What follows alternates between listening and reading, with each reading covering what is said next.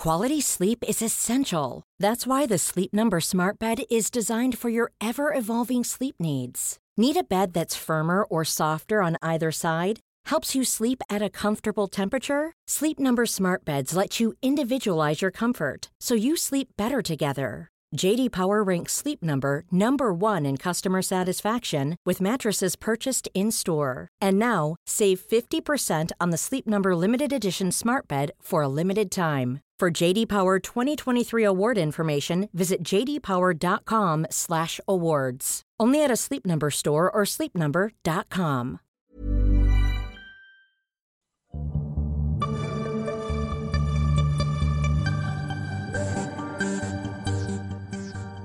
En septiembre volveremos con nuevos episodios. que no, que no, que, que no, que es broma, que ya estamos de vuelta. Guess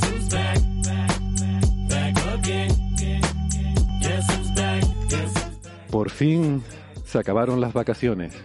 La frase que nunca había dicho nadie antes.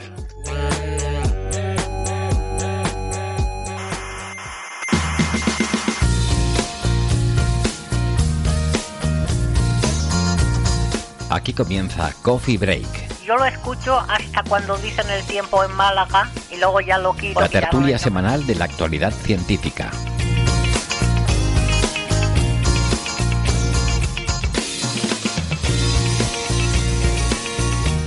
Saludos criaturas cientófilas, hijas del Big Bang, sean bienvenidas a nuestra tertulia de cada semana sobre la actualidad científica. Desde el Museo de la Ciencia y el Cosmos les habla, como buenamente puede, Héctor Socas y esto es Coffee Break, Señal y Ruido.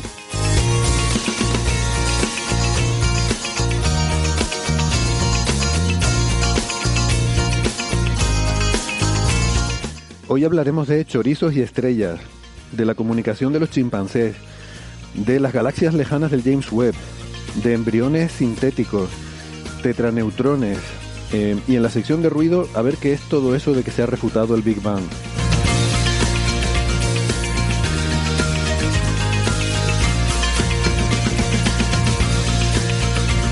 Pero antes les quiero recordar que además de la radio estamos en muchas plataformas de internet. Estamos en Evox, en Spotify, en Google Podcast, Apple Podcast, Amazon Music, TuneIn, Lecton, Squid y en amautas.com. Recuerden suscribirse, que no les cuesta nada y así no se pierden ningún episodio. Si tienen en su reproductor un botoncito de me gusta, eh, le pueden dar a ver qué pasa. Eh, nuestra página web es señalirruido.com, todo junto y con ñ, señalirruido.com y en esa página tienen todos los audios de los episodios anteriores y las referencias de los temas que tratamos cada semana. Estamos en redes sociales, nos pueden seguir en Facebook, en Twitter y en Instagram y en Facebook está el Club de Fans. Pueden contactar con nosotros, eh, ya saben que la forma que preferimos siempre es por las redes sociales, pero también nos pueden enviar mensajes de correo a la dirección oyentes arroba señalirruido.com.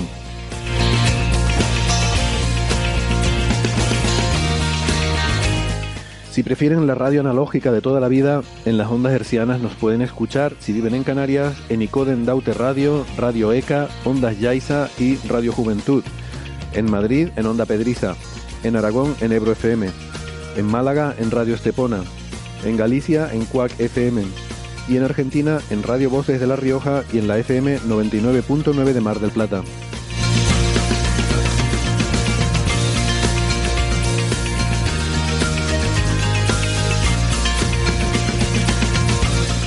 Hoy tenemos eh, la tertulia bastante nutrida, como me gusta, y no digo porque estén gordos los contertulios, ni muchísimo menos, sino porque se ve que la vuelta de las vacaciones nos tiene a todos entusiasmados. Em, comienzo con eh, mi tocayo Héctor Vives, que es en Twitter arroba Dark Sapiens, es doctor en ciencias físicas. Hola, Vives, ¿qué tal? Hola, Socas. Así no nos liamos. No voy a decir aquello de que bien vives, Héctor Vives, pero, pero creo que sí lo voy a decir, porque también puedo decir María Rives, qué bueno que arribes y que te tengamos de vuelta en el programa. ¿Qué tal, María? Hola, estás sembrado, ¿eh? Hola. ¿Qué ¿Qué, tal? tal? Estoy encantada de estar otra vez con vosotros. Genial. Eh, María es profesora del Centro Superior de Idiomas de la Universidad de Alicante, es arroba neferchiti, con CH y doble T en Twitter. Eh, en Málaga tenemos a Francis Villatoro. Hola Francis, ¿qué tal? Pues muy bien, aquí estamos, pues, deseosos de que empiece de nuevo el podcast, ¿eh? después de un mes eh, sin nada. Pero en cualquier caso, en Málaga hoy estamos un día sin nublaete, hará unos 30 grados, quizás algo menos, pero no hace sol, no se ve el cielo azul, se ve el cielo así grisáceo, y bueno, no se está mal, pero, pero bueno, durante este agosto hemos pasado mucho calor. Bueno, despedimos ya a la señora de la introducción entonces y bueno, quizás por cortesía que se quede un poquito más para presentar a Alberto Aparici. ¿Qué tal Alberto? Hola, hola, encantado, muy bien, después del verano y bienvenidos todos al año 7531 Ethos Thesos Cosmo o año romano ab origine mundi, que empieza hoy, precisamente. Empieza hoy. Sí. Fíjate. Bueno, olvidé decir que Francis es arroba emulenews, eh, eh, licenciado en física e informática y doctor en matemáticas. Eh, Alberto es arroba ciencia brújula y es doctor en físicas. Estamos de vuelta. Este es un episodio realmente nuevo y para demostrarlo me he comprado el periódico de hoy. Este es el, el periódico El Día, que es uno de los que se venden eh, aquí en Tenerife. Y los que nos siguen en el directo en YouTube pueden ver que ahora mismo estoy aquí poniendo delante de la cámara eh, la portada del periódico, que para pero, los Héctor, escuchantes Pero, pero, pero, Héctor, tú eres consciente de que todos los días son un día. O sea, todos los días son un día, sí. Quiero decir, eso es válido para cualquier Te día. voy a decir ¿no? otra cosa, que, que- que cuando es redifusión no hay directo. Claro, claro, por eso, bueno, O sea, ya. el, el hecho de estar en directo. Claro, pero bueno, que, que sepa la gente que no los estamos engañando, ¿no? Pa- Para los que Podríamos estén... estar haciendo un reposteado de un vídeo de Coffee Break. Claro, exactamente. Esto podría estar grabado cualquier otro día. Para los que nos estén escuchando, la portada de El Día, eh, que, que esto, a ver, que me lo he pagado de mi bolsillo, eh, aquí he hecho un, un esfuerzo económico. La portada pone el titular 240.000 canarios optan a la ayuda del transporte y en la fotografía se ve unos submarinistas que están colocando una placa en el fondo del mar. Creo que no tiene relación esta fotografía con el titular, creo que es otra. Espero, espero y deseo que sea otra noticia que no tiene nada que ver porque eh, estaban... Bueno, si quieres de isla en isla, hay un mar en medio. Hay un mar en medio, por eso digo, sí. En fin, ya a estas alturas ya no me sorprende nada, eh, Héctor. ¿Y qué más les iba a contar? Que mm, un, un euro treinta cuesta el periódico hoy en día. O sea, la última vez que yo compré un periódico costaba 100 pesetas. Em, Claro, luego se hunde la prensa, no inviertes. Pero No. Héctor, Pero, a ver, no, no es que yo sea de estos que dicen, "Buah, como en internet está todo gratis, no compro periódico y tal. No, no, yo me suscribo a cosas y tal, pero no, no soy, no soy de leer, confieso que no soy de leer periódicos, ¿no? A mí las noticias me gusta escucharlas en podcast y estas cosas, ¿no? A mí me gusta leer las cosas que requieren atención, porque si no, prefiero estar aprovechando el tiempo haciendo otra cosa. Y el, el tiempo es una- traído. algo muy limitado, que no realmente es un recurso, el recurso más valioso y más escaso que tenemos, eh, y no hay que perderlo. Hay que Entonces, leer papers para el podcast. sí, claro, pero eso no me queda más remedio que leerlo. Ya me gustaría a mí, eh, no sé, eh, mientras voy conduciendo, ponerme ahí un paper con un, un text to speech, ¿no? Pero no me iba a enterar de nada, claro. Bueno, em, ya saben, nosotros leemos papers para que usted no tenga que hacerlo. Y mm, quizás, bueno, antes de, antes de hablar de papers deberíamos empezar por lo que ha sido realmente el- eh, lo que nos ha tenido revolucionados todo el verano, la gran polémica, la gran controversia científica, lo que se ha dado en llamar el chorizo gate. Eh, que ya no nos acordamos porque esto viene de principios del verano, pero nos comprometimos a que sacaríamos el tema en Coffee Break porque su importancia mm, capital lo requiere. Y mm, esto yo creo que quien lo puede contar es Francis, que ha seguido la historia porque tiene, o sea, el Chorizo Gate tiene una historia previa. Eh, no es solo, esto fue un tweet que puso un, eh, un investigador francés, Etienne eh, Klein o Klein, no sé cómo se pronuncia su apellido, pero que es muy famoso en Francia, un, eh, director incluso de la Agencia de, de Energía de, de Francia, que, o algo así, no recuerdo el nombre exactamente, pero que hizo la gracieta esta que vemos muy a menudo de poner una foto de algo y decir que es otra cosa, ¿no? En este caso una rebanada de chorizo y decía que era la primera imagen de Alpha Centauri tomada, de Próxima Centauri, perdón, eh, que Próxima Centauri creo que es Alpha Centauri eh, C, si no recuerdo mal. Es la tercera componente del, del eh, Alpha Centauri es un sistema triple. Bueno, pues Próxima Centauri, que es una enana roja, eh, y una estrella pues muy de la que se ha hablado mucho, pues claro, como esto es una cosa redonda, roja y tal. La verdad es que hay que reconocer que tiene un parecido razonable a lo que hoy en día pensamos que debe ser la imagen de una enana roja. Pero hasta ahora nadie ha visto una imagen de una enana roja. Pero bueno, el asunto este tiene muchas derivadas y Francis se las conoce todas, eh, porque el chorizo gay realmente mm, tiene, ¿no? Tien- tiene más trasfondo incluso que esto, ¿no? Sí, bueno, el- en principio el, esto es una cosa que yo vi en un tweet de Peter Coles. Peter Coles es un eh, astrofísico y, y bueno, y, y rara vez hace cosas de broma, ¿no? Eh, en Twitter. Entonces de repente vi pues una imagen de un chorizo y él planteaba que estas imágenes del James Webb eh, son cada día mejores y mejores, ¿no? Lo dejaba Mm. así en el aire, ¿no? Y justo el día siguiente, con la misma imagen de, de la rodaja de chorizo, eh, Etienne Klein saca que Etienne Klein es un filósofo muy famoso, tiene eh, libros de divulgación y, y- ha vendido bastante en, Francia, es muy conocido en Francia.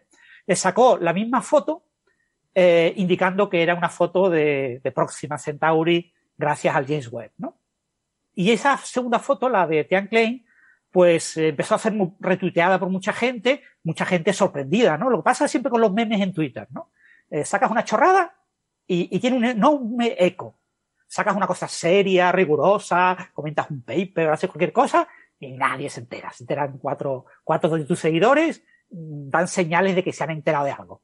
Eh, el resto eh, pasa completamente. Pero ante las chorradas, ante, ante las cosas que son súper fáciles de comentar, tanto a favor como en contra, todo el mundo comenta.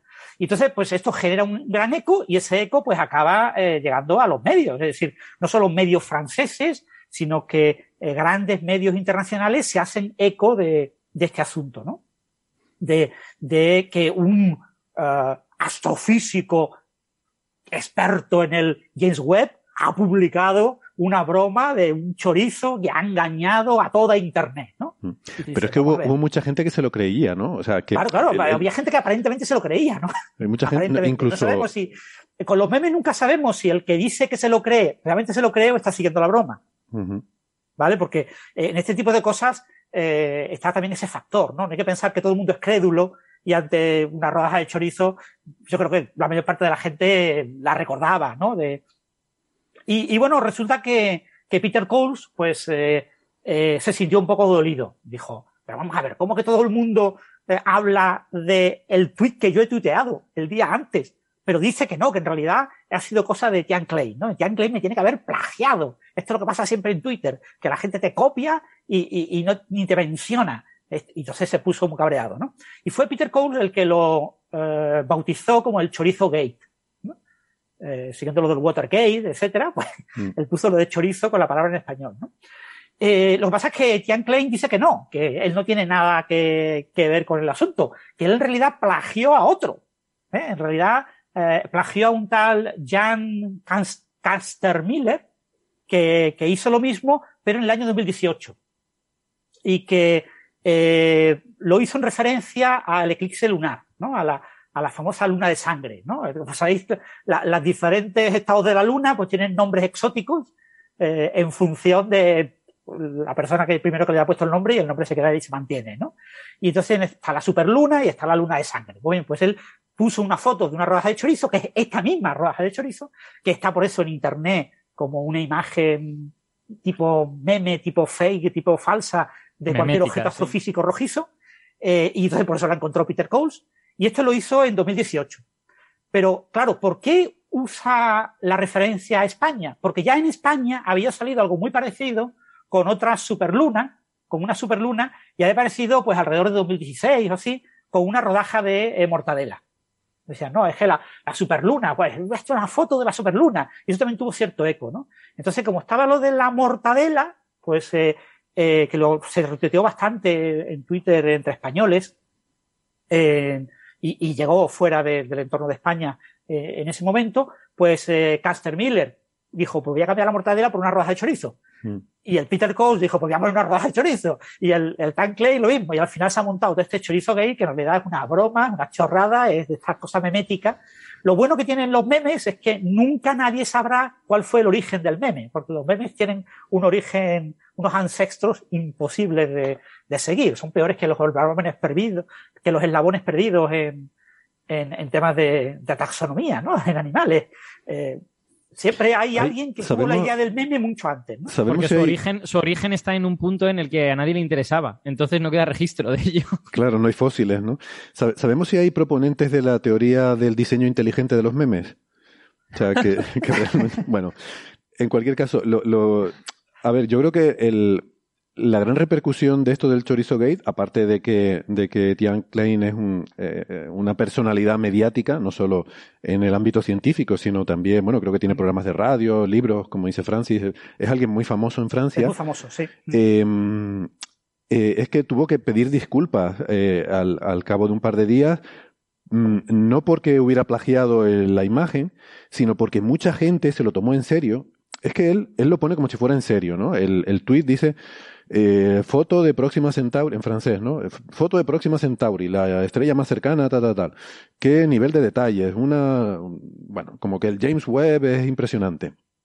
Eh, y mucha gente se lo creyó. Y como viene de alguien que es una figura de autoridad, ¿no? Lo que hablamos siempre de las figuras de autoridad. De hecho, él hace una reflexión interesante en su disculpa. O sea, él, él emite una disculpa y hace entrevistas en las que dice que esto también debe servir como un poco, mm, no, no decía enseñanza, porque eso suena prepotente, pero de que, como que debe servir para hacernos reflexionar sobre el, la falacia de autoridad y la importancia que le damos a algo que vemos en Internet porque le ha dicho alguien, ¿no? Y que tenemos que tener un una espíritu crítico sobre el- las cosas que vemos en Internet. Casi que Eso daba la está muy impresión. bien. Sí, Eso a lo mejor lo hizo aposta, como es un filósofo, ¿no? Es que lo hizo aposta. No, Sí, yo-. No, No me lo me creo. ha gustado Sí, mucho ese mensaje, Héctor. Que tú eres muy listo y que lo hiciste porque eres muy listo, ¿no? No, no, Parece lo que dice, lo que ese mensaje que está sacando Héctor me parece muy, muy bueno para todos nosotros, ¿no? Para aplicárnoslo. Perdona, perdona, sigue. No, y, y una cosa añadiría yo, que es que eh, si esto no operase, la ironía sería imposible. O sea, quiero decir, Claro. la ironía consiste en tú quieres decir una cosa pero dices la contraria. Si la gente empieza a creerse literalmente todo lo que dices, es imposible hacer ironías. Bueno, Sí. también podría hab- haber puesto a lo mejor un, un smiley, una carita sonriente, o- pero no en el mismo meme, Pero sino debajo en los comentarios. Ah, no, sí. debajo en los comentarios. Y dijeron, oye, es que no habéis leído todo, hay que leer, todo", no sé. sí. No sé. Pero que tiene mucha razón, Héctor. Sigue, por Pero favor. yo quiero lo decir que una tendría cosa. que haber hecho Etienne Klein, si eh, se considera un divulgador riguroso, es Ujú. explicar por qué el James Webb no puede ver el disco de Próxima Claro. Centauri. Y Pues aprovechar ese, ese meme y ese eco Sí. para divulgar, para enseñar, para hacer algo. Decir, oh, es que os estoy enseñando que tenéis que usar las redes sociales mejor. Eso son chorradas. No, Lo riguroso es que enseñe algo con chicha. Mm. Mm. Hombre, con chicha, no, o sea, ya, enseño un, salchi- un- un chorizo, o sea, ya tenemos bastante con la chorizada esta, ¿no? Pero, mm, sí, sí, no, la lección de no, re- o sea, no difundáis imágenes que no tengan la fuente. sí. Si Hay, varias lecciones tal, aquí, efectivamente. Esa, esa es una que me parece importante. ¿Y ¿Sabes quién insiste mucho siempre en eso? Eh, Ángel, eh, el lobo Claro, rayado. claro, siempre está dando claro. la lata con eso y tiene razón. Y, y yo a veces también admito que, que peco de eso, ¿no? A veces retuiteas algo o, o compartes algo sin poner la fuente original, ¿no? Y, Mm. y hay que ponerla siempre. Em, eso, eso es una de las lecciones. Otra es la que dice este hombre también, Klein, ¿no? Efectivamente, no hay que creerse todo lo que veamos, aunque lo diga, yo qué sé, aunque lo diga Coffee Break. Sobre todo si lo dice Coffee Break. Y, y, y otra reflexión también que, que se me ocurría, y ahora se me, se me ha ido y no me acuerdo lo que iba a decir, es que, eh, ah, sí, que, a ver, un poco lo de, lo de la cultura del sentido del humor es una cosa que, que, o sea, yo no sé. Entiendo que puede haber gente que se lo haya creído en un primer momento, pero de ahí a que te enfades porque te hayan engañado simplemente porque tú no has sido capaz de pillar una broma, eh, a ver, no sé, hazte un poco de auto introspección y autocrítica y decir, caramba, ¿cómo no pillé esta broma, no? Eh, pero enfadarte, es que, no sé, que, que como que nos enfadamos por cualquier tontería hoy en día, ¿no? Hasta el punto De- de, de que este hombre vamos- tuvo que salir y pedir abrir- disculpas. Vamos a abrir el melón de los límites del humor, porque No. igual, igual el programa dura seis horas. No, efectivamente, no. Ver, Hay una No. cosa que pasa en redes siempre que No. es si el tweet o lo que sea llega a más de 10.000 personas, si un uno por mil se han enfadado, con 10.000 personas ya son 10.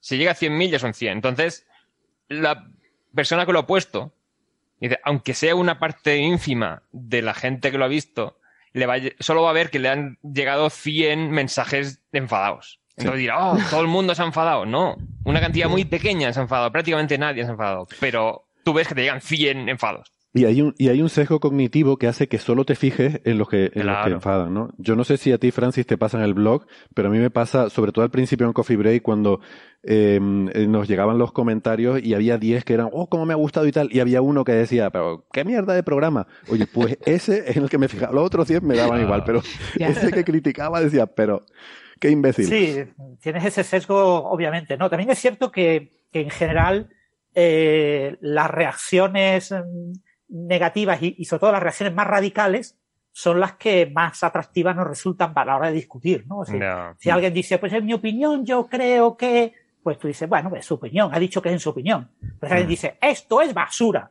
demostrado, 100% seguro. Ya, ya no es su opinión, ya es algo que todo el mundo sabe, ya está demostrado.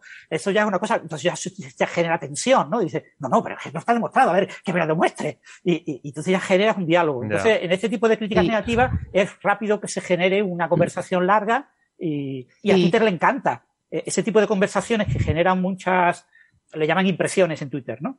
Eh, Mm. que hay mucha gente que se hace eco de que, que la lee, que la sigue, que la retuitea, que la da eh, un like, etcétera. Eh, Sí. Pues eso hace que ese tipo de cosas se sitúen arriba cuando te muestra los hilos.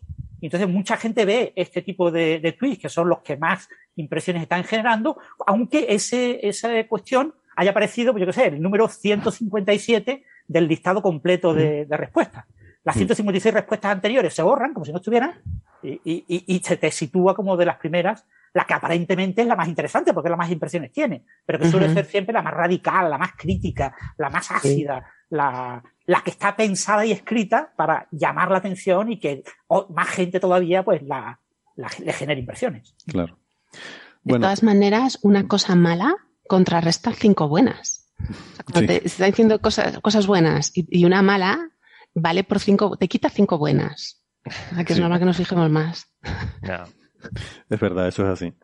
El, a mí de esto, la verdad es que me, generó cierta simpatía. Yo, no conozco a este señor, ni lo, he, ni, lo, ni lo sigo, ni he leído sus libros, ni nada, pero me generó cierta simpatía, eh, cierta empatía, eso de que tuviera el hombre que salir a disculparse por haber hecho una broma y que no. Porque, a ver, a todos nos ha pasado algo parecido en algún momento, una situación así, pero luego cuando vi el blog de Francis y vi que había copiado descaradamente lo que había puesto este Peter Coles el día anterior, entonces ya se me cayó toda la simpatía. Digo, vamos a ver, la- lo que, por lo que deberías estar pidiendo disculpas es por haberle fusilado el chiste al otro. Que él podrá decir que viene de tal, pero es que es un día después, Francis. Es que publica Bueno, Coles. eso fue, eso fue la, la primera versión de mi pieza en el blog. ¿no? Aquí yo metí la pata, metí la pata hasta el fondo, y pedí perdón a todos los que, como parece que es tu caso, Héctor, que os confundisteis. La, la primera versión que yo hice de mi pieza en mi blog eh, estaba basada en una pieza de Peter Coles. Peter Coles escribió como tres en su blog, diciendo que cómo es posible que a mi, mi tweet no fuera súper retuiteado, que fuera retuiteado el de Tian Klein, y todo el mundo hablé del Tian Klein cuando él me copió, ¿no? Y entonces, eh, una de las cosas que decía Peter Coles es que no solo Etienne Klein es un plagiador por haberle plagiado su tweet, sino que además es un plagiador porque en uno de sus libros que hablaba sobre la naturaleza del espacio-tiempo, desde un punto de vista filosófico, eh, fue acusado de plagio y llegó a un tribunal incluso eh, que tuvo que demostrar que, que no lo había plagiado, que en realidad, bueno, o sea, estas cosas de que te viene a la cabeza lo mismo que habías leído en algún libro, pero que en realidad no había habido un plagio explícito, ¿no? Entonces, claro, eso lo puse yo en mi primera pieza, ¿no?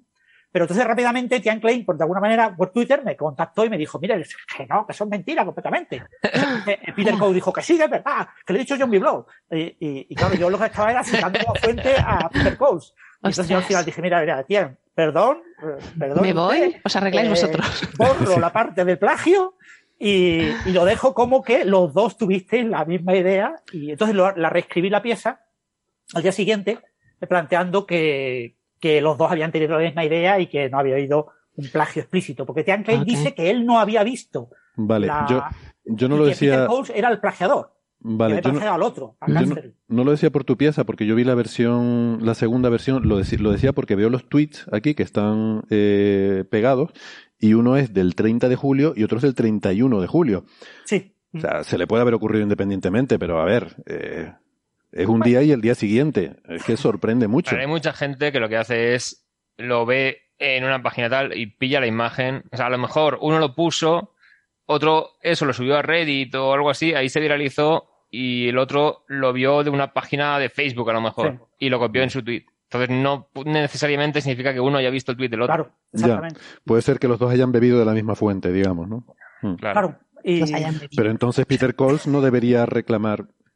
¿Qué? Perdona, claro, Alberto, eso es lo que, lo que planteo. Por eso mi segunda versión de la pieza yo planteaba, lo dejaba un poco más diluido, ¿no? El que quizás la reclamación de Peter Cole no era, no era adecuada. Pero esos dos habían plagiado al del Mortadela Gate, entonces. Bueno, al de Caster Miller, que a su vez había plagiado al de Mortadela Gay, que es sí. popular aquí en La definición de meme eh, eh, ya viene, tiene todo esto contemplado. Exacto. Que se reproduce, ¿no? Que se expande. Claro. Yo, yo estoy, yo estoy con María que si de verdad la gente está discutiendo sobre esto, a lo mejor lo que se deben pre- preguntar es de qué graduación han bebido, no de qué fuentes han bebido, ¿no? porque debe de ser muy, muy alta. Es que es verano, hay pocas noticias al final. Bueno, Sí, no, estos sí son que las hay. serpientes de Bueno, verano. Sí. Yo quiero comentar otra cosa, que cuando salió la imagen de Júpiter del JWST, pusieron una que ya lleva circulando un tiempo, que es una imagen con catalejo de un humedal con pajaritos, y claro, se ven bandas horizontales marrones y azules, y tú de un primer vistazo dices, ah, una foto de Júpiter, y luego te fijas y dices, hay pájaros y agua. Y claro, esta imagen, cada vez que ponen una cosa de Júpiter, lo ponen foto de Júpiter, y que al principio de un vistazo caes, y luego te das cuenta. Y, y esto no se monta ninguna polémica, esto sigue pasando también, igual que con lo del chorizo. Claro, pero es La porque típica, no la viene. típica garza real de Júpiter. Claro, claro. Pero es porque no viene un alguien súper famoso y Claro. además que supuestamente es un divulgador prestigioso y, Sí. lo, y lo pone, ¿no? Esa sería la diferencia, yo creo. Pero, Francis, por acabar ya con el tema, cuando re- mm, refieres todo esto hacia atrás y, y lo rastreas hasta el Mortadela Gate, pero ahí la imagen era diferente, ¿verdad? Porque, o sea, Sí, porque para mí la clave aquí es si la imagen es la misma o no. O sea, puede ser la misma broma, la misma gracia, pero es que aquí es que es la misma foto. Eh. Sí. Eh, hasta donde me consta, es el Caster Miller en 2018 el que pone por primera vez la foto de la rodaja de chorizo. Vale. ¿vale? Bueno. En, en lugar de la rodaja de mortadela. Ujú. Y además no especifica ningún tipo de objeto, no especifica no, tal objeto, tal. especifica básicamente la luna roja. ¿no? O sea, Claro. dice la Me luna roja, risa, pues ¿eh? tiene que ser, eh, si la otra era la superluna, era una rodaja de mortadela, la luna roja tiene que ser una rodaja de chorizo. Es que, es que, es que no era Y chorizo, tiene que que ser era un producto español, porque la mortadela venía de una cosa que fue muy mediática Ay. aquí en España. Ay, qué bueno. Perdona, María, que te, es que no Perdón, te es que me da risa, ¿no? Es que me está dando risa la polémica, ¿no? Que si era chorizo, que si era mortadela. seriedad. Sí, sí, sí, que, que es una cosa que parece mentira que haya dado tanto de sí, ¿no? Que- Bien, Bueno, lo cual, lo cual nos devuelve en un círculo cerrado a la reflexión inicial de Francis, que es que cómo puede ser que las cosas importantes no tengan ninguna repercusión y Claro. ese tipo de, Así tipo de es. bobadas den para tanto, ¿no? Pero Sí, bueno. sobre todo de los protagonistas, ¿no? Que supone que son, Mm. pues, eh, un, vamos, eh, prestigiosos divulgadores, ¿no? Porque Pero veo a es este que eso señor es lo que hace Peter el tema. Coles, es que tiene 6.000 me gustas y el otro tiene 21.000. Quiero decir que tampoco es que sean órdenes de magnitud. O sea, Peter Cole, que se queja de que nadie le ha hecho caso, oye, que has tenido 6.000 me gustas, no está mal. Y el otro ha tenido 21.000, solo es un factor mm, tres y pico de diferencia. Esa es nuestra física. Lo cual a mí me reafirma en esto que he dicho siempre, que es que la gente se queja de las malas prácticas de los periodistas. No, es que los periodistas se han hecho eco de esto, que es una bobada. Pero es que la propia gente se ha hecho eco de eso, que es una bobada. Los propios divulgadores les han hecho gracia y le han dado más bombo todavía, lo cual Aquí significa estamos. pues que, en fin, que todos somos de la misma pasta. Y nosotros aquí estamos haciendo un poco el tonto.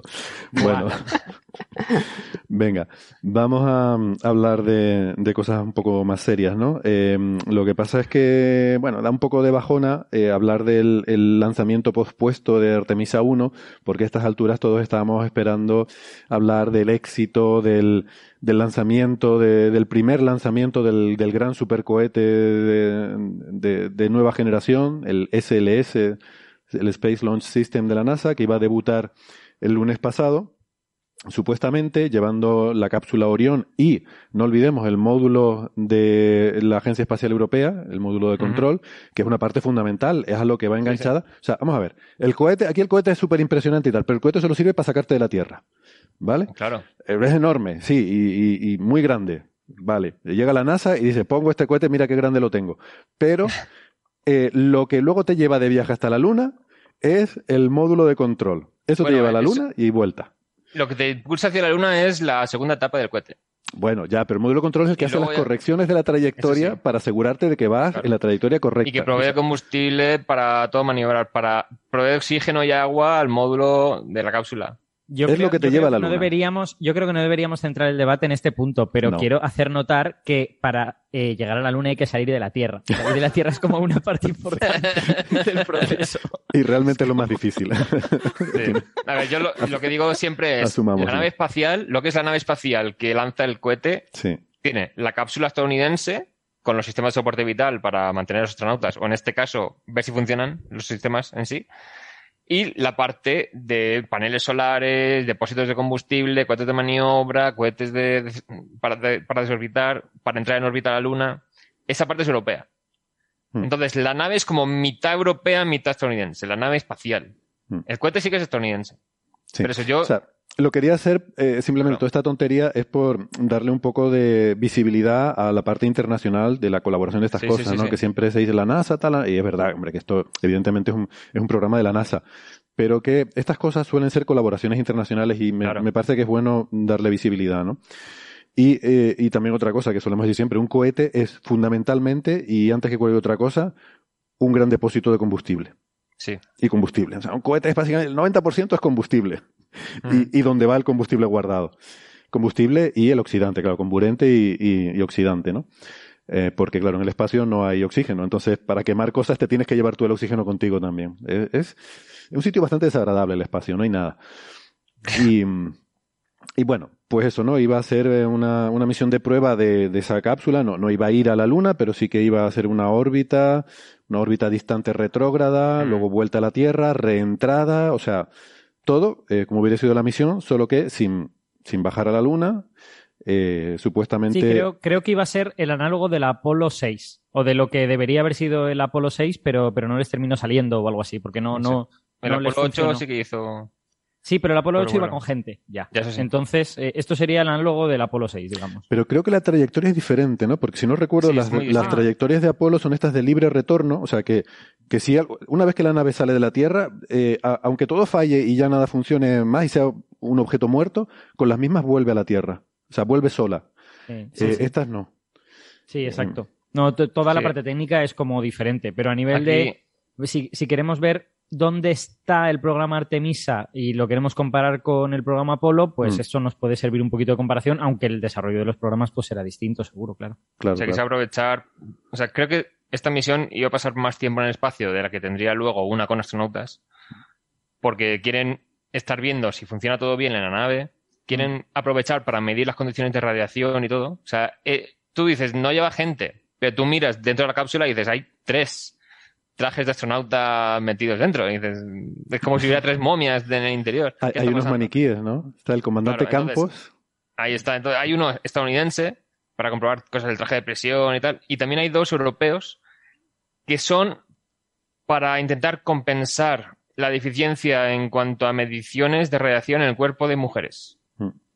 Son simuladores de tejido, es muy, muy interesante. Claro, eso. entonces, y uno tiene un chaleco protector de radiación que ha desarrollado la ESA y otro va sin ese chaleco. Entonces quieren comprobar la eficiencia de ese chaleco. y. Entonces, claro, hay tejidos en las glándulas mamarias, en el útero y tal, que Mm. son, tienen susceptibilidad diferente a la radiación y no se está estudiando muy bien. Entonces tenemos ahora bueno, un poco un mayor número de astronautas, mujeres en la Estación Espacial Internacional, pero eso todavía está dentro del campo magnético de la Tierra. Eso está en la magnetosfera, exactamente. Fuera Claro, de la magnetosfera entonces- no ha ido ninguna mujer. No hay de ninguna mujer.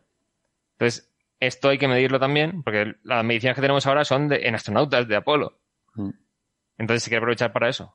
Antes de Porque mandar además también la de verdad. respuesta del cuerpo femenino a la radiación no es exactamente igual que la de un hombre. Creo Claro. que Sí, el tema de cáncer de mama y cosas así. creo que es más susceptible a eh, problemas de salud eh, debidos a Mm. la radiación en general, ¿no? Y eso es algo que se quiere estudiar. Y esto Claro. me parece alucinante. Se llevan unos simuladores de tejido, o sea, no, no es tejido vivo, son con plásticos, pero que está bastante bien estudiado. Eh, o sea, correla el efecto de la radiación sobre eso, sobre ese material plástico con el daño que produciría a los diferentes tejidos humanos. O sea, sí que está bien estudiado cómo correlan eh, esos plásticos con el tejido humano y entonces a partir de esa información pueden estimar cuánto sería el daño sufrido por la persona. Sí, Mm. más que, más que el propio, el cuerpo entero femenino, es más bien como ciertos tejidos El dentro torso, del sobre cuerpo. todo. Exacto. Que, que digamos tienen una eh, composición diferente en cuanto a células madre y todas estas células que son más o menos importantes y sufren una mutación y por lo tanto pues hay Claro. que tenerlo en los modelos. También hay dentro de la cápsula sensores de radiación europeos que han desarrollado, porque antes lo que se hacía era usar dosímetros, que prácticamente cuando le alcanza un rayo cósmico, pues era una burbujita. Mm. Y luego a posteriori se cuentan las burbujitas que ha habido y se ve después cuánta radiación ha afectado el cuerpo de la persona que lo llevaba puesto. Hmm. Estos sensores son activos, entonces es como que mandan una señal cada vez que eh, reciben un impacto. Vale. Entonces los han modificado para que lleven batería y para poder accionarlos a distancia, los han puesto en la nave espacial por dentro en distintas zonas y así podrán estudiar si la cápsula Orión eh, es buena protegiendo contra la radiación o habrá que reforzar cosas o no, o si hay partes de la nave que son más vulnerables que otras. Entonces Eso- estos eso- sensores son, son también europeos. Eso está muy bien, porque eh, aunque posiblemente en misiones a la Luna, o al menos en las próximas misiones a la Luna, eso no sea súper importante porque no van a pasar demasiado tiempo, realmente es el camino que hemos de recorrer para misiones un poquito más largas, Sí. sean en la Luna o sean en Ya. otros sitios. Lo de no pasar demasiado tiempo es engañoso. O sea, en- Bueno. en- durante las misiones Apolo, Mm. en el espacio entre dos misiones hubo una llamarada solar que si les hubiera Ah. pillado durante la misión podía haberlos matado. Oh, mamá. Entonces, los de Apolo... Vamos a decir eh, eyección de masa coronal. eh, eh, Sí, sí. Por, por ser- es, que, es que si no, mi- mi- mis Claro, compañeros claro, luego Me, me dan el toque. Oye, ¿cómo dices una llamarada solar? Un, un eructo, un eructo Sí. del Astro Rey. Bueno, el caso es que eh, hubo suerte y no ocurrió durante una de las misiones. Mm, Pero las misiones Apolo no estaban preparadas para soportar esto. Sí. Ya. Yo una vez estuve en una charla con un cosmonauta del lado soviético, húngaro, que eh, en un momento dado en- le, o sea, era un evento en el que, mm, o sea, eh, primero yo daba una conferencia sobre el, el tema de la heliosfera, el- la meteorología espacial y tal, y, y luego teníamos pues como una mesa redonda con este cosmonauta y la gente eh, pues le preguntaba cosas y tal, ¿no? Y evidentemente pues todo el mundo le preguntaba cosas a él, que, que era la persona interesante, evidentemente. Y él decía que le resultaba fascinante todas estas cosas que sabemos ahora sobre la meteorología espacial y todas las cosas que yo había estado contando, porque en mi época no teníamos ni idea de nada de eso. O sea, no teníamos absolutamente ni idea. Nosotros íbamos al espacio y, ¿sabes? Eh, o sea, eh, daba exactamente... No, no, es que no tenían ni conocimiento, ni siquiera les habían informado de que existían esos peligros. Otra cosa ya que, ellos decían, "Ay, nos hubiera dado igual. O sea, tú vas ahí por la gloria y por, y por el, no sé, el, pasar a la historia, ¿no? Y, no, el hecho que te hubieran informado de que, mira, existe un peligro, de que puedas recibir radiación y que desarrolles cáncer y tal, "Bueno, me hubiera dado igual. Pero no nos habían dicho nada, no teníamos ni idea. Pero, pero tú piensas cuando empezó la física nuclear a tener aplicaciones prácticas, había un montón de productos con radio porque lo Mm. ponías con una cosa fluorescente y brillaba en la oscuridad. Oh, Sí. y, y decían píldoras, píldoras de radio porque son buenas para la salud. Sí. Y había, durante la Guerra Fría, hacían explosiones nucleares con un montón de soldados cerca porque decían que así la exposición a las explosiones nucleares los iría habituando Mm. al cuerpo. Y si había una guerra con explosiones nucleares en el campo de batalla, los soldados expuestos a esas bombas soportarían mejor el tema a la hora de combatir. O sea, había cosas loquísimas. Menos mal que los no se les ocurrió habituaría hacer a la vacuna. muerte, ¿no? Los iría O sea, matando no- ya para no cuando pensaban- que morir no de verdad. pensaban- Sí. no, es que no pensaban que tenían efectos a largo plazo eh, estos temas. Decían, bueno, eh, el cuerpo se, como que se iría inmunizando, Sí. como si te expones a- a un resfriado muchas veces y desarrollas inmunidad o algo así. Sí, por eso pensarían que habría inmunidad. Te pones una vacuna y... Claro, es que no sabían cómo funcionaba el tema. Entonces, Claro. Mm. cosas sea, que es que- existían, luego lo ves ahora y dices, madre mía. Es desconocimiento de los efectos de la radiación, incluso a lo mejor desconocimiento de cómo funciona el sistema inmune, ¿eh? O sea, a lo mejor esas, esas, esas decisiones las estaba tomando gente que no eran médicos. Claro, pero tú piensas cuando se descubrió la estructura del ADN. Sí. Que de los Bueno. 50. Eh, que por cierto, tienen, tienen nombre todos, como decía el maniquí se llama Campos de apellido, algo como Ma- maniquí Campos o algo así. Mm. Y, y estos bustos, porque solo han hecho el torso, eh, esto es un poco, yo creo en el fondo lo que están simulando es decir, mira, total, en la videoconferencia solo se va a ver cintura para arriba, entonces no hace falta simular el cuerpo entero. Ponemos nada más que la- el torso. ¿Verdad, María? Total. Solo, se la- solo las vamos a ver de mitad para arriba. Y mm, se llaman Zoar y Selga. No Mm. Zelda, como el del videojuego, sino Selga. Yo no sé si esto tiene Helga. algún, algún el- estos nombres tienen alguna implicación. Pero el nombre Sí, que sí de tiene. cosas nórdicas. ¿Sí? ¿Cómo? De cosas nórdicas que ahora no me acuerdo exactamente. Cosas nórdicas. Sí, a ver, espera. Bueno, ¿Cosas El- nórdicas, Peter? Cosas- cosas- el nombre que sí tiene implicaciones y muy chulas es el de Artemisa, que a mí es lo que más me gusta de todo este programa. Y no puedo resistirme que esté María aquí para que nos cuente algo de, de historia de, de Artemisa, ¿no? O sea, recordemos que es la misión, el programa que sucede al programa Apolo, en el programa que va a enviar seres humanos a la Luna, precisamente, y que es el programa que pretende llevar una mujer a la Luna, la primera mujer a la Luna, y posiblemente también el primer hombre no blanco, ¿no? No caucásico, que como dicen ellos. Que bueno, Qué bien puesto lo has dejado. ¿el qué? Perdona. Qué bien lo has expresado. Sí. Em, ¿qué, qué nos cuentas de Artemisa? Ah, que además hay otra cosa. Ojo, la cápsula se llama Orión. Ahí está. Bueno, en primer lugar, ya sabes que Artemisa, Artemis, ¿vale? Aquí mi, mi unpopular opinion, por la ley de la penúltima.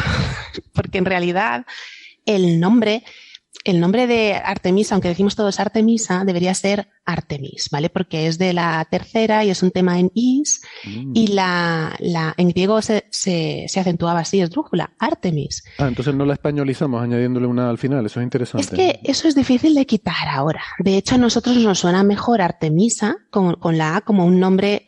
Nuestro, Sí, nuestra como lengua Marisa o Felisa. Sí, Felisa, tío. Si, si Artemisa te levantara la cabeza, te manda un arquero. Pues que nos suena más femenino. Además, nuestra lengua tiende a acentuar todas las palabras llanas, mm, mejor que esdrújulas.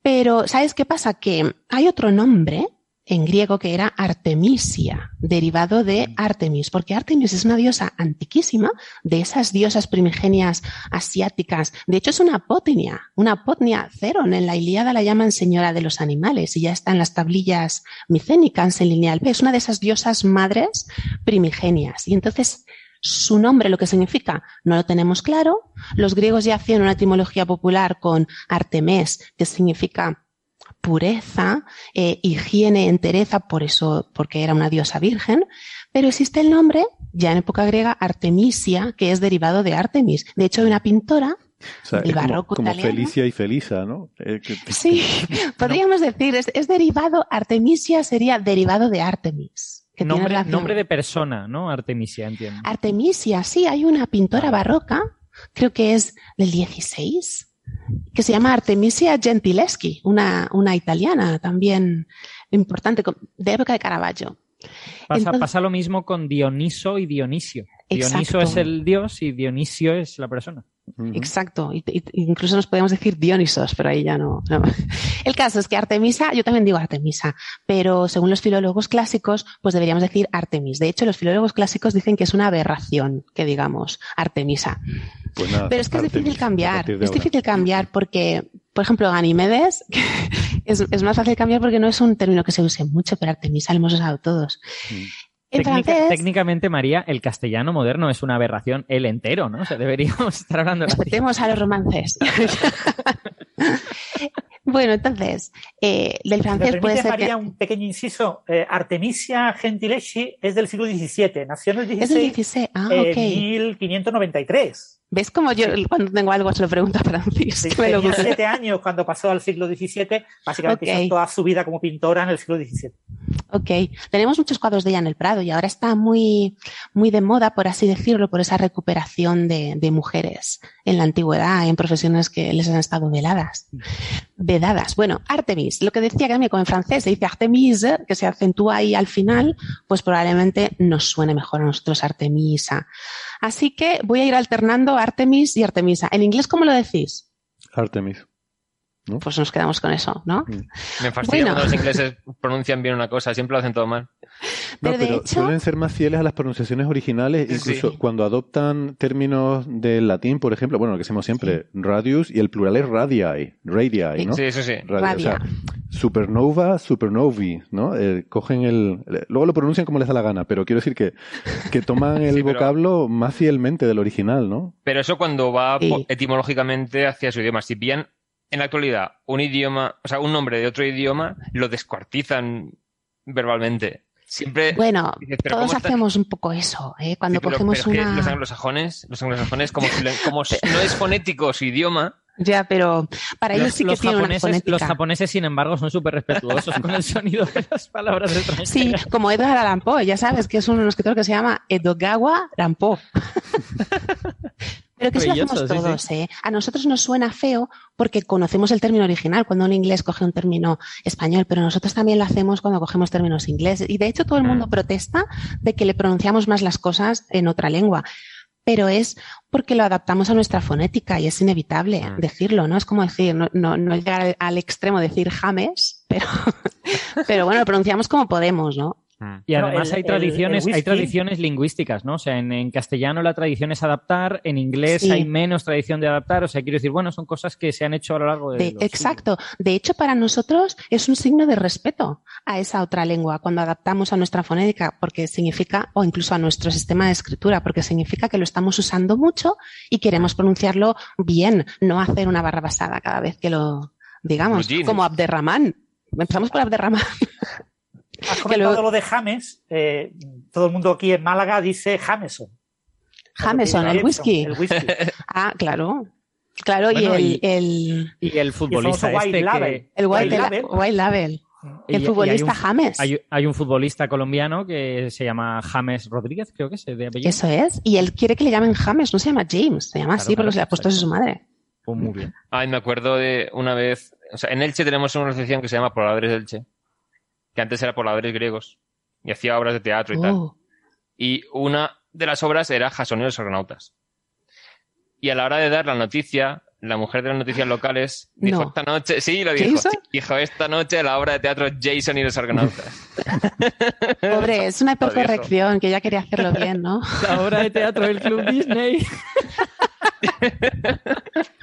El caso, que Pero no voy a cambiaros yo la pronunciación de Artemisa, por, pero a mí me sale Artemis, ¿eh? así que me vais a disculpar. Vale, vale. Entonces, como os decía, es un nombre pregriego, de hecho es una de esas diosas antiquísimas, como comentaba antes, que fijaos, es una de esas diosas tan antiguas, ¿eh? Eh, una potnia, equivalente a esas diosas madres primigenias como Cibeles, que, o la misma Gea, la diosa de la Mm. tierra, que eran, ellas solas engendraban su progenie y no tenían un compañero masculino más que con, con el objetivo de que fuera su compañero para procrear. Ellas mismas creaban a- como, como Gea Urano, crea a su compañero masculino que no tiene ninguna función relevante, ni siquiera es antropomorfo, más que ser el compañero de la diosa. Por eso es, es, es fácil o es comprensible que este tipo de diosa que ella sola engendra o, o que no engendra pero no tiene un compañero, se identifique con una diosa virgen, con una diosa virginal, como es Artemisa, que es la Diana romana.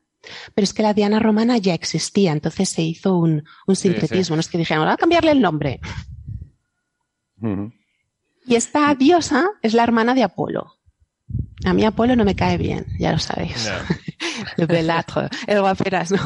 Por- Entonces, al- algo con, con la Iliada, ¿no? De, también, también. Pero en general es que, madre mía, eh, donde pongo el ojo, pongo la flecha y pongo el, el fascinus. Y si no me quieres, pues te mato o, o te transformo en algo o, Zeus te transforma en árbol, como la pobre Dafne, ¿no? Es, Mm. si no me eliges a mí, tendrás un, un futuro incierto. Anyway, Artemis y Apolo son, son hermanos gemelos y ya sabéis que desde hace muchísimos años, yo, yo diría, no puedo asegurar con, con, con total seguridad, pero podría decir que la, la primera vez en que se asimila a Artemis con la luna, porque la luna es Selene, pero tiene muy poquita mitología. La primera vez que se asimila es, pues ya en el siglo V, creo que es una, una tragedia de Esquilo, se llama Jandrias, las cardadoras, y ahí habla de la luna, le dice el ojo, el ojo destellante de la doncella Letoa, que le- Leto, Jared Leto, no, Leto es Leto Atreides. le- es mejor, perdón. Leto es la- latona en romano, es la ma- en latín, perdón, es la madre de Apolo y Artemisa. O sea que la doncella Latoa, Letoa es la hija de Leto. Y ahí ya se habla de que la luna es el ojo que brilla de Artemis, que está asociada. También, según esa tradición antiquísima, la luna como todas las mujeres, las divinidades femeninas, tiene dos caras, una buena y una mala, ¿no? Como Bastet y Sermet. Hay una buena cuando está de buenas ¿eh? porque la dona es móvil, ¿eh? y luego tiene una cara mala, que es la cara oculta de la luna, que sería Hécate, la de la magia oscura, la magia negra. Mm. Entonces fue primero Artemis, identificada con la luna, y después ya Apolo, que es su hermano gemelo, identificado con el sol. Y el caso de la ironía del caso es que fue primero Apolo a la luna y bueno, pues ahora va su hermana a arreglarlo, a hacer las cosas. Además, ella nació antes y según Higino, según la, la mitología, nació antes y ayudó a su, a su madre a alumbrar al, al hermano gemelo, que fue incapaz de nacer él solo. Que Qué inútil. Y lo mandan a la luna. Bueno, pero a mí lo que me gusta es que la cápsula es una cápsula que va dentro, ¿no? Or- se Sí. llama Orión. ¿Qué es Orión en, en, ese, en la misión? Espera, espera un momentito, eh, porque se nos está uniendo Sara, así que le voy, Ah, a, le voy a dar paso y así también participa ella en la conversación. Genial. Si es que yo consigo aquí adueñarme del control del ratón, que creo que sí, lo acabo de conseguir. Y damos la bienvenida a Sara Robisco, que pone aquí que se está conectando y aquí Buenas. la tenemos. Hola, Sara. Hola Sara, Sara Robisco, ingeniera La encima informática, inquieta. arroba. Hola.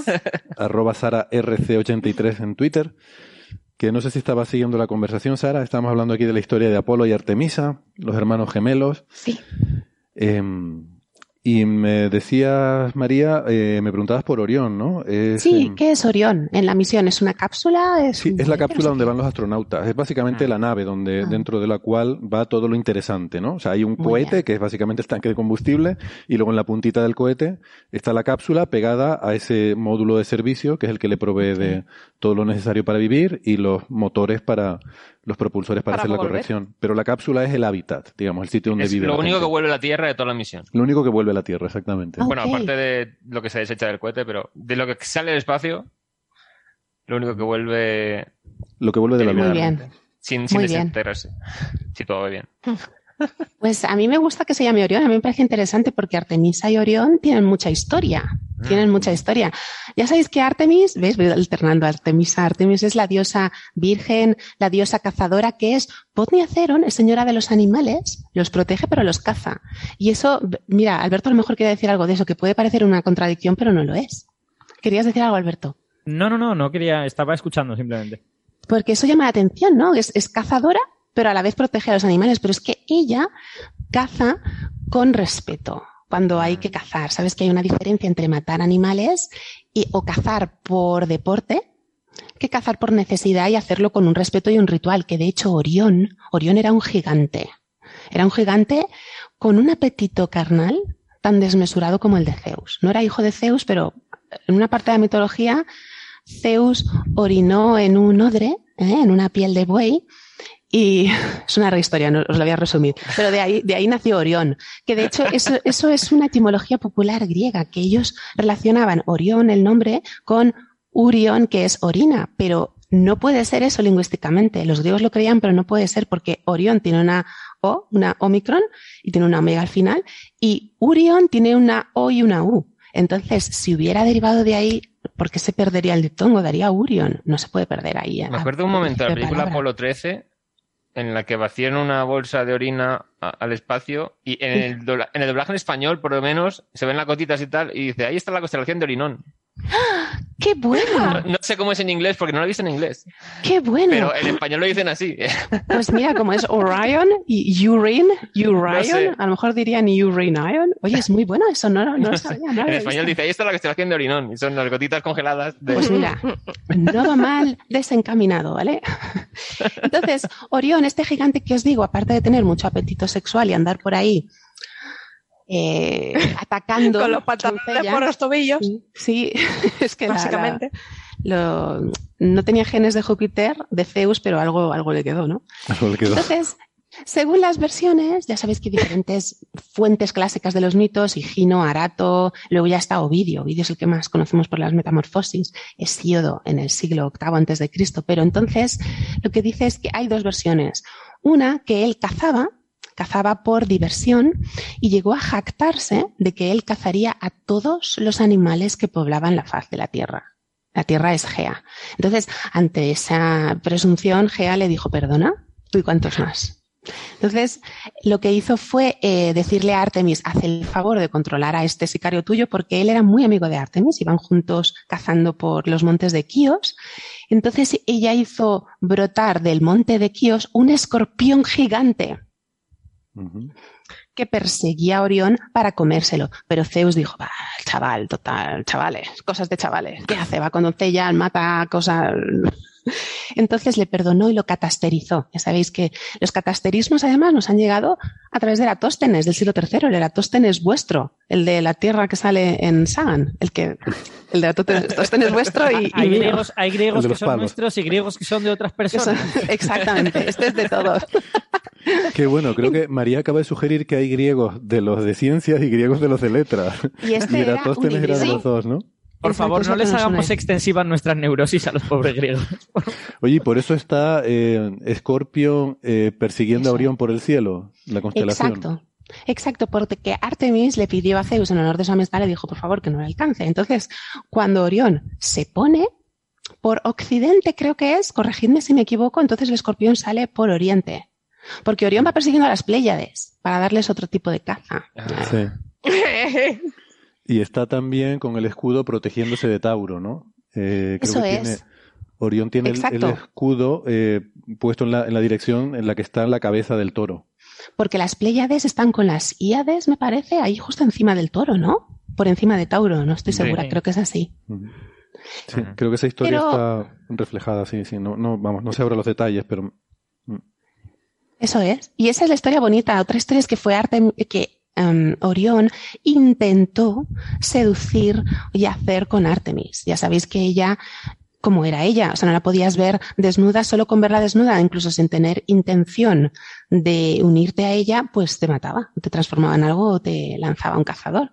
Entonces, eh, parece ser, esta es otra versión, que Orión quiso ya hacer con ella, ella se ofendió y entonces le lanzó el escorpión ella misma. Y Zeus le dijo, chica, si no es nada, cosas de chavales. ¿Qué va a decir Zeus? claro. Por eso me pareció Es muy que- bonito que si es que con los dos. sinceridad, en el momento en que empezamos a ver los dioses estos, es que no se salva ni uno. Es que son todos unos No, no.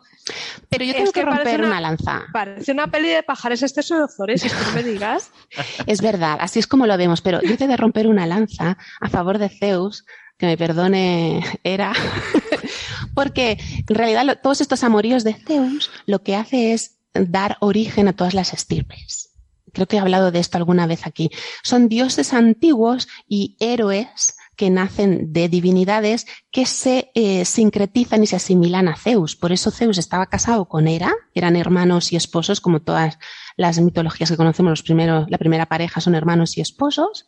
Entonces, ¿cuál es la manera de explicar esas otras genealogías? Todas esas estirpes, la estirpe argiva, toda la de Perseo. Entonces, se hace ver que son amoríos. Y luego ya Ovidio, que Ovidio, iba a decir, ha hecho mucho daño y mucho bien, porque Ovidio es el poeta del amor descarado. ¿eh? El Ovidio es el poeta que empieza su arte de amar como fuera de aquí, si eres poderosa o tienes honor. Esto es para divertirte. Entonces Ovidio también defiende mucho todas esas hipótesis de Zeus, de amoríos enamorados. Y bueno, y hablando de amoríos, Apolo, Apolo, ¿eh? Apolo se lleva una buena palma también. Apolo es peor que Zeus. Apolo no me cae bien. ¿cómo? ¿Cómo? Y Apolo también tenía muchos, muchos hijos y mucha historia de seducir Sí. doncellas. Dicho, ha dicho María que a Apolo no le cae bien. Ya, Ah, eso he dicho, pero cabe- luego ah, me vale, vale. Sí, esa, esa parte es la que me perdí, porque como que lo dijiste bajito y no... Sí, porque me pareció, no es, no es correcto. No, no puedo poner ese odio ahí en el universo. Bueno, mm, sí, no, Bueno, no- pido perdón por haberlo puesto yo en el aire. No, no, hombre, no. Es que no me gusta, pero oye. Hermes sí, ¿ves? Los que estuvieron en casa de Ireo, que fue el padre de Orión, fueron Hermes, Zeus y Posidón. Y fueron a visitar a este hombre como hacen en los cuentos los, los dioses o los grandes personajes. Fueron vestidos de mendigos a ver cómo nos atiende este, ¿no? A ver que si nos atiende bien, pues le hacemos un regalo. Si no, lo matamos. ya está, sí. pues lo yo- típico, lo típico. Y les Pues atendió yo, bien. yo tengo y- que decir que después de leerme el Prometeo encadenado de Esquilo, que por cierto se lo recomiendo a todo el mundo, es fabuloso, eh, solo me cae bien Prometeo. O sea, todos los demás me parecen miserables. Bueno, pero es que es- también está vías, me, me encanta tu lectura, pero claro, ahí está desde ese punto de vista y me parece muy bien. Me parece muy es que quiero decir, Hermes en el Prometeo encadenado es un cabrón. Hermes tiene mala prensa. Hermes tiene mala prensa, pobrecillo, yo lo defiendo, ¿eh? Porque nada más nacer le robó las vacas a Apolo. ¿Nada más Eh, nacer? Nada más nacer, lo primero que hizo, porque Hermes es patrón de los ladrones, de los, de los raterillos sinvergüenzas. Hermes es el que se le pone una, todo encaja. todo encaja. Ya Todo cerramos el círculo. ¿Habéis visto que se les ponen unos, unas piedras en el camino o se invoca a los demonios o en los cruces de caminos?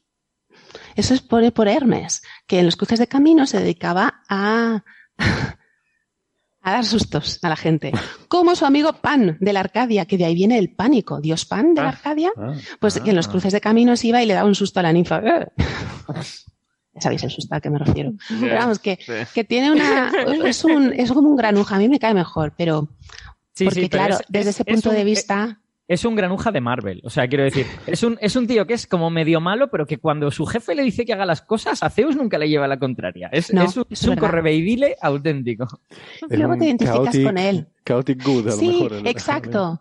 Como con Mm. el padrino en la mafia, ¿no? En los películas de la mafia, que al final te identificas con ese personaje que en realidad no es bueno, pero tus, tus lealtades o tu simpatía va con él. Claro, por eso la peli buena de mafia es la ley del silencio, no el padrino, por favor, porque en la ley del silencio está claro que son malos. Claro, el padrino es una versión muy romantista, muy romantizada. Mm. Bueno, Bueno, pues nada, si les parece, llegados a este punto, vamos a hacer una pausita. Yo necesito eh, recolectar pañuelos nuevos. Y, pobre. Ay, pobre. y volvemos en un segundo, no se vayan. Eh, si nos están escuchando en la radio, aprovechamos para despedirnos hasta la semana que viene y recomendarles que sigan la versión en internet, en el podcast, que es mucho más completa y ampliada y María nos va a seguir Y sí contando que la ciencia. Sí, se ve que sí que sale de ciencia, Sí no como ahora. Sí, sí. O no. Yo no- que me voy a quedar a la segunda parte. ¿eh? Yo no garantizo nada. Venga, nos vemos en un minuto. Hasta ahora. Hasta ahora. Chao.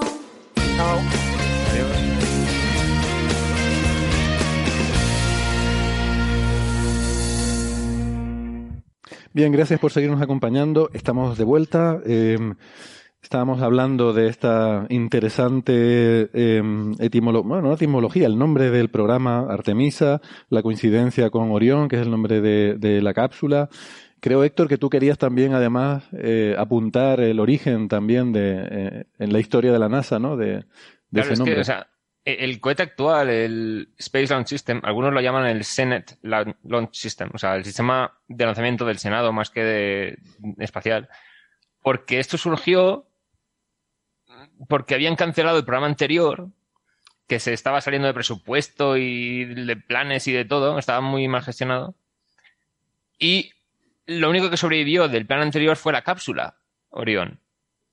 Entonces, el nombre de Artemis se lo han puesto al- cuando ya han decidido que lo van a mantener, van a, o sea, primero lo revivieron, ahora lo van a mantener y el objetivo va a ser la luna. Entonces ahí le pusieron el programa Artemis de nombre. Pero eh, Orión, hemos hablado aquí toda la relación de Orión, Artemis y tal, pero Orión venía de, un origen completamente distinto que luego se juntó con esto, entonces es una historia compleja.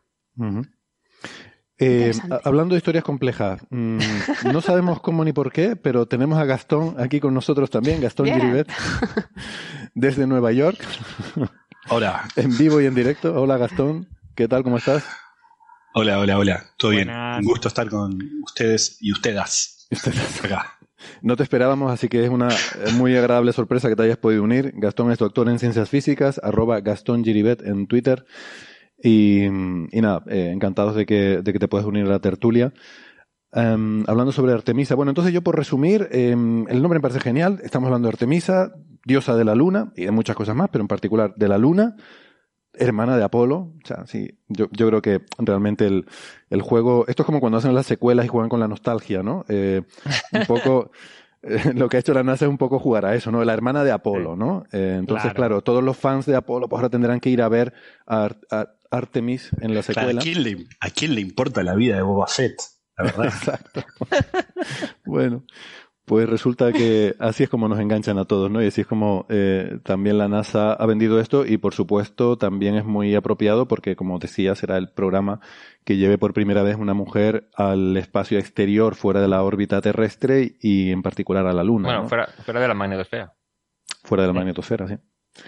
Y, mm, o sea, que desde todo ese punto de vista es buenísimo. Además, no sabía yo esta relación entre Orión y Artemis, que nos acaba de, de contar María, eh, todo genial. Si me dejas, si me dejas que sea pejiguero, Héctor, A como ver. a mí me fastidia mucho este- estos asuntos de las definiciones, eh, el espacio exterior, eh, después de mucho discutir, hemos llegado más o menos a la conclusión de que empieza a partir de 100 kilómetros de altura. Sí. Y ahí sí que ha habido mujeres, ¿no? Porque han estado en la estación sí. espacial y tal. O sea que, Sí, bueno, pero- digamos, al, más allá de la órbita baja. Me En refería más allá, sí, más allá de la En órbita. astronáutica esto se llama espacio profundo. Sí, exacto. Bueno, yo Que a- tenía que, a mí no, me, que- pa- no me parece muy acertado, porque la Luna no es tan profunda como Júpiter. Pero ya, bueno. pero el tipo Claro. de misión ya es muy diferente. Sí. Sí, yo tenía Puede entendido, ser. ahí tengo esa duda, porque yo tenía entendido que espacio profundo es Marte y más allá. Lo cual me deja la duda de si Venus o el Sol es espacio profundo o no. Sí, también. O sea, el- cuando hablaban de mandar una misión a un asteroide, o sea, el tema de todo lo que decían de antes mandar a un asteroide en vez de la Luna, es porque desarrollar el, el aterrizador era Sí. mu- muchísima más complejidad y muchísimo más caro todo. Entonces, si mandas una misión a encontrarse con un asteroide que con salir el astronauta ya puede hacer cosas sin tener que tener un aterrizador dedicado, Sí. se simplificaba todo mucho. Entonces, esas misiones también eran de espacio profundo. Mm. O sea, básicamente yo creo que las definen como no puedes bajar cuando quieras. Sí. Yo siempre lo he no dicho, que llegar, a- llegar a la Luna es fácil, lo difícil es aterrizar. Mm. Claro. Sí. Y llegar vivo Y no llegar es- vivo, eso, eso es. Claro. Lo llegar- difícil es llegar vivo. Aterrizar tampoco es Un difícil. detalle Claro. sin importancia. Claro, el tema es en Lo órbita difícil baja. es estar vivo después del aterrizaje. sí, en órbita Sí. baja, en prácticamente cualquier momento puedes ver si algo va mal, puedes bajar a la Tierra. Mm, mm, Si estás en espacio profundo, ya es más complicado. O sea, si estás yendo a la Luna, ya no puedes darte la vuelta hasta que hayas pasado por la Luna. Mm. Si vas a un asteroide cercano, eh, no puedes volver cuando quieras tampoco. La trayectoria, eh, o sea, se necesita mucho más combustible, etcétera. Entonces, hay una diferencia de planificación y de recursos necesarios y de todo muy importante. Por eso se Vale. define. El espacio profundo es cuando no estás en órbita baja terrestre. Sí. Compro, sí, sí, no, de- compro decía- entonces la distinción, sí, me parece Mm. razonable. Y ahí el Mm. problema de radiación también es peor porque estás fuera de la magnetosfera, cosas así. Sí, sí. Me refería fuera de la Tierra y su entorno, eh, Sí. evidentemente. Como lo, lo estuvimos A- comentando al antes, de grano, hecho. al grano, que lo que quieren saber nuestros oyentes es cuándo se va a volver a intentar enviar la misión Artemis.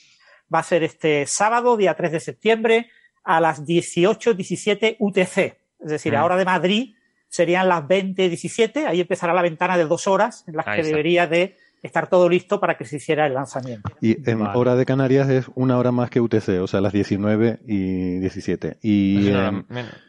Una hora menos, Claro. ¿no? Ah, no, Una hora que menos que Madrid, sí. Una hora Sí. menos que CST. yo, Una yo, hora más que UTC. Claro, claro. yo, yo creo que Claro. no. Yo creo que en Madrid es una hora más que en Canarias. Y, Ah, también es verdad. y en Buenos Aires, en Nueva York, en eh, Caracas, en Lima, no tengo ni idea. Búsquenlo en Google. Em, que teníamos que mencionar eso y también la La razón causa. para La razón por la cual que se anuló, sí. se abortara el lanzamiento, ¿no? Que fue, bueno, nada, así realmente muy grave, pero sí que entre todos esos test que se hacen, ¿verdad, Héctor? Pues el, el motor Sí, 3 eh, dio ahí un poco la lata, ¿no? Sí, Motores, por cierto, me gustaría decir, antes, Exactamente. por no irnos por las ramas mucho, Vamos a abrir cuatro. una cosa que quería haber dicho antes y me olvidé del SLS, este, este cohete, es que una, una de las cosas que quería hacer era reaprovechar todo lo posible de tecnología del transbordador espacial. Y en particular, Exacto, sí. la, el, el sistema de propulsores es Mm. una versión escalada más grande de los que se usan para el transbordador espacial con hidrógeno líquido como combustible y oxígeno líquido como oxidante, Mm. evidentemente, ¿no? Y, mm, y son pues no hay- eso. Y los dos, y le- incluso los dos Sí, los aceleradores, ¿no? Sí, esos son. Lo que pasa es que tienen un segmento más que los de lanzadera, que tienen Sí. cuatro. Exacto. Hay que tener en cuenta que este cohete está diseñado para preservar el mayor número de empleos posible. Ese es el objetivo principal del cohete.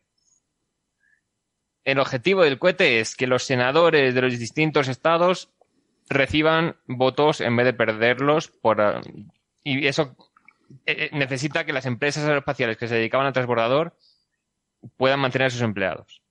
Entonces, por eso se le llamaba el Senate Launch System. Bueno, también, o sea, efectivamente, además de eso, que es un, eh, es un criterio eh, razonable y loable incluso, también está el que abaratas costes. Si puedes hacer lo mismo con tecnología que ya conoces y que requiere menos desarrollo, aunque sea hacerlo más grande y tal, siempre requiere Abaratas desarrollo en- nuevo, pero será menos. Pero en ¿no? teoría, el tema es que no ha abaratado costes. No abaratado costes, eso no lo sé. No, no, o sea, sale, creo que era 4.000 millones de dólares. No, creo que eran 1.000 millones de dólares por lanzamiento. Pero Ya, al no, pero desarrollo, hablo del desarrollo. es el desarrollo también ha salido mucho más caro de lo que se esperaba y todo. Sí, pero Y igual, Pero igual con además- otra alternativa hubiera sido también carísimo, ¿no? No, es que la gestión también Pero ha es que mala. además es que no tenía eh, este cohete no tenía se creó sin tener ninguna misión asignada También. o sea ahora se está usando pero cuando se creó no había Sí, nada No Ahora era- es cuando parece que se está encarrilando todo. Pero al Exacto. principio era un cohete creado sin, sin meta. El, el objetivo era que se fabricasen cosas en esos estados.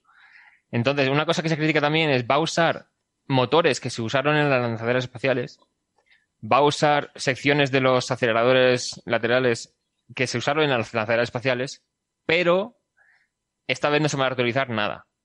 O sea, esta misión lo que va a hacer es tirar al océano un montón de componentes de reutilizables mi- del o sea, un montón de componentes reutilizables del programa de la lanzadera que se van a tirar. O sea, ha ahorrado mm, un poco de coste en tiempo, sobre todo, porque ya están desarrollados, aunque haya habido que adaptarlos y hacer un montón de pruebas y todo.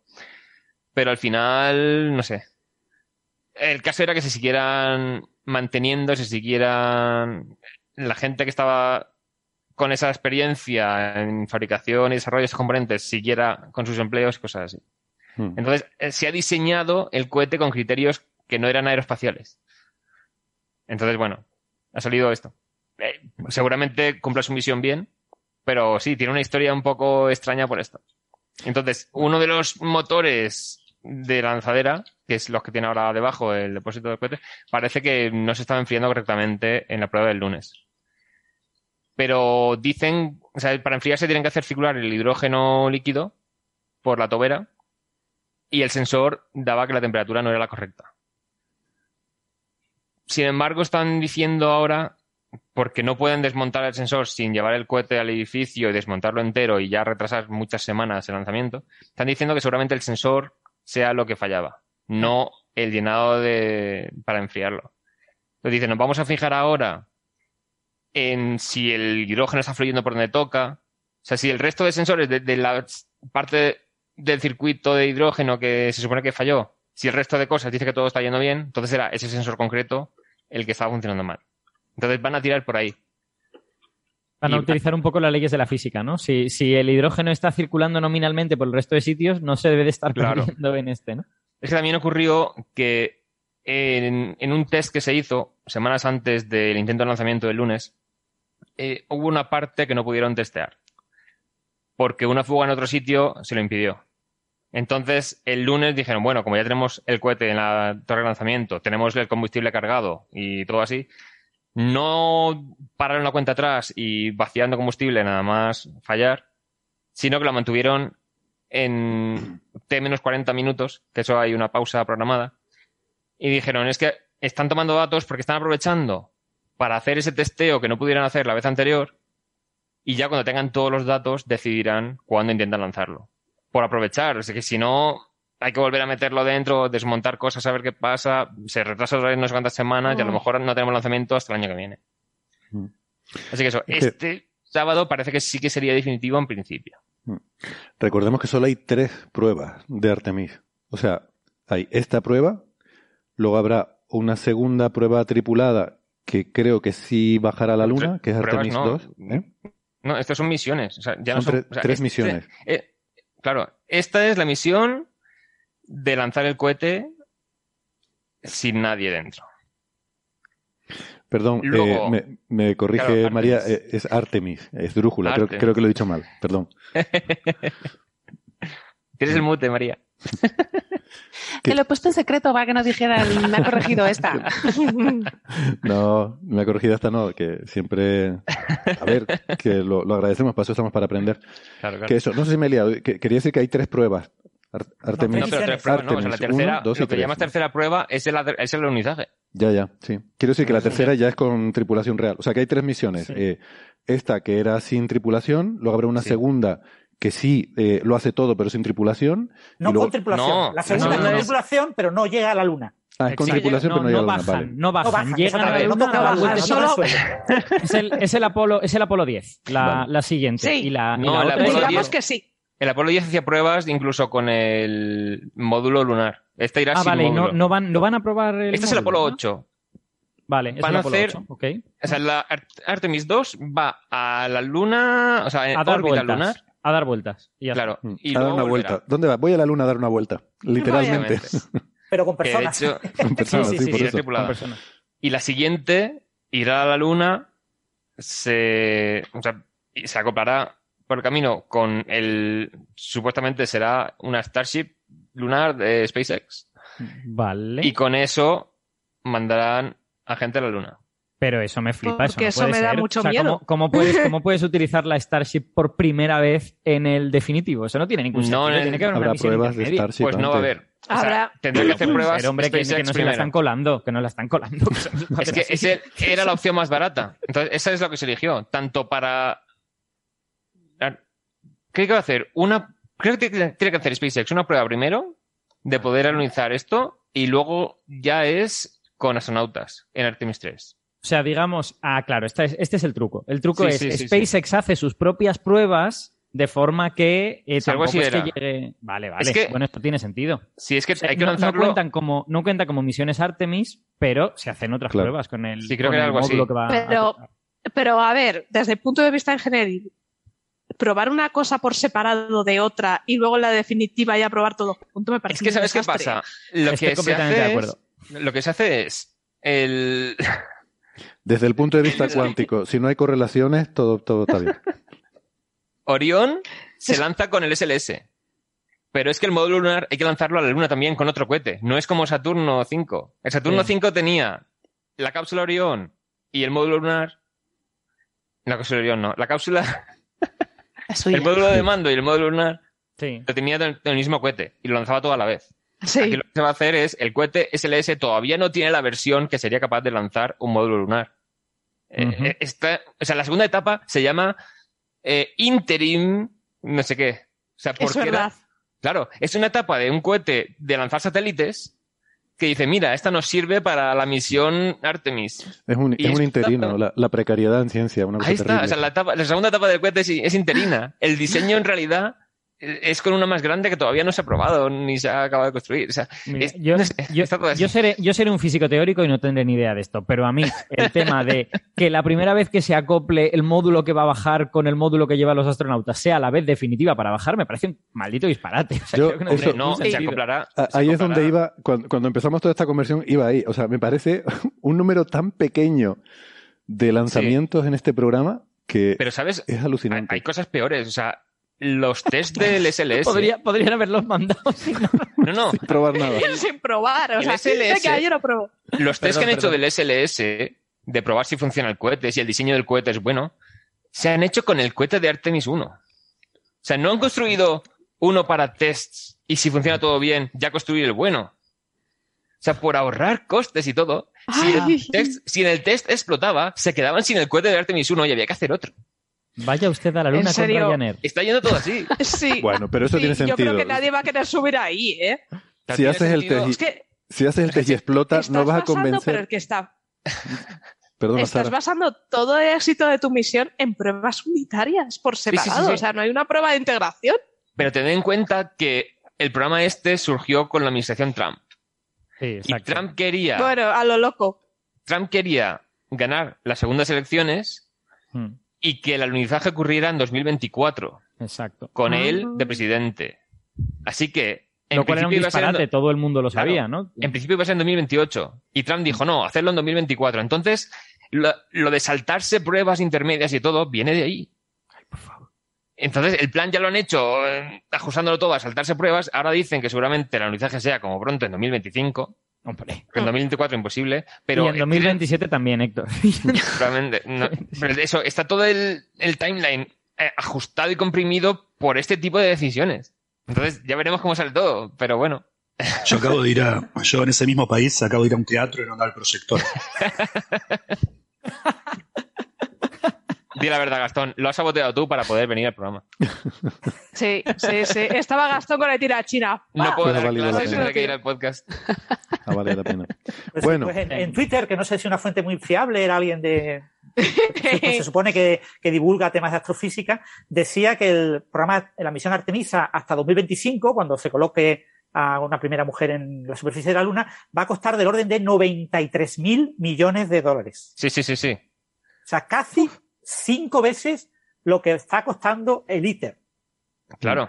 ¿Vale? Y una misión a Para Marte enviar va a una algo mujer así. a la Luna y poner la primera eh, cosita alrededor de la Luna para en un futuro construir ahí la Gateway. O sea, Sí, bueno, los Pero es que- sobrecostes de, esta, de este programa son terriblemente De todas formas, al, ritmo que va la inflación, Pero no nos 100.000 mi- engañemos. A ver, yo creo que las prisas son porque saben que los chinos van a subir y dicen, no, no, no, no van a ser los primeros. Por- Y esto es un Sí, eso también influye, eso también influye. Pero A o mí- sea, sí, con, el, sí, sí, sí. con el SLS, un lanzamiento cuesta más de mil millones de dólares.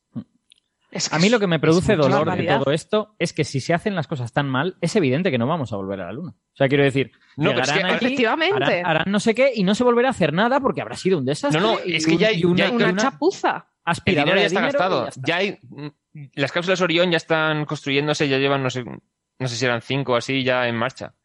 Los componentes de Gateway también están en construcción. Entonces, el plan es seguir. El tema es, ya está, el dinero yo ya creo- está comprometido. ya Yo veremos. creo que si se hacen las cosas tan mal, eso es políticamente insostenible. O sea, en Estados Unidos la, la No. ciudadanía no es idiota. En un momento dado se darán cuenta de que las cosas se están haciendo Sí, fatal. pero Estados Unidos, tú piensas el dinero que dedican a las Fuerzas Armadas y la Fuerza Aérea y la Fuerza Espacial y la Fuerza Naval. y es, eh, tú miras Artemis y es insignificante en comparación. Entonces, bueno, Bueno, no sé. aquí Yo- el tema es, ha sobrevivido al cambio de administración. Eso es, y, y tiene colaboraciones internacionales vigentes con el tema. Entonces, parece Mm. que es todo eso sí que le da una robustez de, en cuanto a futuro. Ya Sí, veremos es- cómo continúa. En eso estoy de acuerdo. Yo no Ya, daba, yo no daba que- un duro por, por el programa Artemis cuando llegara Biden, efectivamente. Ya, es que cancelar otra vez la misión lunar tras la, la cancelación anterior y la cancelación anterior a esa, yo creo que le salía mejor a hombre, cuenta. lo que podrían haber, haber alargado mucho los plazos y ponerlo con tiempo Exacto, alargas razonables. plazos, hacer las cosas bien, pasito a pasito, todo bien probado y puedes tener un éxito. Y no solo un éxito, sino algo reutilizable que te venga muy bien para el futuro. Pero esto, s- Ya, reutilizable no ser. Por cierto, por, hablando de lo de reutilizar, porque vi algún comentario de pasada por el chat, eh, quiero aclarar que no significa que literalmente sean los mismos motores de la lanzadera espacial, que alguien preguntaba ¿Qué si es que son motores eso? viejos. Significa, pero, pero no son los mismos, son, o sea, no, quiere decir que son- es el mismo diseño. No, Diseño. son los, la- son los motores que se han usado en lanzaderas espaciales. En vez de ponerlos ¿No? en los museos, que sí, que se están tirando al mar Ah, motores usados con la lanzadera. Es el motor de, del... Exactamente es eso lo que estoy diciendo. Se sacaron de las lanzaderas cuando las desmon... cuando las... Le hicieron el survey de los 50.000 kilómetros. Claro, o sea, los- Sí, sí, sí, sí, sí. es literalmente, o sea, cuando se acaben los motores de lanzaderas, entonces es cuando se usarán cohetes construidos para el programa Artemis. Ay, te vas al desguace y te compras un coche. Sí, sí, ¿Te das estaba pensando cuenta- un poco en eso. ¿Te das cuenta lo políticamente incorrecto que es estrellar la primera mujer en la luna? ¿no? Sí, sí, sí. sí. Sería.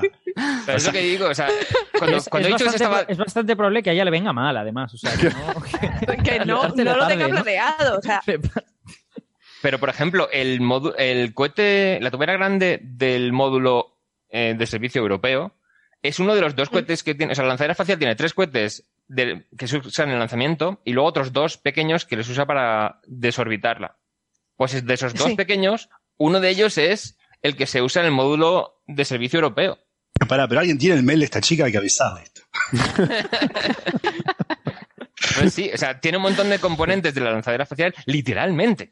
Pero estás hablando O sea, del cohete, el varios- SLS. El cohete. ¿no? Son varios segmentos de los de los de cohetes de combustible sólido, los propulsores, son que se usaron en varias misiones. Hay uno de los cuatro de los cuatro motores de la lanzadera que Pedro Duque dice, mira, ese fue en la misión que fui yo al espacio con la lanzadera. Wow. Ese cohete estaba Ay, en la ver, lanzadera cuando yo pues fui que, que en de el cinco, 98. que de cinco haya fallado uno ya me parece un logro. Em, Venga, vamos a pasar de déjame, tema. de- de- déjame Pero, que. di- o sea, no, es, diga no es que fallen por viejo, es que eran reutilizables. El tema no es que estén fallando, el tema es que se van a tirar Ya, al ya, ya. océano, no se van a recuperar de nuevo. Es que es horrible. O sea, es que Espera, espera, de- deja Alberto que estaba de antes. Quería decir algo. Sí. Eh, Una, una cosa que además se preguntó alguien en el chat y que yo creo que es interesante decir, que preguntaban que por qué no se usaba un Saturno 5, como cuando fue Uf, la, misión Apolo. Y la, y la respuesta, Mm, mm, eh, eh, mm. todos los que nos gusta esto lo sabemos, pero yo creo que la mayor parte de la gente no la tiene en mente, que es que no se sabe construir un Saturno 5. Claro. O sea, que, que todo lo que se usó para ir a la Luna en los años 60 y 70 se fabricó a través de contratos y a través de cosas y todo ese conocimiento práctico de cómo se construye eso dentro de una fábrica, eso se ha perdido y está perdido para siempre. Y, y aunque quisiéramos, no podríamos hacer un Saturno Claro, 5. esa es parte también de la motivación menos electoral de utilizar componentes de la lanzadera espacial. Es que Mm. no se Pero es que- pierda el conocimiento práctico de mm, operar Es que ese es el problema, eh, Ese es el problema de subcontratar todas las partes de Saturno 5. Claro. O, Ah, amigo, si tú document- eh, tienes tu equipo de ingenieros de la NASA y haces todo desde eh, diseñas todo bien despacio, te va a costar un montón de tiempo y un montón de dinero, sí. Pero Pero, en bien Unidos y todo está luego- subcontratado. Pero ¿sabes lo que Claro, pasa? Eso me lo explicaba alguien una vez. Es que aunque, o sea, todo eso está súper documentado. O sea, Pero no todo, cada, nada. cada componente de cada subsistema, eso está súper documentado cómo se ha hecho. El problema es que está basado en, en piezas y componentes que ya no existen. Que habría que- o sea, es Exacto. que, yo que sé, el tornillo Materiales de que no, no sé. El tornillo no sé qué de tal material, que es que tiene que ser de tal material porque está aprobado para el espacio, no sé qué y tal, ya la fábrica que hacía esos tornillos ya no los hace, ya no existe. Ya no existe. Entonces, no es que, o sea, tú puedes tener el conocimiento teórico, eh, porque todo eso está documentado, pero es que es impráctico desde un punto de vista económico el tener que reinventar hasta las fábricas de las mínimas tuercas de tungsteno, de no sé qué, Claro, Sí. claro. que hacían, Es que Claro, no habría que porque estos no son tornillos que vas y compras en la ferretería. la- las fa- los aparatos que fabricaban esos componentes también habría que volver Mm. a diseñarlos. Todo, todo, Exacto. todo, todo. O sea, la, digamos, la cadena de conocimiento técnico, de conocimiento ingenieril es la que se ha roto cuando tú dejas de hacer Saturnos 5. Sí, Claro. yo- pero yo creo que más que de conocimiento es incluso de, de capacidad de fabricación. O sea, que, que probablemente sí. tienes toda la documentación de Sí, cómo sí. hacerlo, pero tienes que volver a montar fábricas de Ahí componentes que ya, no, Claro. pero de componentes a nivel de tuercas, porque esto no dices tú, voy a coger una tuerca de un cuarto que compro en la ferretería. No, no, tienen que ser específicas, de un material, de un... No, Claro. no sé exactamente en detalle, que. ¿cómo, Pero- cómo le dices a un proveedor que tienes un. eh, haces una compra? Mira, necesito 543 tuercas de esto, pero no te voy a garantizar eh, que la misión continúe. Es que eso no puedes. Tú no puedes. Claro. No, y 543 tuercas que estén, eh, ¿cómo se dice esto? Space... em, Rated. Rated, sí, rated. O sea, que... Tienes que que volver. estén claro, verificadas no, por es que espacio. O sea, tienen que haber pasado por un claro. proceso de certificación. de pruebas, claro. Bueno, Entonces ahora la colección Que es que- tiene es el de construir lanzaderas espaciales. Y ese es el que se mantiene. Es que, claro, es que es un gasto, lo que estábamos hablando, es un gasto para el proveedor que tienen que fabricarlas, porque tiene que ponerse a fabricar, crear astroqueladoras, cre- crear todo. Te manda una primera muestra de material. Tú lo tienes que tener gentes, ingenieros, que trocen ese material, analicen, hagan pruebas de todo tipo. Que pasa la prueba bien, pero si no, hay que volver a empezar. Claro. Y es es- un- Es un gasto impresionante. bueno, eh, venga, que se nos va el tiempo. Eh, porque María la pobre me ha dicho que iba con un poco de prisa hoy. Así que Nada. No, estoy aquí. Digo- estoy aquí disfrutando, Bueno, escuchando. lo de Artemisa será breve y así hablamos también de la parte mitológica. soy un mentiroso. Admítelo, soy un sinvergüenza. en fin. Ya sabes que a mí me gusta Hermes. Ah, pensé que dijiste me gusta irme. me gustó. Hermes, vale. Venga. No, no, estoy muy contenta. Yo, yo soy más fan de Cronos, ¿no? O Cronos. ¿Cómo es? ¿Lo del tiempo? Siempre me lío. Eh, ¿Cronos? ¿Hablas de Star Trek o de Sí, Grecia? Cronos, Cronos. Cronos con J. Cronos. ¿no? Venga. Ese es el tiempo. Que se- por eso que se nos va. Eh, Ah, vale. A ver, un artículo en una revista que se llama Nature Communications Biology. Ah, claro, mi cosa. Sí, sí, sí. Mi cosa. Me ha Claro que estaba yo Eh, aquí pendiente de hacer. Maravilloso. Ok. Eh, la, revista go. se llama Communications Biology. Es una revista Ah. del grupo Nature, pero en el nombre de la revista no aparece la palabra Nature. Vale. ¿Y vamos Pues- a hablar de biología? Eh, bueno, Eh, vamos a Francis, hablar ¿la de... NECA qué opina de esa revista? Eh, supongo que opinará bien. En general, las revistas de Ah. Nature, eh, además como el apoyo que tienen ahora de Springer, rápidamente consiguen altos niveles de impacto y, y suelen ser revistas más o menos. Pero Pero, no- bueno, Sí. las Communications suelen ser es que siempre ya pregunto. revistas de menor prestigio que las Nature CTNCD. Yo, yo creo que eh, Francis se, se apresuró a hacer ese comentario porque es verdad que a veces hemos comentado que en Nature Communications, la, la Nature Communications aparecen a veces cosas de las que podríamos denominar. Y, y por eso a lo mejor está decir, bueno, vale, Communications Biology. No, No, se nos ha ido María. solo- seguro que solo es que ha apagado la cámara. Por favor, dime que solo ha apagado ¿Quién, la cámara. quién va a hablar de Osmo? eh, Communications Biology tiene un índice de impacto de este año pasado eh, de seis y medio. Ah, sí, medio Seis y medio es aproximadamente la media de, eh, o la mediana, no sé si recuerdo si era la media o la mediana de los índices de impacto en biología. Es decir, que más o menos la mitad de las revistas tienen más de seis y medio. O sea que eh, no es una revista de Q1 seguro. Tiene que ser por lo menos Q2 o rondando Q3. Vale. Pues nada, que salió un paper eh, de una serie de autores de mm, Alemania y Suiza, del CNRS de Francia. Eh, de hecho, el primer autor se llama Ce- Cédric. G- Dilo tú, María, porque esto suena. Pero es del, del Max Planck, ¿no? Se llama pero tiene cuatro-. Es que tiene cuatro afiliaciones. Del CNRS, que es en Francia, del proyecto de chimpancés TAI, del Centro de Investigación Suiza, no sé qué, en Costa de Marfil, del Departamento de Comportamiento Humano, Ecología y Cultura del Max Planck en Alemania, y luego el, de el Departamento de Neuropsicología de, de Max Planck, no sé. Sí, yo creo que ese es su... su... Es que fijaos, fijaos lo maldita principal. que debe estar que debe estar la cosa para que este hombre esté pluriempleado. La biología. Bueno, la, Pues- la gente muy famosa suele estar empleada porque lo contratan de muchos sitios para pedir una serie de proyectos. Si tú quieres pedir, por ejemplo, ahora proyectos europeos, pero también quieres pedir proyectos británicos, pero también quieres pedir proyectos americanos o estadounidenses, entonces tienes que eh, tener una triple afiliación. Entonces la tienes y de escándalo. Eh, puedes conseguir proyectos de las tres fuentes diferentes. Yo recuerdo cuando estuve en la Universidad de Manchester había un montón de chilenos porque Chile tiene bastante tiempo de observación con el interferómetro ALMA. Entonces, para usar ALMA, contra- contrataban a gente chilena. Claro. No teniendo visitantes Claro. en el departamento, no sé cuántas. Pero claro, funciona así. Mm.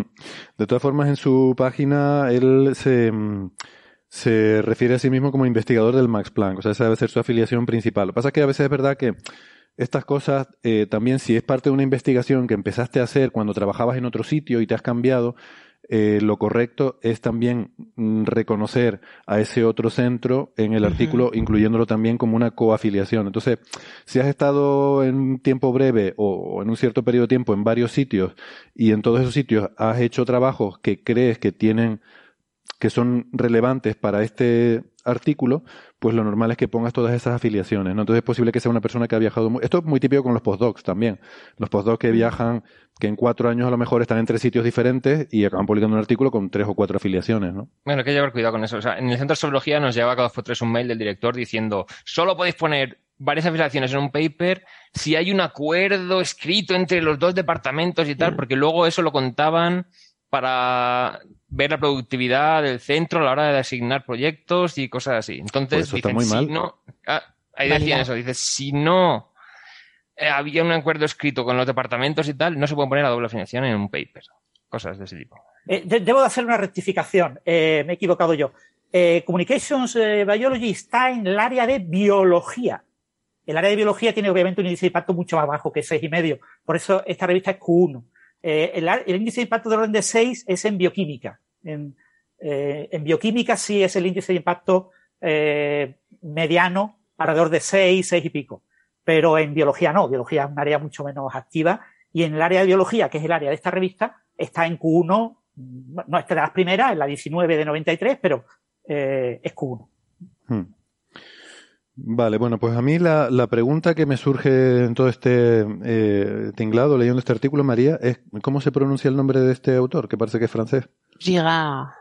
Gi- Cédric Girard Buteuse.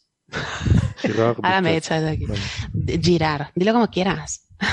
Girard. Hemos dicho antes que lo adaptamos todo a nuestra fonética. Girard. Gerardo, entonces. Es su apellido. Se llama Ced- Cédric, que es un nombre sajón, ¿eh? Bueno, pero bromas aparte está, está muy interesante, ¿no? Porque eh, parece que, bueno, se titula, eh, bueno, da igual cómo se titula, ahora nos lo contarás tú, pero tiene que ver con cómo se comunican los chimpancés, las, las estructuras verbales que usan para comunicarse y que son sorprendentemente eh, sofisticadas, ¿no? Por lo menos a mí me parece muy alucinante lo que han, eh, lo que han encontrado.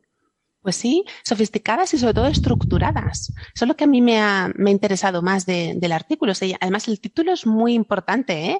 porque dice, los chimpancés producen diferentes secuencias orales. Aquí vocal, pues es la producción oral, ¿vale? La, la- lo que enuncia que puede ser un grito, un sonido, un fonema, con propiedades que tienen orden y recombinación. O sea, que, que, lo que lo que han hecho estos autores, que además desde el abstract, que eso está muy bien, nos avisa que, que hace falta más trabajo todavía, que no han visto que haya un significado en este sistema de comunicación, lo que han estudiado es la estructura y la combinación de todos esos, esos segmentos de producción oral de estos chimpancés del- de Costa de Marfil, ¿verdad? Del parque Tai. Entonces, ellos dicen, ¿sí? Entonces, entonces María, el, el titular es que los chimpancés tienen su propio lenguaje, ¿no? No. no hagas un clickbait. Eso es como el meme, ¿no? Lo que escribo, lo que publican. bueno, la verdad es que no es nuevo estudiar el sistema de comunicación en primates, es- en chimpancés, en orangutanes, incluso habréis visto cómo se les enseña lengua de signos. A, a muchos chimpancés, pero nunca han conseguido aprender una lengua humana, una lengua natural, porque ya sabemos todos, el lenguaje es la capacidad de comunicación de los seres humanos. Se habla del lenguaje humano. Y eso cómo se manifiesta en las lenguas, las lenguas naturales, lo que llamamos lengua natural, que no, el- que no es una lengua de programación, una lengua artificial. Y luego están las lenguas eh, señadas, las lenguas de signos, que os decía antes que muchos chimpancés las han aprendido, pero con un número muy limitado de palabras. Solo hubo un caso, solo me acuerdo que se llamaba Kanji, porque suena como a kanji, un monito pequeño, un, un monito, eh, perdón, a ver si se me ofenden, es un chimpancé pequeño.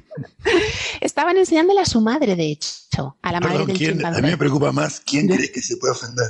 Ya, ellos, ellos, los monitos. como hoy en día. Gastón, por ejemplo. Yo propongo que llamemos a los humanos monitos también. ¿no? primates. Pues le estaba enseñándole a su madre, a la madre chimpancé. Y la madre no conseguía aprender. Y el hijo, el pequeño, se abalanzó y empezó a contestar y aprendió más que la madre, fíjate, ¿eh? pero era un, un caso aislado. Y A ver, acto seguido Ma- se quedó sin merienda durante tres semanas seguidas, ¿no? María, quizá yo tenía una, una pregunta sobre esto porque siempre que encuentro la respuesta es de unas fuentes no muy confiables. Entonces voy a usarte a vos como fuente confiable. Uy, eso... Eh, es cierto, es cierto que, que no solamente pueden aprender, aunque es una, una cantidad frugal de signos, pueden también transmitirlo a sus hijos. Sí pueden si están entrenados. Él por su propio pie, un chimpancé no le ha transmitido a sus hijos unas lenguas, sino como parte del entrenamiento con un lingüista, con el biólogo en el laboratorio, pero en la Pero sin la- naturaleza no. Pero sin la intervención directa del, del- del- del investigador con, con la cría. Pero por la presión, porque si estamos haciendo un experimento y hay varios individuos, varios sujetos, y uno no aprende, pues el otro le echa una mano, por así decirlo. ¿Te están llamando? ¿Estás, ¿Te está hablando un chimpancé?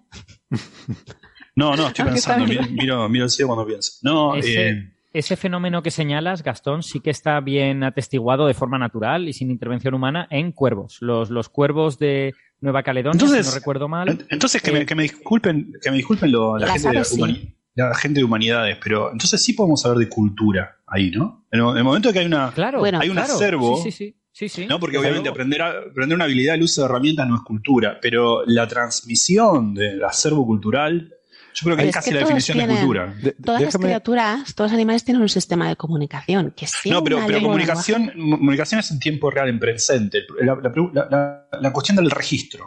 Eh, Eso De- es importante para la cultura, digamos. Déjame decir una cosa sobre eso porque es un tema que estuve mirando una vez para un tema que, bueno, me hacía falta para eh, algo que tenía que escribir. Eh, resulta que hay entre la, la gente que estudia estas cosas de comportamiento animal eh, tienen su propia definición de cultura porque es algo que sobre lo que evidentemente se ha discutido mucho y lo primero es que han tenido que ponerse de acuerdo y no es fácil sobre qué entendemos por cultura. Y yo No ahora no me acuerdo. Pero- Para él que para mí. ¿Cómo? Perdona. Que no es lo mismo para él que para mí, a lo mejor. Claro, exactamente. Entonces, por eso te digo, hay una, una cosa es lo que podamos entender coloquialmente como cultura y eh, en estos estudios de comportamiento animal hay algo que era, yo qué sé, eh, a ver si voy a intentar recordarlo, pero se trata como de comportamientos eh, que manifiestan los animales que se pueden enseñar de una generación a la siguiente y que son eh, características de grupos y diferentes entre grupos que no han tenido contacto entre sí o, algo así, vamos. Eh, Era más complejo que esto, que no haya limpiado su órbita, no sé qué, eh, unas historias complicadas. Eh, Es broma. Claro, por porque para mí cultura es un comportamiento aprendido y transmitido y repetido, pero un Exacto. comportamiento. Entonces, esto se ha observado en algunos animales, no, no muchos, pero es que es difícil de mm, demostrar este comportamiento. Entonces, se ha demostrado en ballenas y en monos. Exacto.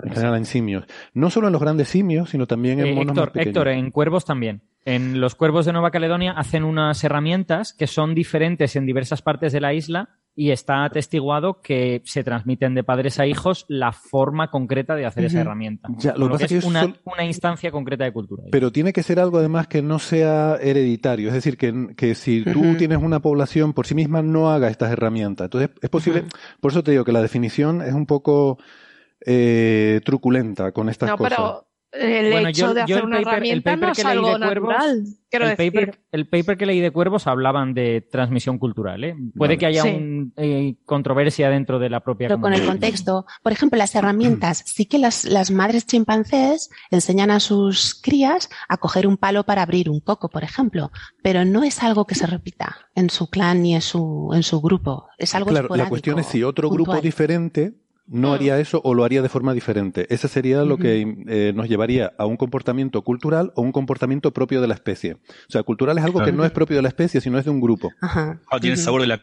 contingencia, ¿no? De, de algo que, que es contingente. Que alguien podría, por ejemplo, agarrar un mono y decirle, che, mira, si tirás la, esta moneda y te sale así, te doy banana. Si no, al revés, eso lo elijo yo. Y vos ves que después de tres generaciones viene el monito chiquito, tira la moneda y se pone a llorar cuando sale al revés. O sea, algo así, ¿no? Sí, sí. Mira, eso- Eso me recuerda a una anécdota de un monito chiquito que hay, hay unas cosas, una cosa que nos diferencia el lenguaje humano del, del sistema de comunicación animal, lo habréis oído, que es la capacidad de prevaricación, ¿vale? No solamente mentir y decir cosas falsas, sino no decirlas cuando las vemos. Por ejemplo, hay una llamada de los chimpancés que es cuando ven comida. Cuando ven comida emiten un, un segmento oral, ¿vale? No sé si es un U, una, lo que sea, ¿no? Entonces, no pueden no hacerlo. Es decir, incluso si hay un depredador cerca o hay otros monos que se lo pueden quitar, es superior a él, lo tiene que hacer. Entonces se hizo el experimento con uno pequeñito, parece un poco cruel, pero le daban al pequeñito una banana, como dices tú, o algo de comer, y si emitía el grito de aquí hay comida, se lo quitaban. Y el monito fue entrenado, pero no pudo nunca dejar de decirlo. ¿Sabes lo que hacía? Lo decía bajito. Decía, comida, comida. ¿No? La gente dice, comida. No. Entonces decía, comida. O sea, no podía Eso no hacerlo- hacerlo. Qué bueno. En, en O sea, un, que quisieron- en un piso que estuve, eh, el compañero Ah, piso tenía perro. Y claro, si se ponía a ladrar cuando veía a alguien pasando por la calle un perro, era ladrando dentro de casa y era un escándalo. Entonces aprendió que no tenía que ladrar, pero se ponía a la ventana y hacía. Lo hacía para que- adentro. Sí, o sea, como ladraba en, No, ladraba pero en silencio. Los humanos hacemos de alguna forma lo mismo. Si no, no existirían los detectores de mentiras. O sea, algo en, nuestra, en nuestro organismo también sabe que estamos mintiendo. Lo que pasa es que de manera mucho más sutil y subterránea, pero también Pero tú pero lo no hay puedes algo en callar. nosotros. En Tú un te gran- lo puedes callar. Si tú ves comida y, y te lo callas, evitarlo. para que, exacto, para que no vengan otros. Es una de las teorías que hablaremos Bueno. ahora sobre el origen Bueno. de. Claro, claro. ¿Quién Qué nos, quién nos ha comido la última galleta? De- déjame, "Mm". déjame decir una cosa sobre el comentario de Gastón, que en, en una, en una de esas grandes ironías de la vida, los detectores de mentira son mentiras. Sí. ¿Qué me dices? ¿Hemos ido? Sí, Hemos Así como, engañado. así como en alguna parte del multiverso, del multiverso las leyes de la física son tan distintas que el multiverso no existe, leí el otro día. por- Bueno, volvemos a lo de, a lo de los monos. Eh, eh, no, otra cosita sobre cultura también antes que quería comentar. Eh, leí una vez un paper que creo que comentamos en Coffee Break de una de esas cosas que está un poco borderline sobre si se considera cultura o no y tenía que ver con un estudio que habían hecho en lobos sobre la forma de aullar que llegaban a la Oh. conclusión de que las, em, los sonidos que emitían al aullar y las circunstancias en las que emitían esos sonidos eran dependientes del grupo al que pertenecían Mm. y se preguntaban si eso era signo de cultura o no y la controversia era por el hecho de que aullar es algo natural en el lobo. O sea, el lobo de una forma natural aulla ajá.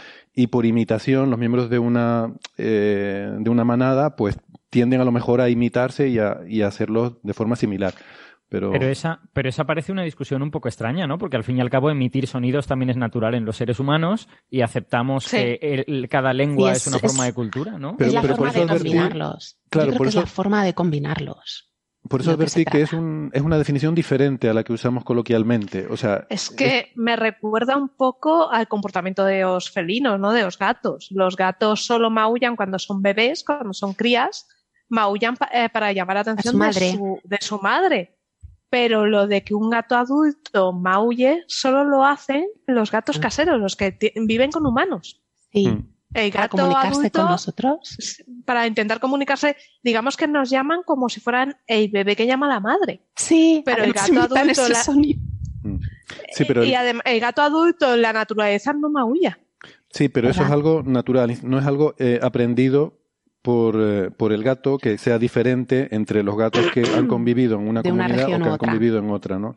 Que insisto, lo que nosotros entendemos por cultura es una cosa, pero en, dentro del contexto del comportamiento animal, yo qué sé, esto, esto pasa como nos pasa mucho en física también. A veces le ponemos nombres coloquiales a las cosas que representan un concepto Sí. técnico y a veces genera confusión entre el, el- el uso coloquial del vocablo y lo que realmente se entiende en ese campo de trabajo por ese vocablo, ¿no? Entonces, Claro, porque se generaliza. Claro, lo, que, vamos- lo que está claro, lo que está claro es que cuando los cuervos o las, o las ballenas inventen la ciencia, eso no será cultura. No, eso eso- será eso todo el mundo lo tiene claro. tendremos que de re- hecho, eso, cuando ellos reflexionen sobre su propio lenguaje, su propia capacidad de comunicación. ¿Puedo, puedo hacer una nota al pie? Un poco de queja gremial. ¿Al pie de quién? Eh, al, pie, al pie de Alberto. Queja Lo que dijo gremial de de los cuando las ballenas, cuando las ballenas eh, hagan la cultura, es- eh, hagan su ciencia, no será cultura. Le voy a contar una anécdota de un amigo, no voy a decir su nombre, pero voy a decir su apellido, Edelstein. Eh, una vez en Santiago de Compostela, no es culpa de él, él es el héroe de esta historia, como todas las historias que él cuenta, pero yo estaba ahí. Eh, fue a, Pensaba que decías que no era culpa de él su apellido. Tampoco, de hecho. Es culpa de Franklin, eh. Franklin, su padre. Bueno, eh, un saludo a Franklin, que se me escucha. Un saludo. Eh, entonces, la idea es que, que fu- fue hay, un, hay en Galicia, en Santiago de Compostela más precisamente, hay un gran, una gran, un gran centro de convenciones, una escala increíble cultural, y él fue para habl- hablar con el que se encarga de eso, no sé, algún burócrata ahí de Santiago de Compostela, político, y le dijo era, que era pasar un evento con charla de divulgación sobre ciencia, y le contestó, me pasa esto para cultura, para ciencia no. Oh. Ah, Sí, sí. interesante. ¡Polines! Sí, Horrible. y yo sé de Separó, qué- no sé- de no qué- sé el nombre del burócrata, pero- hablas. Ya no vamos a encontrar, Yo burócrata no diré Santiago. nada. Yo no diré nada. cerrando, No, cerrando, la- el- cerrando ese- el círculo, ce- cerrando el círculo y hablando y, y hablando un poco de las ironías y todo esto, obviamente lo que yo había dicho era una ironía. O sea, lo que quería decir es, hemos discutido un montón sobre qué es cultura y qué no, pero todo el mundo tiene claro que la ciencia bajo ningún concepto va a haber. Claro, ah, ok, Satanás. bueno. Los políticos. Pobres, os a estáis veces- ofendiendo vosotros en vez de yo. que No, pero que, que a mí me parece terrorífico. O sea, que obviamente la ciencia es, es parte de la cultura humana, pero que, que es una locura. Claro. Pero hay mucha gente que es como Ya, este entiendo. que acaba de describir Gastón. Sí, sí. Bueno, pero los Sí, sí, sí, chimpancés, entonces, Bueno, pero antes de, lo, de los chimpancés hablábamos con Francis, ¿os acordáis hace algún tiempo de un paper sobre la segmentación y secuenci- secuenciación del canto de algunos pájaros? mm, Que es un poco el mismo trabajo que han hecho aquí, porque no es que sea algo nuevo, sino que es un análisis cuantitativo, Mm. ¿vale? Con métodos bayesianos, con estadísticas, es un corpus, o sea, recopilan un corpus, lo anotan, lo segmentan y sacamos las características. Entonces, en el, en el paper aquel de los pájaros, con el que hablábamos con, con Francis, está claro que emiten, que todos los pájaros cantan y emiten sonidos, pero eh, la cosa es en analizar cómo combinan esos sonidos, aislar segmentos de sonidos que se llamaban sílabas melódicas, que estos autores del, estudio sobre los chimpancés aquí dicen una cosa, en vez de decir sílabas, ellos dicen eh, sonidos únicos y luego dicen bigramas y trigramas, que claro, para mí pues no está bien, con toda mi humildad, porque grama es un signo escrito, inciso o grabado. Entonces, lo que están hablando es de fonemas, de dos fonemas o tres fonemas juntos, pero yo creo que no querían decir la palabra sílaba por no relacionarlo con el lenguaje humano o las lenguas naturales. Y de lo que hablábamos con Francis era de estos grupos de pájaros que parecía que tenían un idioma, tenían unos mismos sonidos, pero según su, su, clan o su zona los combinaban de manera diferente. Había sonidos que tenían tendencia a aparecer en primera posición, otros al final, y los autores se preguntaban, ¿estamos ante un tipo de, de gramática, de sintaxis? ¿Hay una transmisión de significado mediante el, la diferente ordenación de los segmentos? Y Francis hablaba de los agapornis, que él tenía uno y decía que hablaban o que emitían un canto diferente según la familia en la que se habían criado, ¿no era así? Exactamente, sí, sí, eso dicen. Eh, Yo no he hecho los experimentos, pero lo que Pero dicen es eso, que aprenden una serie de vocablos o de pronunciaciones de eh, cosas que las personas que son aficionadas a eso de mi Agaporni dice la- mi nombre, dice el nombre de mi vecina, dice no sé qué palabra. Eh, claro, eh, las vocalizaciones del Agaporni son muy alejadas de lo que es la pronunciación de un humano, ¿eh? O sea, Sí. hay que tener mucha imaginación para mm, decir, está diciendo María, está diciendo algo que ¡Ea! ¡Ea! María. Pero bueno, el, parece ser que ese tipo de, de cosas la aprenden eh, cuando son jovencitos y cuando llegan a, a los seis meses, cinco o seis meses, ya dejan de aprender y ya no aprenden más. Entonces lo que han aprendido eh, se considera que les integra dentro del grupo Mm. en el que están conviviendo y se utiliza Ajá. como eh, mecanismo de reconocimiento de yo pertenezco a este grupo eh, y no pertenezco a otros grupos que utilizan otro tipo de, de sonidos diferentes. Pues un poco como decía Alberto, de los cuervos. ¿Eran los cuervos los que mencionabas? Sí. Que, que algo se ha estudiado, ¿verdad? Sí, sí, en, en este caso creo que eran cuervos de Nueva Caledonia, si no recuerdo mal. Y el, el asunto era que ellos utilizan una especie como de bastoncitos, de, o sea, ellos cogen unas ramitas y las afilan para poder sacar, creo que eran gusanos de dentro de, Ah, de dentro de Creo que me has contado alguna vez. Creo que te lo he oído decir Y- alguna vez. Hacía falta, creo que lo conté en la brújula hace unos años, no me acuerdo. Ah. El, em, hacía falta como partirlo y que fuera bífida la, la, la punta y tal y cual. Y en cada región de la isla eso se hacía con una técnica ligeramente diferente. Ajá, ajá. Se veía que efectivamente se, se heredaba de padres a hijos. Con lo que, bueno, una, una instancia concreta de cultura, ¿no? Porque efectivamente es una herramienta y es la forma de elaborar esta herramienta. Y los, los, o sea, no solo veían eso, el artículo era largo y se veía como algunos cuervitos jóvenes eh, lo hacían mejor, otros tardaban más tiempo, o sea que claramente había un proceso de aprendizaje en ese sentido. Pues volviendo a lo que preguntaba Gastón, eh, el hecho de que le enseñemos una lengua de signos a un chimpancé y él se lo transmita a un hijo o a un compañero, eso sucede cuando están en el laboratorio, pero en naturaleza, no sé, Héctor, a lo mejor me equivoco, en la naturaleza ya no necesitan ese sistema porque tienen el suyo propio. Eso es una, como una interfaz, por así decirlo, con los humanos, como decía Sara de los gatitos. Que Bueno, no pero es está, la algo que... está, está la posibilidad ante la necesidad, lo cual nosotros también supongo Exacto. decimos, Sí, Sí, sí, sí, sí. se sí, me tiran solo una selva, no, no, no me- ni me he visto, pero digo, ¿Te eh, viste? No, pero claro, es eh, todo esto, todos estos aprendizajes de animales llevan siempre un refuerzo. Eso es. Entonces, claro, tú al mono cuando te aprende una palabra en lenguaje de signos, le das un refuerzo. Entonces, al final, ellos aprenden por refuerzo, por, porque quieren obtener ese premio. Eso es. Y, os- y, o sea, y aún es más. Ahí aún iré más lejos y os preguntaré algo. Cuando hablamos con una lengua de signos, ¿vosotros conocéis alguna lengua de signos? ¿Sabéis que no son iguales? ¿Que no hay una lengua universal? Como pensamos No, todos de no. pequeñitos, sino que cada país, cada eh, cultura, cada estado tiene su propia lengua de signos porque está basada en la lengua natural. Entonces, cuando hablamos con una lengua de signos, vosotros pensáis, una pregunta que os lanzo, ¿pensáis que, que, es- que emitimos? ¿Solamente sustantivos, palabras? ¿O creéis que podemos tener algún tipo de sintaxis en una lengua señada? Hombre, pues claro que puede haber sintaxis, ¿no? Porque puede haber un orden de, de los, de los Ah, diversos elementos, por lo tanto, eh, puede haber una sintaxis. El orden es uno de los tres criterios que usan estos autores para determinar si tiene un significado su lengua. El orden, la combinación. Por ejemplo, pensad, vamos a imaginar ahora mismo que yo voy a, soy una exploradora y estoy ahí en la selva y me encuentro a Gastón, que es de otra etnia. No hablamos lo mismo, ni siquiera sé si es humano. Estoy vengándome. Entonces, imagínate que yo le veo y, y yo me encuentro y yo quiero saber, pues primero, yo tengo mucha hambre, vengo de hacer un largo viaje y me lo encuentro a este señor. Y luego que quiero decirle, eh, primero si es peligroso o no, y luego si me va a dar algo de comer. ¿Vale? Porque yo vengo muy cansada y quiero preguntarle algo de comer. ¿Cómo haría yo esto? ¿Cómo le digo con signos? Pensad cómo le diríamos, ¿me das algo de comer? El signo universal de comer es ese que de llevarse la mano a la boca, ¿no? Vale, pero si hago esto, él dice comer, ¿no? O, di- o comer dirá, ah, italiana, yo argentino, casi. Yo, yo soy argentino, si no haces así, como diciendo, ¿qué haces acá? Yo tengo que establecer, no quiero comer, quiero que él me dé algo de comer a mí. Y ahí entra Mm. la sintaxis, Claro. que no es nada más y nada menos que la dependencia, los puntos de referencia. Yo me señalaría a mí o a él, o señalaría algo, un camino que va entre los dos y diría comer, pero tú a mí, o sea, porque yo quiero que tú me des a mí. Entonces, Claro, pero lo mismo piensa que te quiero comer o, o algo así. o- O me vas a, quiero o que me me, vas a comas, comer. o bueno, vamos a poner otro ejemplo. A mí, a mí me están metiendo en no.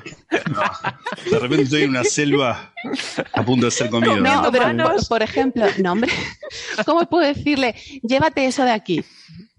¿No? O, o ¿puedo Claro, dormir primero aquí? señalas ¿Puedo al dormir objeto y luego señalas es, a lejos es. o algo por el estilo. Exactamente, necesito Y si lo hicieras, y si lo hicieras al revés, sería allá lejos hay alguna cosa que quiero que traigas aquí. que traigas Exacto. aquí. No, pero tienes que Exacto. señalar al objeto, luego a él y luego lejos, ¿no? Y Para tienes que establecer puntos de referencia Ujú. entre el Pero objeto. es que es así. Eso es como alguien que no sabe inglés cuando va a Reino Unido, que se Claro. comunica con esto. Claro. Va señalando. Incluso puedes hacer un gesto. Puedes hacer, Sí, sí, sí. también. Puedes hacer un gesto de interrogación. Porque, por ejemplo, tú darme a mí de comer, ¿eh? ¿No? Puedes intentar montar- mostrar la pregunta de espera, alguna espera, manera. porque esto, esto en el podcast yo creo que Claro, pierde y, y hay que explicarlo. O sea, María estaba diciendo, tú señala con el dedo, darme de comer, señala el gesto de, de comer. A mí se señala a ella y luego para hacer el gesto de pregunta encoge los hombros. Es buenísimo. Que a, lo, Buenísimo. que a lo mejor en otra cultura significa odio a, todo, a todos tus padres Sí. y, y los he matado. o Sí, algo así, pero sí, bueno. algo Pero- así. una no cosa pasa- no nos entendemos. Pasa en Occidente, ¿no? Eh, a mí me pasaba en Bélgica, eh, supongo en Francia es parecido. Cosas como significa aburrido. Claro, claro, Pero exactamente. para mí significa no te afeitaste hoy. Claro, claro. O bueno, el, caso, el peor caso con el que yo me he encontrado es eh, de estudiantes búlgaros, que para decir que sí con la cabeza lo mueven de un lado a otro. O sea, que están diciendo que no. Mm. Anda. Entonces, en clase gracia. con alumnos Erasmus, lo entendéis todos. Había una chica simpaticísima y no paraba de hacerme así. O sea, negaba con la cabeza con le, una expli- le sonrisa. explicás a ese que tiene veintipico de años y el tipo de repente le ves en sus ojos que un montón de partes extrañas de su vida empiezan a cobrar sentido. Así. Ah. El caso es que me sonreía, yo pensé, qué mala persona, ¿no? Me No dice que no y encima se regocija, ¿no? Hasta, y, yo, y lo volví a explicar hasta que la chica dijo, ah, no, no, no, es que en mi país esto, o sea, negar con la cabeza significa que sí. Y digo, vamos, mayor choque cultural no he tenido en mi vida. Mm. Ah, Es que Bueno. van al revés. O sea, yo creo que lo han hecho aposta por llevar a contraria. Claro, pero para ellos lo hacemos todos al revés, no. Y, y luego hay otro gesto Ah. porque es muy universal. Lo de usar la cabeza para comunicarse está hacia arriba y hacia abajo, que en casi todo el mundo es afirmativo, hacia un lado hacia otro, Eh. que en casi todo el mundo es negativo, salvo para los búlgaros. Pero luego hay otra opción, ¿no? Hay otra dimensión que no se ha explorado en el resto de la humanidad, salvo en la India, que es una especie de giro así con la cabeza que solo lo hacen los indios. Y que no significa ni sí ni no, sino las dos cosas. Sino todo Eh, lo contrario. poco- No, no, yo he visto plan, muchas, eh, yo he visto a muchas, eh, no, claro, muchas señoras en España que se ponen así con la bata y hacen ahí. Sí. Solo con los brazos Sí, yo sé ya cuál dices, pero no es igual. Es que a mí no me sale, pero a mí no me sale, Eso pero lo hacen cuando un te han poco así. pillado. Eso es cuando, cuando te han pillado haciendo alguna. Ahí. Sobre un artículo sobre fonética y pronunciación de sonidos de chimpancés, que en un podcast tiene sentido, resulta que hemos derivado la conversación al lenguaje de signos y a hacer representaciones visuales con Pero no está del todo mal. nuestra cabeza No está, que los del podcast no pueden ver. es verdad, Esto es sí- verdad. Sí, Nos- se nos, nos ha ido, se nos de está yendo las manos. se- Pero no está mal la traído. de Francis. Porque, eh, aparte de que este, artículos como este contribuyen a la investigación sobre cuál es el origen del lenguaje, que ya sabéis que se, se prohibió, ¿m? se prohibió por el Círculo Lingüístico de París, no sé, 19, la Sociedad Lingüística de París se prohibió hablar sobre el origen del lenguaje por qué hablamos cuando empezamos a hablar, porque se, consideraba que había mucho debate yermo y muchas trifulcas y se llegaba a temas ya de religión y de esoterismo, se prohibió. Pero ahora volvemos a hablar de ello. ¿Por qué? Porque somos rebeldes. Pues, como dijo Francis una vez, el- el lenguaje, la capacidad del lenguaje no fosiliza. Entonces, Claro. no hay restos, es, es un proceso cognitivo. Pero como cada vez tenemos más conocimiento del, del cerebro, de nuestros procesos cerebrales, y sobre todo, sobre todo se piensa que el lenguaje está en Broca y en Wernicke, ¿vale? En esas áreas. Entonces, se vuelve a estudiar lo que llaman eh, neurolingüística, o sea, estudiando los procesos cerebrales, se vuelve a pensar en el origen del lenguaje. Y una de las teorías, que no me parece ni bien ni mal, sino todo lo contrario, ¿cómo era el gesto ese? Pues es que, que, que se empezaran con los gestos a reforzar, a reforzar las palabras, Supo- suponiendo que el lenguaje tuviera un origen gradual, que no empezara ya puesto como una manifestación divina, ¿no? O una mu- mutación, que son dos teorías, ¿no? ¿Empezó todo de golpe o empezamos a hablar con, Sara se está sacando la, la chancla? Empezamos a hablar con algunas palabras y esa misma palabra con un gesto significa otra cosa. Por ejemplo, si yo digo Jed, ¿vale? Jed significa algo largo. Pues es que estoy pensando en la serpiente, ¿no? Puedo decir que es, si, si acompaño Jed con un movimiento ondulante de mi mano, puedes pensar que estoy diciendo serpiente. Pero pues si acompaño Jed y hago así, pues puedes pensar que estoy hablando de un árbol, un movimiento de ramas. El caso es que una de las teorías es que los gestos fueron complementando esos sonidos y después, fijaos lo que voy a decir, ¿eh? Y después eso es lo que se marcaba en los primeros sistemas de escritura, que hay unas marcas que no se leen, que te marcan el campo, el campo semántico al, al que pertenece esa palabra o incluso una marca tonal, que si lo pronuncias más alto, todos sabéis que esto es primero de lingüística, que en chino se dice es ma, según el, el tono que emplees, puedes decir desde madre hasta caballo, según el, el tono que hayas dicho, ¿no? O sea que Sí, tampoco está mal. De hecho, existe este poema medieval chino famoso que se llama, ay, nunca, nunca consigo recordar. Está es hecho solo con la búscalo. sílaba she. Búscalo y recétalo. Está, está, hecho solo con la sílaba she pronunciado de diversas maneras. Y es como es el, el, hombre el, de la gruta que come leones o algo por el estilo. Y el sí. poema es she, she, she, she, she, she, she, she. Yo conozco, yo conozco la, versión chile, conozco la, la versión chilena. Weón, weón, weón. Eso me- es que tengo familia chilena. Eso también me recuerda a esos memes que le preguntas a un francés, ¿cómo se dice gente, Jean? ¿Cómo se dice tal, Jean? Y todo suena igual, Jean, Jean, Jean, Jean, Jean, ¿no? Bueno, Eso anyway, volviendo a los El, el monitos. poema es El poeta come leones Lo en la guarida de piedra. Eso Es que es un crack. es. El poeta come leones en la guarida de piedra, así es. Bueno, pues voy a resumir el paper porque me parece que nos estamos yendo de, de tiempo, ¿no? Los lo que hacen es graban a estos chimpancés en el parque Tai de, de Costa de Marfil y secuencian, hay como miles, miles de producciones orales, las secuencian mediante algoritmos, claro, es computacional. Sí, sí, un punto importante, María, que no debemos olvidar, son chimpancés salvajes, ¿eh? en Sí, estado natural, que no es un Exacto. parque en el que, tipo zoológico en el que estén encerrados, Cierto. sino que son eh, animales en libertad. Eso es, y además también eh, especifican que ningún animalito ha sufrido, o sea, que no han sufrido estrés, ni se- simplemente se ha grabado, se graba y después se, se analiza. Y los tres criterios que han utilizado para analizar y organizar esos sonidos son flexibilidad, orden y recombinación. La flexibilidad se refiere a la capacidad de combinarse. Ellos a cada segmento le dan una letra. Está el segmento A, el segmento B, que es un tipo de sonido. Hay 12 tipos de producciones que ellos eh, categorizan según sean un aullido, un, gru- un gruñido, un aullido alto, según tengan inhalaciones como, ¿no? Que lo, uh, Mm. estáis pensando, ¿no? Cuando hacen, uh, ¿no? Y los, los clasifican en 12 tipos de emisiones y luego ese- esos 12 tipos de emisiones están compuestos por distintos segmentos. Segmento A, segmento B, segmento C, hasta 300. Entonces la flexibilidad es, se combina infinitamente A con B, A con C, A con D, A con E, o desde el sonido A al E solo existe la combinación AB. Y esto que parece una tontería es sumamente importante porque si es así, se parecería mucho a un lenguaje concreto, a un sistema de comunicación concreto y finito como es el humano, que con pocos signos, lo que es la doble articulación lingüística, tengo un número limitado de, de signos, de sonidos, de fonemas, y después combinándolos de una manera, pero de una manera que, que, que sigue una estructura y un patrón. Yo no puedo combinar sonidos así. No puedo combinar la L con la R en español. No puedo decir lrr. Leré, leré, leré. Claro, pero necesito una vocal epentética ahí en el medio, ¿no? Sí, Entonces es hacemos como de los las japoneses, ¿no? Insertar Sí. vocales. Sí. Luego está el orden, como hablábamos antes con Alberto. Cuando se suman esos signos, cuando se juntan para formar unos signos más grandes, lo estoy llamando signos, ellos los llaman producción vocal, producción oral. Cuando se juntan, eh, ¿hay algunos segmentos que aparezcan siempre o que tengan una fuerte tendencia a aparecer siempre en primera posición o en posición final? O sea, siempre, el A siempre al principio, va por el medio, va por el final, porque eso también sería un indicador de una, de incluso podríamos llegar a decir de sintaxis, de prefijos, Patrones, claro. derivación, exacto.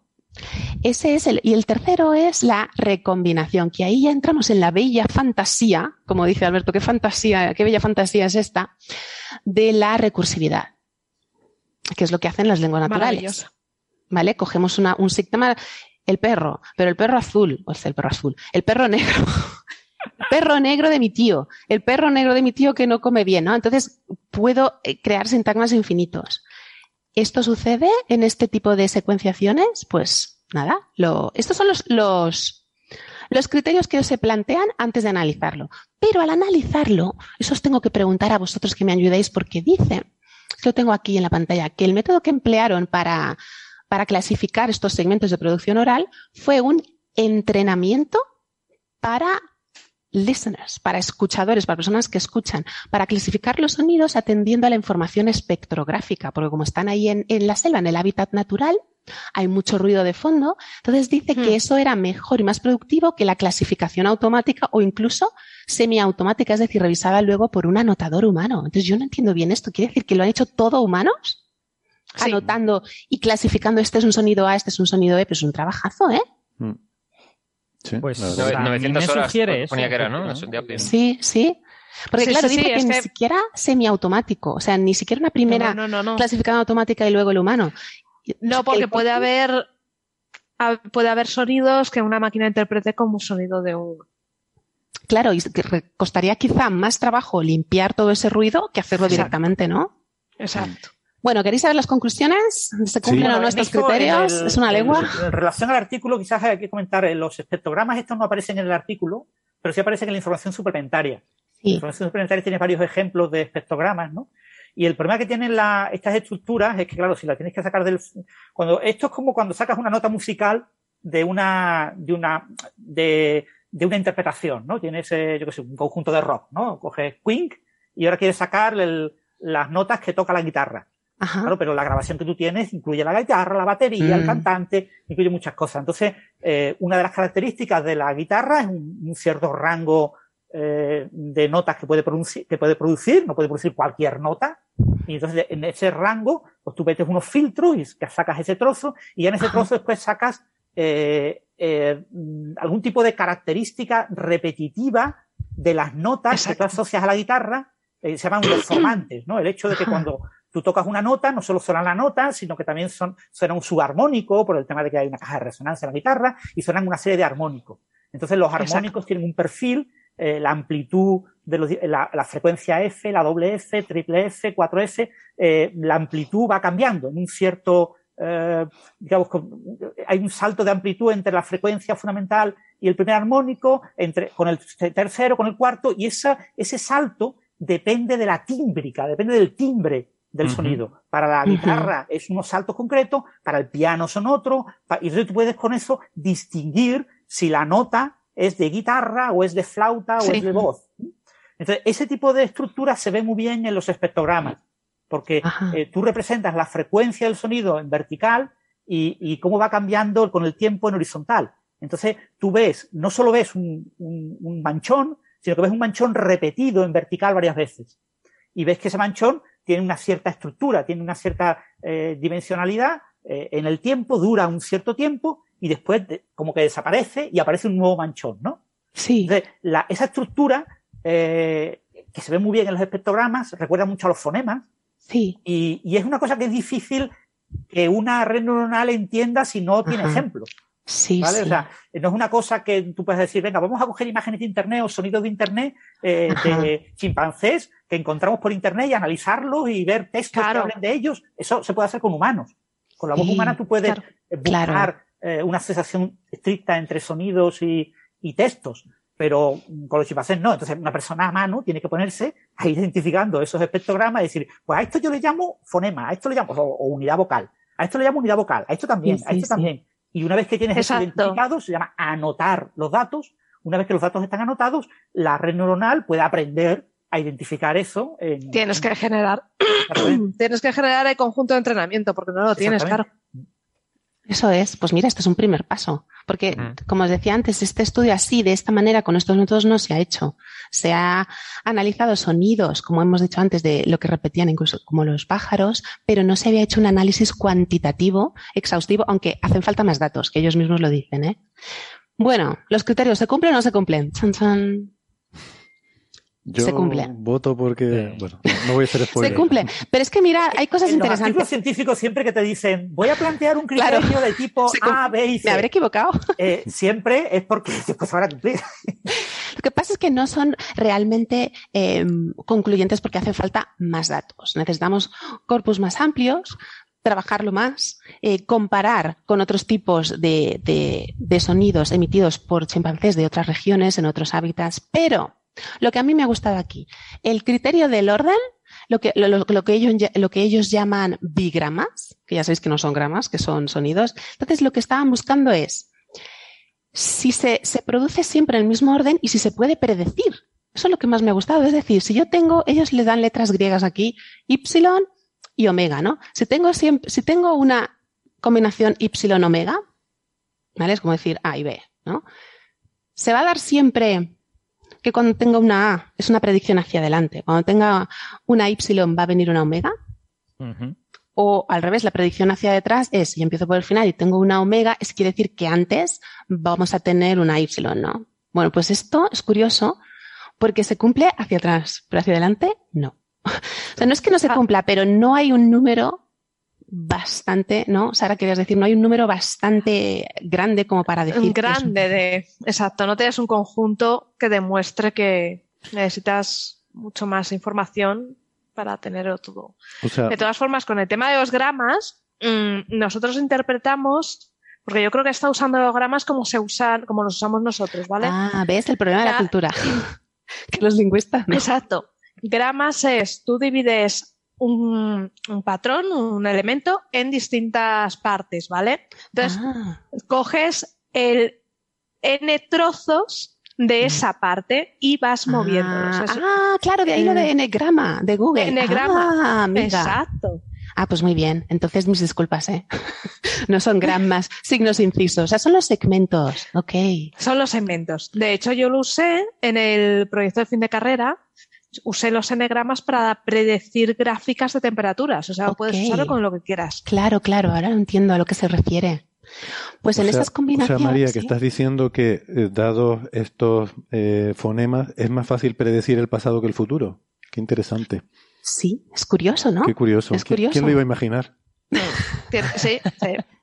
Por Y la luego razón que otra fuera. cosa. No, bueno, lo que, lo, que, lo que quiere decir es que los sonidos que preceden de- condicionan a los, a los sonidos que pueden ser emitidos después, lo cual es interesante. es. No, pero eso eso, es. explicaría que, que pudieras predecir también lo del futuro. Si lo que precede te anticipa lo que viene después, tú No necesariamente, predecir. no necesariamente, porque puede ser una derivación, puede ser una marca Ah, claro. morfológica, igual que pensar en una lengua natural, que a veces cuando conjugamos un verbo, por ejemplo, Mm. según en qué Ah, es lenguas le ponemos una desinencia final o se pone un prefijo. Claro, esto es comparar eh, churras con merinas, ¿no? Pero Sí. podría ser, según ellos, un, un indicador, ¿no? De que se puede estudiar que es, quizá el que va detrás es una especie de núcleo y lo que Sí. va adelante cambia el significado, pero ellos mismos dicen, no concluimos nada. Puede ser, Lo que puede ser como es el que no. verbo, ya sabéis. Claro, creo que es, No, creo que es no importante señalar que de esta investigación no se deduce que los chimpancés tengan una especie No. como de comunicación, No. una especie como de lenguaje. No, sino, no, de no, que, no, no, no. sino de que sus vocalizaciones tienen al menos las estructuras que Eso es. observamos en algunos lenguajes naturales, ¿no? Y, y a lo mejor lo que estamos viendo es una especie como de eh, paso previo a poder adquirir ese lenguaje, o a lo mejor no, o a lo mejor de verdad sí que tienen un lenguaje y es complicado verlo, ¿no? Pero que, que vamos, que obviamente, como en todo en la evolución, ha tenido que ir pasito a pasito. Y no, no apareció de repente el latín ya ahí hecho, sino que fue apareciendo. Claro, lo que pasa es que esto, esto nos lleva a ese terreno pantanoso del origen del lenguaje, porque ahora lo que conocemos Pero ya no está prohibido, ¿no? ya no está prohibido. Pero no sabemos cómo empezamos a hablar. No sabemos si fue algo gradual, con unos gruñidos, como decíamos antes, y unas palabras, porque además, ¿qué es primero? ¿Los sustantivos o los verbos? ¿Eh? Señalamos, Mm, pero la acción, que, lo que yo quiero hacer, claramente. escarificando siempre, ¿no? Eso es un meme. Entonces, ¿qué es primero? Estos gruñiditos, música, eh, eh, cantar, gestos que luego evoluciona, que viene luego la sintaxis. Es que una cosa importante, chicos, que tenemos que pensar, ya sabes que yo soy de sintaxis, siempre digo de broma, la sintaxis es la vida, pero la semántica también. Entonces, es todo un todo, perdonadme la redundancia, no puede haber una cosa sin la otra para tener una lengua. Es como cuando tienes un- una persona que te dice, yo quiero aprender inglés, pero solo hablar. Oral, conversación, no quiero aprender gramática. ¿Perdona? Tú no puedes hablar si no sabes cómo estructurar tu frase, si no vas a decir toda la vida, yo calor aquí. Alicante, calor. ¿eh? Entonces, no se puede hacer una cosa sin otra. No se puede hablar sin saber cómo estructurar tu frase, las dependencias sintácticas dentro de esa frase. De eso, Bueno, de hecho, eh, suena, suena sensato sobre todo para todos aquellos que tenemos formación matemática y nos gusta construir cosas de manera axiomata- axiomática, apodíctica, ¿no? Como a partir de unas leyes. Pero es un debate abierto, ¿no? El mismo Wittgenstein cambió de opinión y se, se- se divide entre, no sé, supongo, ¿no? No sé, nos parece sensato a todos nosotros por nuestro sesgo científico, pero ¿no? No, Eh, no, no creo que sea así, porque tú puedes discutir, por ejemplo, entre lenguaje y pensamiento, ¿no? Todo el pensamiento es lingüístico o no, ¿vale? Ahí puedes entrar en Wittgenstein y en... Pero que una lengua humana natural necesite la sintaxis al mismo tiempo que la semántica, yo creo que eso no se puede separar. No se puede debatir, perdonadme. Es como, como, ya os digo, cuando viene un alumno y me dice, yo quiero dar clases de inglés, pero solo de hablar, digo, pues olvídalo. Vas a decir vocabulario, vas a, si tú te aprendes una lista de palabras, nunca Pero todo- conseguirás todo hablar este- esa lengua. Claro. todo este common lore de que el lenguaje es su uso, y, o mejor dicho, el significado viene del uso y no Sí. viene predeterminado. Ya es filosofía del lenguaje. Y eso es cosa de semantistas, pero yo soy de sintaxis. Ahí. ¡guau! Ese es un debate muy, muy complicado, el significado, porque se llega a la, a la conclusión de que el significado no existe. No existe el significado más que el que nosotros construimos. Pero esos son filos, debates de filosofía del lenguaje, de la rama de la semántica, que no es mi especialidad. La sintaxis es buena. Pero es lo que está claro es que no puede ir una cosa sin la otra. Y yo no puedo hablar sin saber cómo estructurar las dependencias de la frase. De hecho, el, el procesamiento del lenguaje natural, el que las máquinas comprendan el lenguaje humano, lo comprendan y lo produzcan, no está perfeccionado ni estará perfeccionado nunca hasta que no se resuelva el problema de la deixis.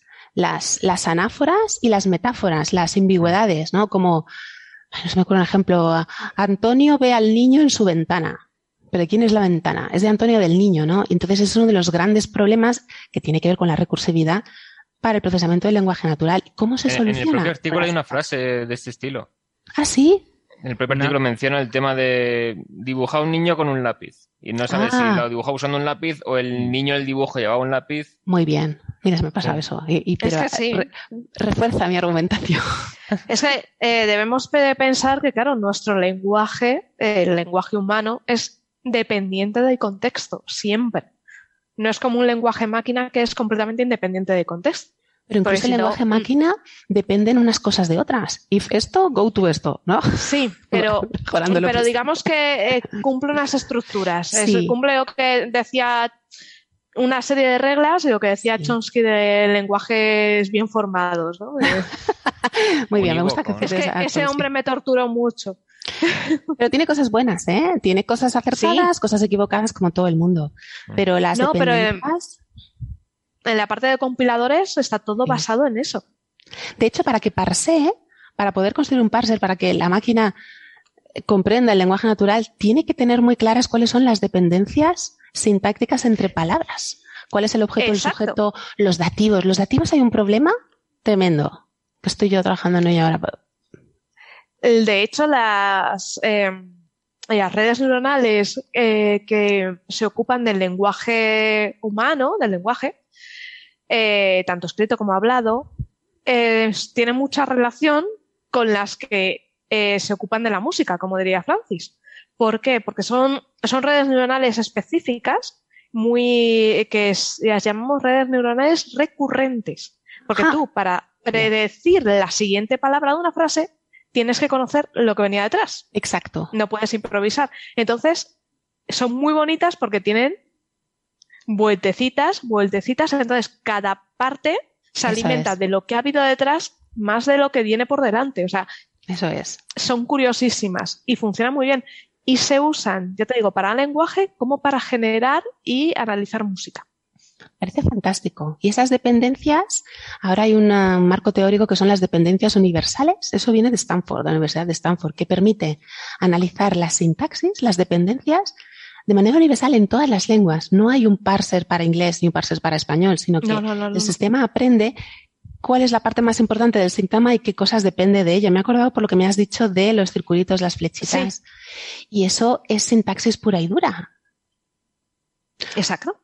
Bueno, pero antes de matar la fiesta del todo, os quería contar una cosa del artículo muy chula que es, dice, dos tercios de la población total de chimpancés del estudio, o sea, dos tercios de todos los chimpancés eh, emitieron secuencias de hasta cinco unidades combinadas entre sí, ¿vale? Lo que hablamos de la recombinación, la recursividad, coger dos o tres y juntarlas y crear segmentos de hasta cinco. Pero dice que solamente las hembras llegaron a producir secuencias de hasta 8 y 10 unidades. Y claro, esto, igual con leí me un poco de risa porque puede ser, puede ser bueno y malo. Antes de que hagáis ninguna broma, puede ser bueno, ¿no? Un punto a favor. Ah, las hembras son más listas.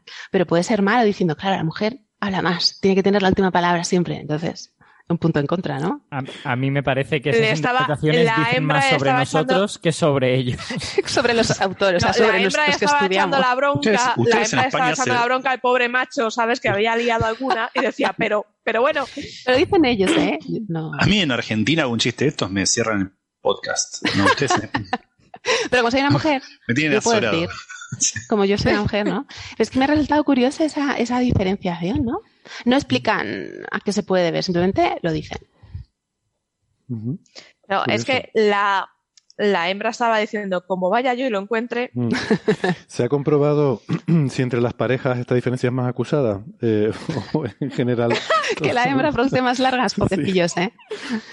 No, Sí. no ponen nada más al respecto, sueltan ese dato y ya está. Y claro, insisten mucho, pero ya os digo, desde el abstract, para que uno no se cree falsas esperanzas, no se lleve una desilusión, ¿no? Como decía antes Alberto, se confirma que los chimpancés no descubren si eso es realmente transmisor de significado o no. Pero claro, tiene esas características estructurales que sí que pueden indicar que ahí se transmita significado por esa manera de combinarse siempre un núcleo que cambia lo de delante o cambia lo de detrás, pero hace falta más trabajo, un corpus más grande y, y analizar muchos más datos. ¿Tú, tú sabes Eso cómo van a ser los titulares? Sí, perdona, Héctor. ¿Sí? Que por eso ha salido en Communication Biology en vez de en uno que tuviera Nature en el nombre. Mm, Exacto. Claro, no es concluyente, pero es un primer paso muy importante y necesario. Hay que empezar a compilar el corpus. Sí, sí, sí. No, no hace falta que sea concluyente para que salga en Nature. Lo que hace falta es que no pongas esa advertencia al final de, bueno, esto no significa que tal. Porque luego tú sabes cómo No, sale pero, esto. Jolín. Sí, Sara. Claro, es un paso que alguien tenía que dar. Mm. claro. Sí, sí, digo que tú sabes cómo va a salir esto luego por ahí en las webs, ¿no? Claro. Eh, cuando tú dijiste esto de que estos bigramas, llamémoslos alfa y omicron, no sé qué, los chimpancés hablan y escriben en griego. Y la- las monas no paran de hablar. Sí. Las hembras, Una, una, una, una, una hiperbolización tan ridícula como, la- como que un telescopio niega el Big Bang. Ah, bueno, ahora vais a hablar de tema- eso, ¿no? Sí. Qué, qué buena forma de las cosas. Eso me interesa sobremanera. aprendo de Héctor. Qué bien. Sí. Bueno, lo- eh, los, los autores del estudio, una de las cosas que aclaran es que esto es un estudio, digamos, muy preliminar y que su objetivo es eh, asociar el contexto donde se han emitido los sonidos con los propios sonidos. Entonces, primero hay que dejar claro en la literatura científica que hay unos sonidos, que hay unas estructuras, que hay unas recombinaciones, que eh, hablan de unos 12 fonemas, del equivalente a, a unidades individuales, de unas 390 combinaciones de esos eh, fonemas en lo que podríamos llamar palabras, o, eh, y, y hablan de que hay una eh, asociación aparente entre el contexto en el que son emitidos esos, esas unidades lingüísticas o vocales, esas unidades vocales, eh, y eh, lo que implica que podría haber un significado, pero dejan claro que el estudio del significado será a posteriori, es decir, que probablemente Eso en es. unos años acaben publicando un artículo eh, dándole un aparente significado a estos sonidos. Además haría falta mucho contexto porque como no tenemos con qué compararlo, no hay un monito que hable nuestra lengua y nos lo pueda confirmar. Pues sí, con esto quiero decir, ¿no? Entonces Claro, hace falta el- mucho trabajo in situ. Tienes que hacerlo con vídeo, eh, con Sí. imágenes de vídeo en las que eh, se Mm. asocie al comportamiento visual que se ve en el vídeo del animal o de la interacción entre animales con los sonidos que están emitiendo.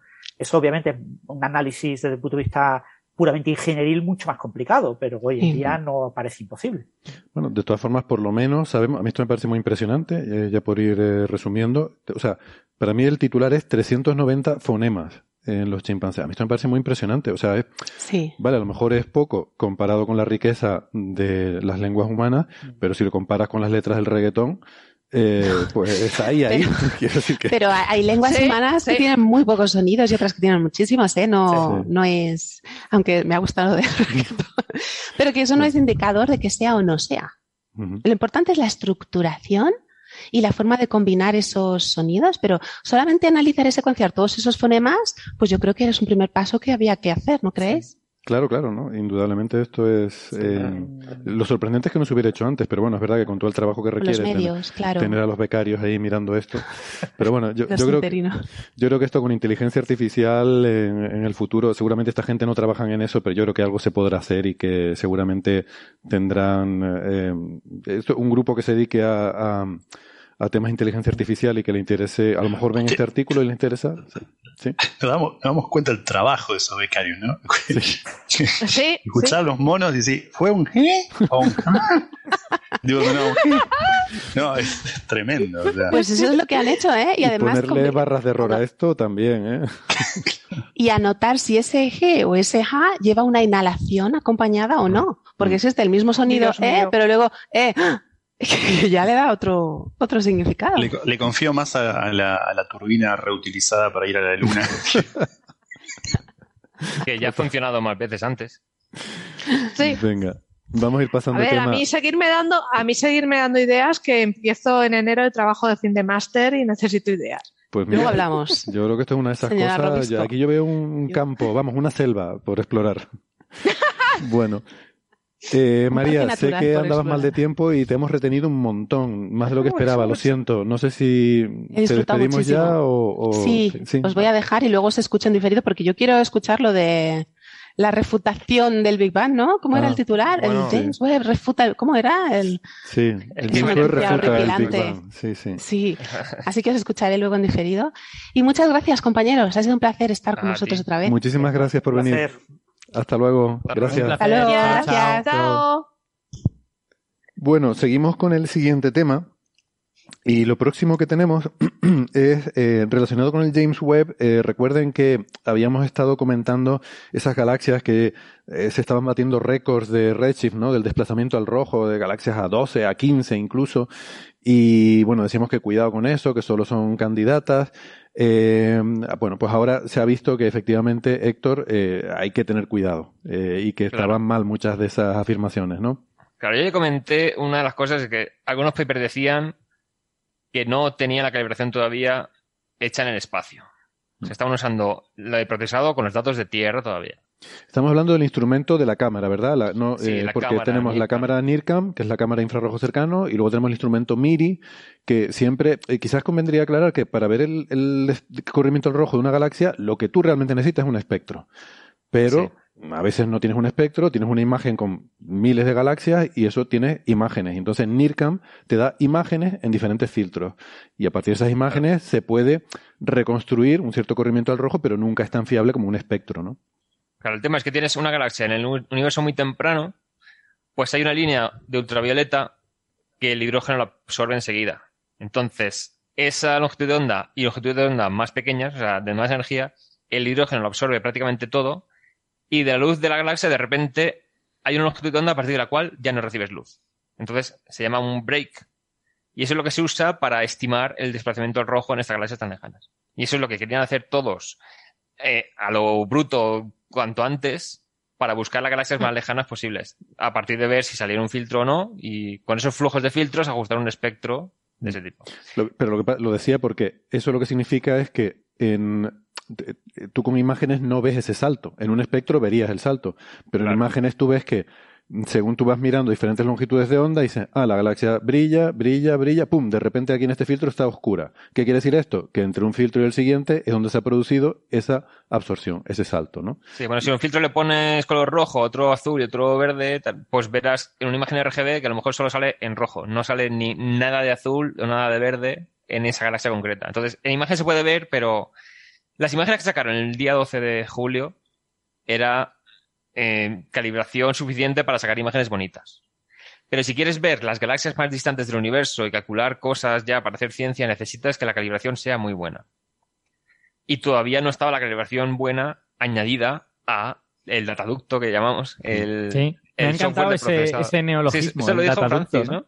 Sí, sí. No, o esto, ¿no? Sí, creo, No sé creo que lo dije yo de, de un compañero que teníamos aquí que ahora está en Granada, creo, José Carlos del Toro. Me parece que él fue el que, al que le oí usar por primera vez ese término, no estoy seguro.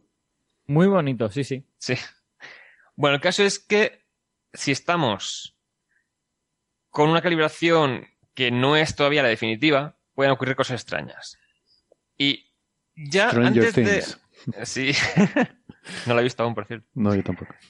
Entonces, antes de tener la calibración buena ya empezaron a salir análisis, porque claro, había ya no sé cuántos grupos habían descubierto un montón de candidatos a galaxias super lejanas cada uno, y dice, bueno, algunos tienen la misma zona del cielo abierta, porque hay muy pocas imágenes todavía sacadas. Y ya empezaron a comparar. Ya salió un paper con una tabla que decía, no, una gráfica que tenía conectados los puntos de los que eran la misma galaxia. Y salían desplazamientos rojos diferentes. Había alguna que era muy consistente entre cuatro estudios distintos. Que dices, vale, esta parece que sí. Pero en otras salían desplazamientos rojos distintos según un estudio u otro. Otro estudio que salió analizó una de las galaxias y le salía que dice, esto parece que no es una galaxia muy desfasada al rojo, sino una galaxia relativamente cer- cercana con mucho polvo alrededor. Entonces el polvo absorbe longitudes de onda cortas Ah. y te deja un espectro que se puede confundir con el Te de deja una... un espectro enrojecido, digamos. Eh, Ahí ¿no? está. Entonces, si solo tiene los filtros, también se puede confundir. Pero la puntilla la dio un estudio que ya usó los datos con la calibración buena una vez se actualizó el dataducto, se actualizó el software, y se vio que la calibración de tierra no era exactamente lo que luego se midió en el espacio. Resulta que justamente los filtros de longitudes, o sea, el detector de longitudes de más cortas, porque recordemos que en IRCAM eh, lo separa en dos partes. Los detectores de longitudes de onda más cortas parece que detectaban un poco menos de luz de la que tocaba. Y los de longitudes de onda más largas detectaban algo más de luz de la que tocaba. Entonces, acentuaba mucho más la diferencia entre los filtros rojos, o sea, los filtros de longitud de onda larga y los de corta. Así que el break aparente se hacía más pronunciado aún. Y básicamente el reprocesar todos los datos con los, la calibración bien hecha, ya salía que algunos candidatos a desplazamiento 20, o sea, Resist 20, eran a lo mejor unos de 20 pasaba a 0,7. O sea, Qué barbaridad. es que... Es que eso Claro, es increíble.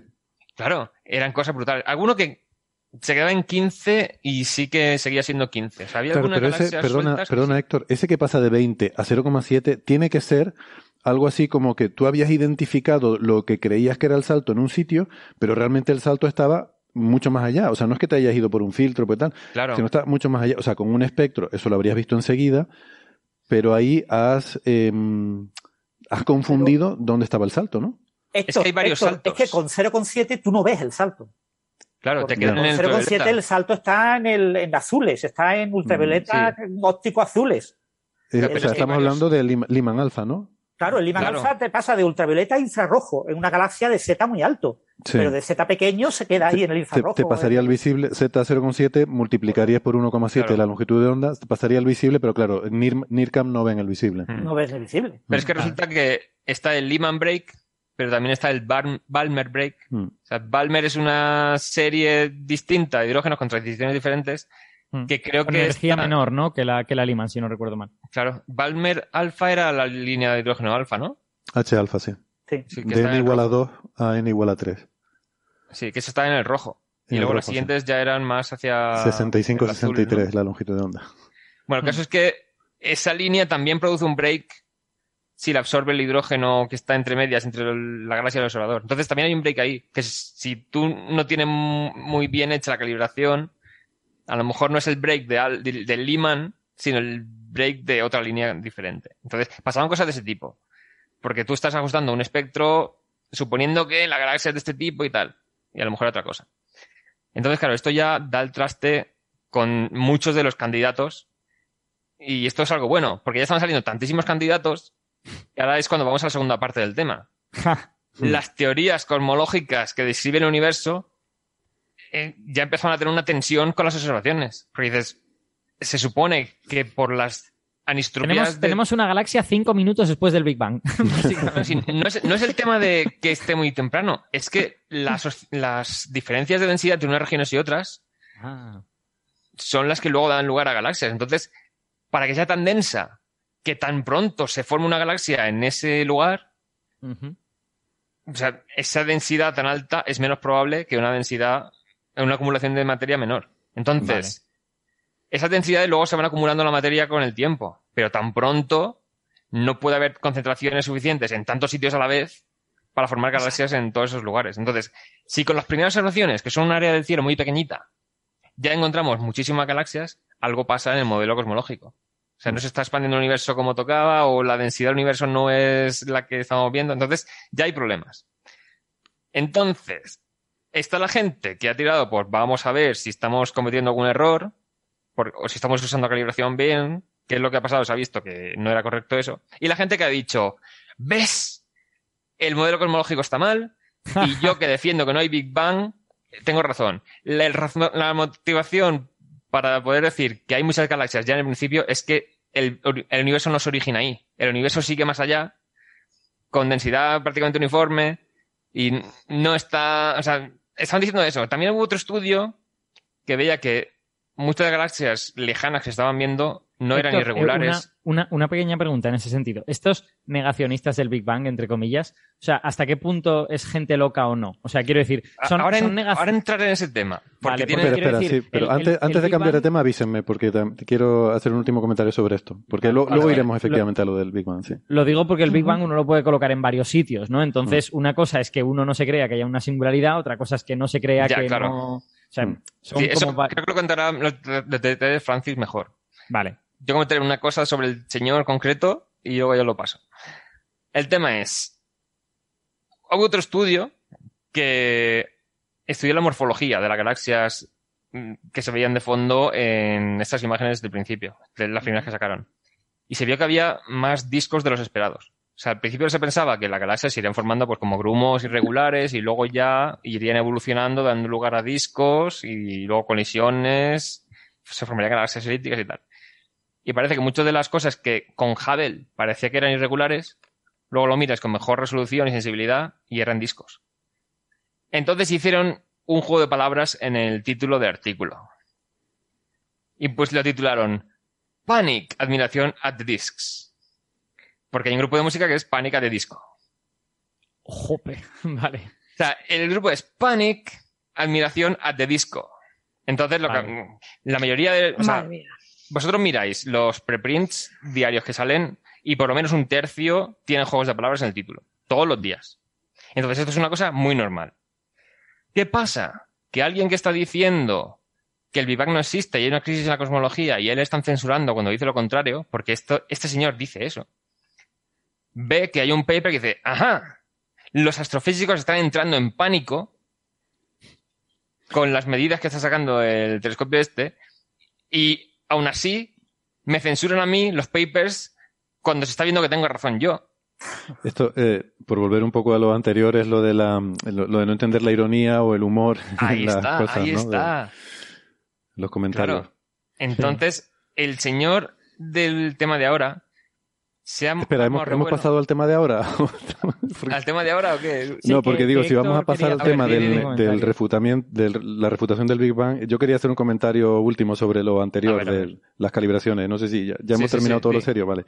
Pues si hemos terminado todo lo serio, como eh, hay un dato irrelevante anecdótico, porque estamos hablando de estos saltos que son los que permiten identificar el corrimiento al rojo de estas galaxias, ¿no? Como el Lyman alfa, el, el de Balmer, que es la línea H alfa, una línea súper utilizada en astrofísica, muy, muy común, que es la transición de n igual a 2 a n igual a 3 del hidrógeno, o al revés, de n igual a 3 a n igual a 2, según sea absorción o emisión. Y resulta que mm, hay en, eh, bueno, la, la anécdota es, en Nuevo México, en el estado de Nuevo México, en Estados Unidos, eh, las carreteras estatales, como en cualquier otro estado, se llaman por el nombre del estado y un número. Está la Nuevo México 1, la Nuevo México 4, la Nuevo México 27, y hay una carretera que es la Nuevo México 6563. ¿Vale? La Nuevo- ¿Cómo? no hay 6.563 carreteras estatales en Nuevo México. Claro, ¿vale? son los Armstrongs. Es la longitud de onda en Armstrong de la línea de H alfa. Es la línea que, es- la, perdón, la carretera que sube al observatorio de Sacramento Peak. que, Claro que que lo sí. conozco. de- Entonces está muy gracioso porque vas en el mapa y pasas de la, la carretera, no me acuerdo, la, la Nuevo México 7 a la Nuevo México 6563. Y te quedas como. y es claro, los, Estará entre las los, 6 y las 7 o algo así, ¿no? los que estamos en el tema reconocemos el, ¿no? We get the Sí, reference, claro. ¿no? Pillamos la referencia, pero a la gente normalmente le despista mucho cuando ven en el mapa Madre mía. cuatro dígitos. bueno, Bueno, pues el tema es que hace un poco salió un artículo de un tal Eric Lerner diciendo que estas observaciones desmentían el Big Bang y salió en el mismo sitio, en la misma página web, que el artículo de Krupa diciendo que no había materia oscura. exactamente. El Institute of Arts and Ideas. Sí. El Instituto de Artes y las, y las Ideas. Además, Institute of Arts Artes and e Ideas TV. TV, es como que tiene, Sí, tiene- punto TV, punto Sí, TV. tiene un TV, tiene como un canal de televisión eh, y por lo visto lo, lo importante de esa web, de ese instituto, es el canal de televisión, pero allí también ponen artículos, artículos Ah. Ya, de, pues no opinión. Yo Efectivamente, el último que comentamos fue el de Krupa. Claro. Y ahora otro lo volvió a leer al mismo sitio. Que yo tengo una sospecha, porque a ver, este Hmm. señor forma parte de un grupo de investigación sobre fusión. No. sobre fusión nuclear que llevo siguiendo desde hace tiempo. Entonces, este es un dispositivo que. ¿Pero lo sigues en plan eh, detective privado? o- No, en plan, me suscribí a una newsletter. O sea, me, me llegan mails porque me suscribí a los mails hace años. Es un dispositivo que lo que tiene unos electrodos, entonces aprovecharía la propia inestabilidad del plasma para crear un pinzamiento que en un punto concreto sube como mil millones de grados de temperatura y ahí en ese puntito se hace un pulso de fusión. Entonces están diciendo que si usan boro e hidrógeno como combustibles, saldrían disparados por el campo eléctrico núcleos de helio, entonces decelerándolos con electroimanes se sacarían pulsos de electricidad directamente. Y el reactor entero es como una habitación. Entonces, por eso lo llevo siguiendo. Entonces, suben- suelen poner actualizaciones sobre cómo van, han tenido que cambiar el material de los electrodos, porque los pulsos de plasma de alta temperatura producían daño. y tal. Entonces, por eso tenía yo la suscripción al mail. Estás hablando de, de Eric Lerner, ¿no? El autor Ahí de este está. artículo, ¿no? Así que es, En- es un físico de plasma. Claro, es, es un físico de plasma. Entonces, yo ya había visto que de vez en cuando ponía alguna cosa extraña el señor este. Como. Te llega un mail de varias actualizaciones. Una es en plan. Progreso en los electrodos de tungsteno, no sé qué. Y a lo mejor había un ítem que era. Mira, hemos sacado una foto de cómo se forma el este de plasma y tiene una forma algo espiral. A lo mejor esto tiene algo que ver con la formación de las galaxias. Y yo me quedo, ¿qué dice este señor? Pero bueno, como era un comentario suelto, digo, yo qué sé, da igual. Y como Hay esto no va. artículo, artículos sobre los electrodos de tungsteno, sobre plasma, sobre no sé qué. La evolución es mentira. No, no, o sea, eran- no sé qué, no sé al, al principio eran comentarios así y tal. Y luego ya empezaba a ver que dices, últimamente estoy, estaba pensando ya en desuscribirme, porque te ves que la mayor parte de la actualización de ese mes era el tipo quejándose de que le están censurando en Archive. El tío estaba quejándose de que se supone que Archive es para compartir ideas y tal, aunque no hayan pasado peer review, pues a mí me están censurando, no me están publicando el paper donde digo que no hay Big Bang. Eh, Perdona, Héctor, ¿sabes el, el juego de palabras de, de Archive? Es Archive, en realidad, porque la, Sí. la X es como una G, ¿no? ¿Sabes la Claro, historia? sí, es, sí. es como, Pero ya no sé pronuncia cómo se como archivo, pronuncia. ¿no? Tiene... se pronuncia como archivo, pero En inglés pronun- lo, lo dicen como archive, porque es, como- la, es la, la ¿no? La, la X mayúscula se supone Claro, que es una pero- G. Pero lo pronuncia. Esto o sea, se el tema está es- marcando un Neferchiti, os estáis dando cuenta, ¿no? Sí, sí, pero es sí, eso. O sea, perdón. el tema es cómo lo pronuncia. Se pronuncia, se supone que la X es una G, Sí. pero no dices archive. No, porque en inglés Porque- ellos dicen claro. Por eso dicen chi. Dicen no- Kai. decimos equivocadamente la chi cuadrado, porque lo hemos escrito como lo escriben los anglos. La G, ellos la escriben CHI, pero no es nuestra Claro. CH. Ahí es un está. sonido de K, de, de H aspirada y de I. Es como un, un G, bueno, high en este caso, ¿no? Pero bueno. Sí, yo, lo- yo esto lo entiendo como la X es una G, que ellos escriben como CHI, Mm. entonces forma ar- archive con CH. Sí, exacto. Y ahí se pronuncia. Y se pronunciaría bueno, como ar- archive. Bueno. Sí. Me de- parece, me parece que me he perdido, pero eh, ¿qué tiene eso de raro Sí. o de particular? No, Nada, es una porque-. No, no. Nada, porque vi, vi que Héctor pronunciaba archive y entonces no sabía si conocía el Es que- origen del servidor de, Es que de es esto. archive, pero también está el archive.org, que es otra cosa distinta. Pero vamos a ver, Entonces- que no discutamos sobre esto, que los ingleses pronuncian sus palabras como les da la gana. Claro, la la gente gana, no tiene sí, ortografía ni nada se Depende, eh, pronuncian dependiendo de dónde se le hayan puesto el calcetín de la boca. Claro, en fin, o sea, la pronunciación inglesa es básicamente tirar un dado. No, Sí. era por, amigos ingleses. Leído- era leído por contarlo del juego de palabras, que era gracioso. Leído en español, el servidor de prepins de física es archive y eh, la página repositorio de internet es archive. Bueno, Pero bueno, Total. el caso es que él se queja de que le censuran sus papers y tal. Y yo lo que creo que ha ocurrido aquí es que ha visto que le han, publi- le han publicado a Krupa su opinión en, el artículo, en la página esta y a lo mejor ahí le habrá venido la idea de, ah, pues a lo mejor a mí, o sea, a lo mejor ahí sí que puedo contar yo mi cosa. Es que, ¿sabes la gracia de esto? El, el último episodio que hicimos de Coffee Break antes de las vacaciones hablamos del artículo de Krupa. O sea que ahora Claro. venimos al siguiente episodio y podíamos decir aquello de, como decíamos ayer, Como decíamos ayer, exactamente. como decía, como decía Krupa, sí. En fin. eh, Entonces, ahí es donde se ha armado el revuelo ahora, porque ahí no le censuran, igual que no le censuran a Krupa tampoco, les dejan decir lo que quieran. de hecho, yo creo que buscan este tipo de, artículos, ¿no? Bueno, Seguramente recibido un montón de visitas, tremendo. Claro. sí. Entonces, claro, este señor físico de plasmas tiene teorías del universo mm, eléctrico que llaman, o sea, esto lo, lo explica Francis en su blog mejor. Y son teorías ya desmontadas del universo que no cuadra con las observaciones. Mm. Y Es como ese dicho, ¿no? De que el que solo tiene un martillo ve clavos en todos lados. sí, puede ser. Exacto. exacto. No, de hecho, es el es de mismo caso. formación profesional. Sí, es el mismo caso que el de Krupa la semana pasada. Es, es lo mismo, es centrarte de todas las observaciones Sí. que hay. Voy a coger estas, me voy a centrar en esta y estas las explico con mi modelo. Y a lo mejor alguna de ellas hasta la explico mejor que con el modelo estándar. Y, pero de las otras me olvido, porque eso no, eh, ahí mi Claro. modelo no entra y tal. Pero hay una cosa curiosa sobre esto. No sé si sabes, este tío, eh, como efectivamente, como tú dices, Héctor, lleva mucho tiempo trabajando en cosas de plasma y tal. Pero no es que ahora, a raíz de estas observaciones del James Webb, No, no, haya no, dicho. viene de antes. Ah, eh, el Big Bang no existió. No, este tío lleva dando la tabarra con esto un montón de tiempo. En un libro y todo. 1991 publicó un libro que se titula The Big Bang Never Happened. El. Big Bang nunca ocurrió. En el año 91 dice una startling revelation, una startling refutation, eh, no sé, una, una refutación sorprendente. Algo así se titulaba el título, ¿no? Sí, sí. El Big Bang nunca ocurrió. O sea, esto lo viene diciendo hace 30 años. Y en aquella época, el argumento que usaba era que no se habían detectado las inhomogeneidades en el fondo cósmico de microondas. que ya estaba el satélite Kobe buscándolas, pero no le las había faltó un encontrado. año, de hecho. Si es del 91 le faltaba un año. Le faltaba un año, o sea, Eso es un éxito editorial. sí. Hombre, yo creo que se enteró y dijo, mira, pu- publica el libro ya, porque si no, no lo publicamos. Termínalo ya. Cuando estaba, cuando estaba esperando la segunda edición, el editor le dijo, mirá, todo esto. Vamos a repensarlo un poco. Mira, ¿no hay alguna otra forma? Sí. Y, y claro, eh, eh, o sea, en aquella época decía que el Big Bang no existió porque, mira, no se ha detectado esta predicción del Big Bang. Luego se detectó. Sí, bueno, pero no importa. tampoco tampoco final- existe, ¿no? Em, es un poco. No sé. Y no sé si quieres, bueno, decir algo más sobre la introducción, o el, el individuo este, o le damos la Yo palabra a Francis porque. Si quiere completar con Francis, Mm. él tiene mejor conocimiento. Mm. No, bueno, yo, yo he seguido un poco a este señor por el tema de la fusión, ¿no? El, a mí, por diferentes razones históricas que no voy a contar ahora, eh, muchísima gente me, me pide mi opinión sobre proyectos de fusión y, y está constantemente, cada vez que aparece una noticia en cualquier eh, news de algo de fusión, el pequeño proyectillo de fusión de Felipito Mengano que está en su casita, en su garaje, en la ciudad de Nervis, de, yo qué sé, cualquier ciudad americana, eh, pues acaba de publicar que ha logrado la ignición.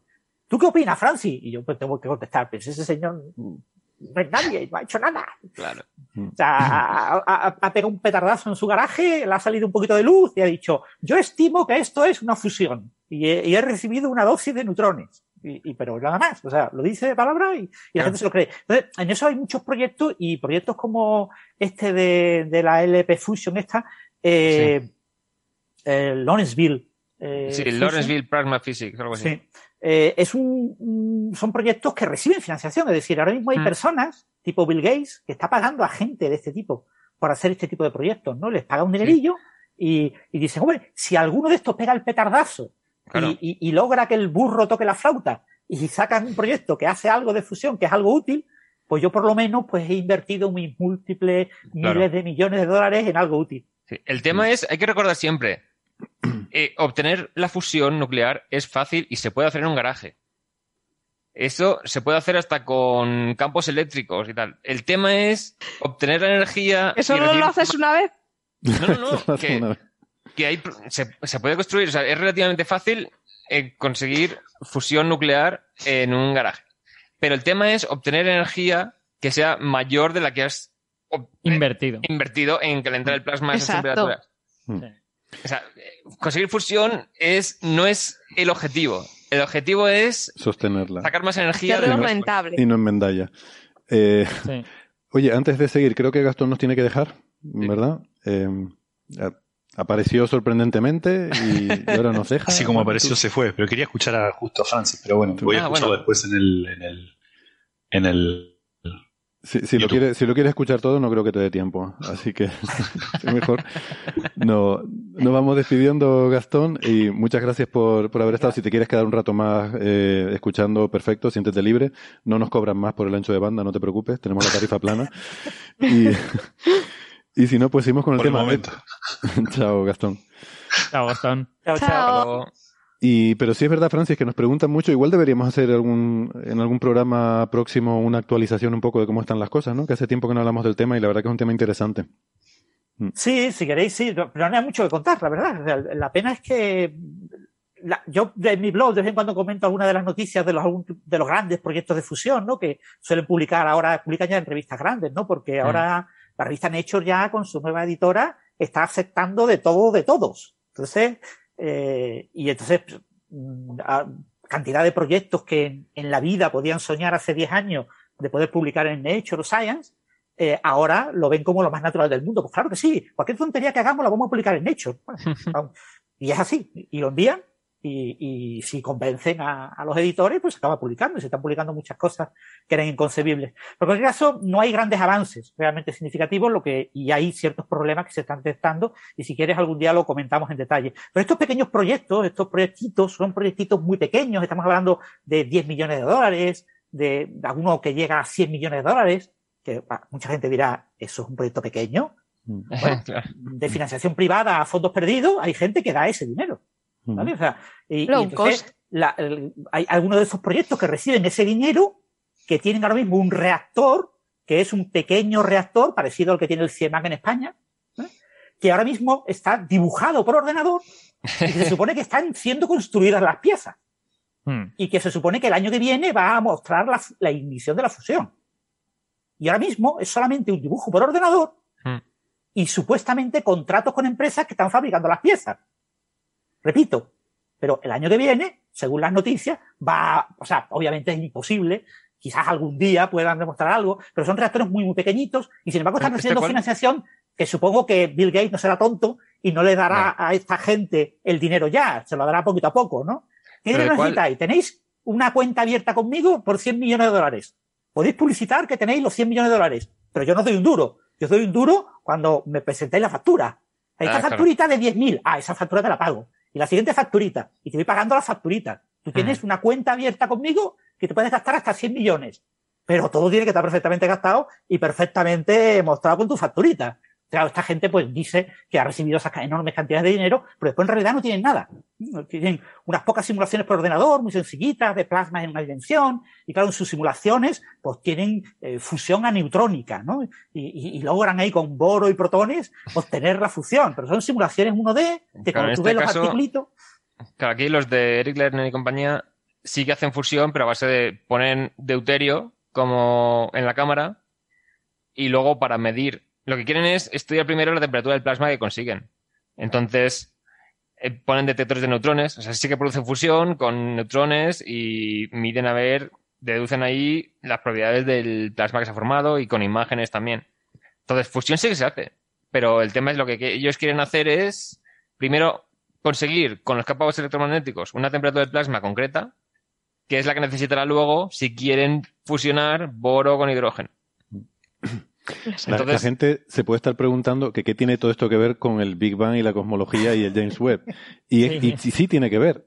Y, Sí la tiene que respu- y la respuesta es porque el, el modelo alternativo que esta gente defiende, yo, la verdad es que yo le tengo mucha simpatía, es una cosmología de plasma, se llama cosmología de plasma, por eso toda la conexión con la, al fin y al cabo, estos experimentos de fusión es manejo de plasma. El mayor problema que tenemos con la fusión es cómo mantener el plasma estable.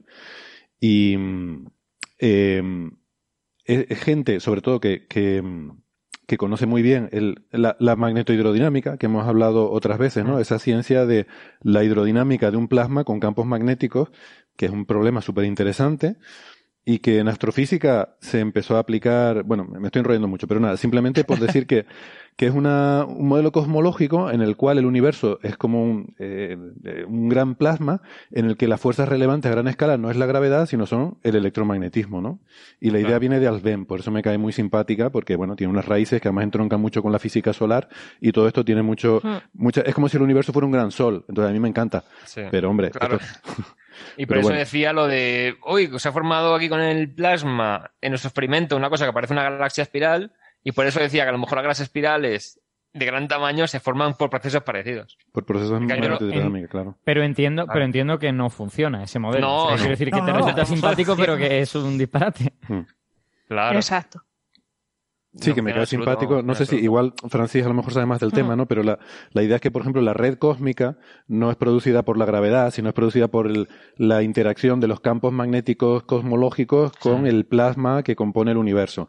Y que el, eh, las galaxias, esa forma de espiral, pues tiene que ver con la rotación inducida por procesos MHD, porque es verdad que hay procesos MHD donde tú ves eh, organizaciones similares a las que vemos en esas galaxias, ¿no? Eso que decía eh, Héctor de que aparecen en sus eh, eh, plasma de fusión aparecen sí. espirales, ¿no? Sí, sí, pero eso es para idolia, quiero decir, buscar cosas Claro. parecidas. Y también decían que el fondo cósmico de microondas era producido por plasmas del, por el espacio y tal. Que eso, dices, es un cuerpo negro tan perfecto que eso ya desmiente la teoría entera. Mm. Porque no sería un cuerpo negro tan exacto si estuviera formado por muchas fuentes diferentes repartidas por el universo. Mm. Pero solo con eso ya la teoría no, no es. correcta. Sí, y eso está cuantificado. Quiero decir que, eh, así como lo ha dicho Héctor en términos cualitativos, pero eso se ha calculado. O sea, Claro. y, y no, no cuadra, ¿no? El, el, las fluctuaciones del fondo cósmico no serían las que vemos. Claro. Eh, o sea, hay, tiene muchas cosas por las que se ha visto que no funciona. Eh, Sí, o sea, la, la, la, digamos, eh, cosmología cualitativa en la que tú podías construir pequeños modelitos así, porque claro, al fin y al cabo las Mm. ecuaciones de Friedman, Walker, de servilleta, son ¿no? ecuaciones Cosmología de triviales, ¿no? servilleta. Sí. Son, exactamente, son, eh, es cosmología de servilleta, es una página puedes escribir toda la cosmología. Pero claro, esa, esa es la cosmología pre-instrumentos. La, la cosmología que no tenía observatorios, en los que no había ningún tipo de observación, eh, ningún tipo de experimentos no puede haber en cosmología, pero no había ningún tipo de observación. En el momento en el que empieza a ver las primeras observaciones, todo eso se hunde y se eh, mete en el fondo de la historia. Es decir, la cosmología eh, previa a las observaciones desaparece cuando empieza a ver primera, las primeras observaciones. que Tanto observaciones como simulaciones. Sí, eh, eh, al principio, mm, claro, Peebles ha recibido el premio Nobel y gran parte de sus primeros trabajos sobre eran puramente teóricos. Era teorizar cosas. Entonces tú puedes decir, ha recibido el premio Nobel porque sus teorías se han visto hacer, aceptadas, ¿no? Eh, porque han sido acertadas, ¿eh? Porque ha, ha dado la casualidad que funcionaban. Pero junto con él había muchos Ujú. otros cosmólogos que hacían cosmología teórica cuyas teorías se han hundido en el fango Claro. y ya nadie se acuerda de ellas, ¿no? Claro. Y, no son hecho- grandes cosmólogos. Bueno, eh, podríamos, podríamos decir cosas parecidas del modelo estándar y todo esto, Claro, ¿no? También, muchas otras cosas, claro, claro. muchas otras cosas. No, y aquí esto, de hecho, en, en este artículo eh, infame, eh, Lern- Lerner eh, habla en esos términos de, de Alben, ¿no? Que por eso digo que a mí me, me resulta simpático por el origen histórico que tiene, porque lo hila con Alben, que es una, una gran figura, bueno, de, de la astrofísica, de la MHD, pero es casi que no, no es un personaje de la física solar, pero se usa tanto su trabajo en física solar que es casi como, casi como de los nuestros, ¿no? Entonces te cae bien. Hizo muchos avances, empezó a ver que cada vez eh, que empezaba a intentar aplicar MHD al universo se aplicaba más y más cosas, y es verdad. Y se le ocurrió que decir, bueno, ya que se aplica tantas cosas, ¿por qué no el universo entero? Y se le ocurrió, y en aquel momento era una idea simpática, estaba bien, o sea, una idea pues bien planteada, ¿por qué no? ¿Por qué no? Es que no sabemos cómo es el universo hasta que vamos y lo medimos, ¿no? Claro. Entonces, Mm. en aquel momento, la idea de Alben era tan buena como cualquier otra y era loable y, y una idea estupenda. Sí, de hecho, hay Mm. veces que en.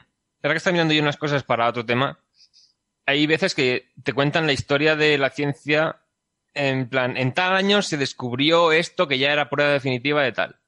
Y luego tú ves el estado de la comunidad científica en esos años, o incluso años después, y dices, vale, esto que ahora sabemos que era una prueba que confirmaba algo, en su época ese razonamiento definía, dependía de cosas que todavía no estaban claras. Claro. Entonces, Se ahora un tiempo. sabemos que es prueba definitiva, pero en su momento, para competir con el resto de hipótesis, dependía de cosas también un poco extrañas que no, no estaba todo tan claro como luego se cuenta. Sí, sí, Y claro. por eso, por eso la historia de las ideas siempre es tan complicada, ¿no? Porque tiene estos, esta especie de Claro. idas y venidas.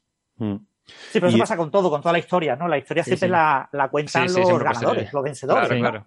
Y te cuentan su versión, ¿no? La versión de los perdedores siempre queda diluida y hay que rescatarla y a veces Sí, eh, sí. las cosas son siempre mucho más ricas, ¿no? Sí, pero Exacto. aparte de, de lo que sea de ganadores, yo, yo creo que el punto de Héctor es, es muy importante, que, que no es, mm, ¿sabes? No, no es una transición de no sabíamos esto y ahora de repente se ha descubierto y ya lo sabemos. No, Claro. hay un proceso por el cual ese conocimiento se va absorbiendo por la comunidad. O sea, no, no de entrada ya, ya está, esto es así, sino que se tarda en aceptar.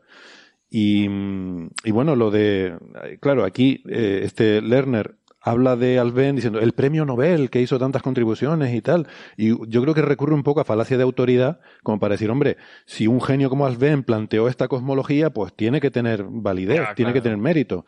Y oye, no, Alben hizo muchas cosas buenísimas, incluso esta en su momento era buena, o sea, en su momento era, Mm. porque en aquella época no se sabía que era incorrecta, y tiene mérito también tener ideas nuevas, aunque luego resulta que no son correctas. Bueno, no es culpa de Alben, es culpa del universo. El no haber sido un universo de, De hecho, plasma. Yo, yo creo que, bueno, podríamos hacer una lista larga de premios Nobel que han dicho cosas que luego se han demostrado Claro, no claro. solo erróneas, sino incluso a veces barbaridades. Sí. El, el- el Pero, problema pero esto no era una barbaridad, quiero, insistir. No, El- no era claro, una tontería, era, era una buena Exacto. idea, pero que luego se vio que no era. O sea, el Mm. problema no es tanto equivocarte, es perseverar en la equivocación. O sea, yo no sé cuándo, cuándo murió Alben, si ya se sabía que, que su teoría no era buena o mala, eh, pero si murió después de que se demostrara que era mala, pues, pues el tío lo hizo muy bien. Propuso una cosa y, y, pues, pues no llegó a ver si era buena o mala.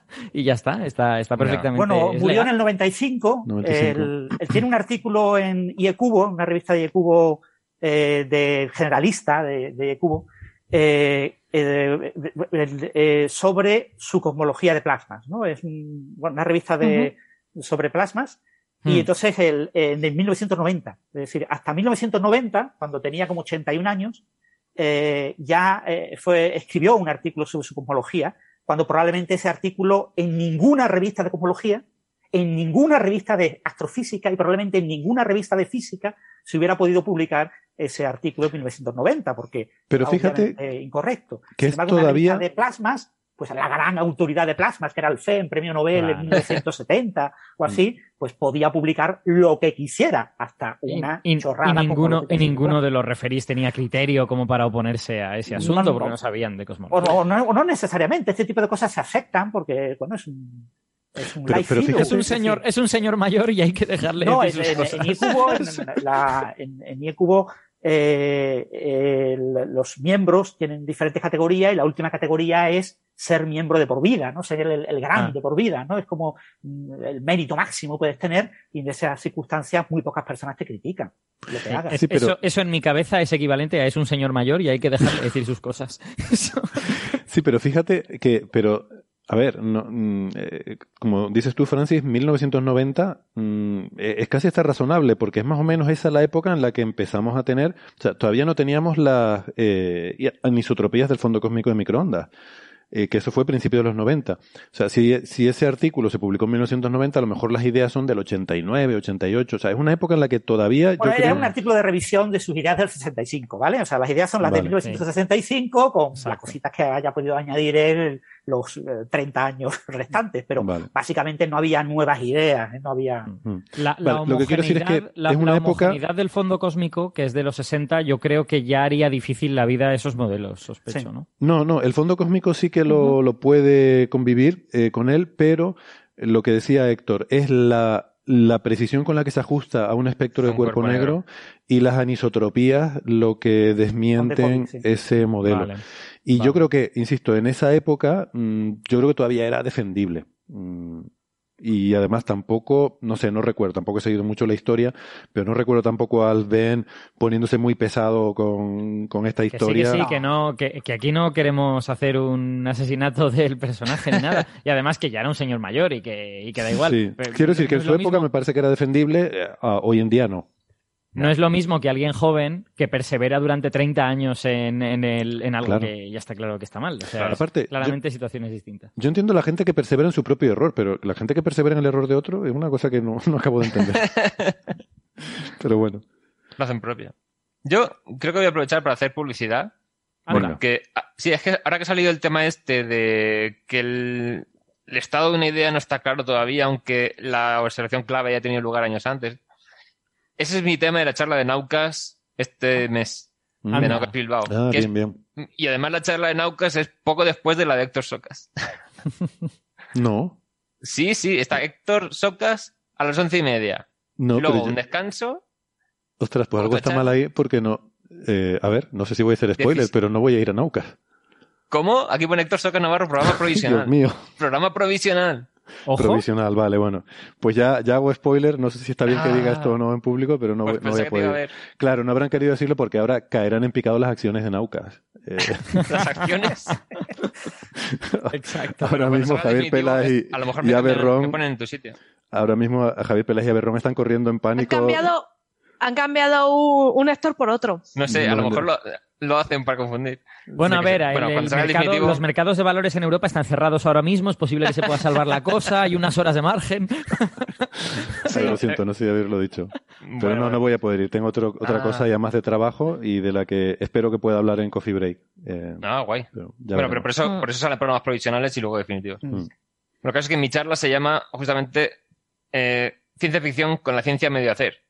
Qué bueno. Y es básicamente un tema de ciencia ficción que eh, lo que cuentan sabemos que es incorrecto, pero en su época todavía podría haber sido correcto. Entonces, es como, parece que sí que se informaron, pero estaba toda la cosa aún que en- el consenso científico no estaba claro Con todavía. pincitas. Ujú. Claro.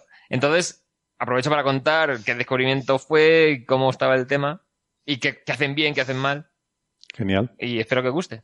Seguro que si me da tiempo a contarlo en 10 minutos ¿Qué, todo. qué Tiene día es, por cierto? Día La, concreto. la charla de Héctor Vives es el sábado Sí, y la si mía es a las 12 el viernes, si no cambia con el programa definitivo. Viernes Vale. 16 de septiembre, sábado 17 de septiembre. Hmm. La mía va sobre la masa del bosón W, ¿no? Yo la llamo el bosón que engordó en Estados Unidos. Es que- A ver, es difícil no engordar en Estados Unidos.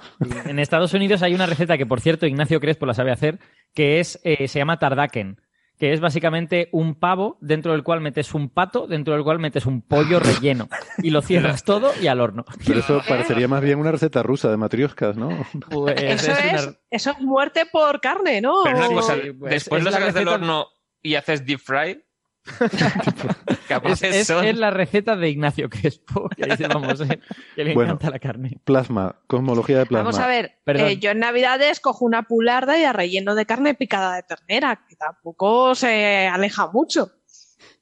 Pero no sé, es carne rellena de carne un poco, la verdad que sí que, en fin, Sí. no sé. Bueno, sí, sobre la cosmología no sé si quedaba nada más por decir. Yo creo que ya habíamos pasado los anuncios por esto, ¿no? Sí, yo creo que sí. No, no sé, Francis, ¿tienes comentarios sobre este tema?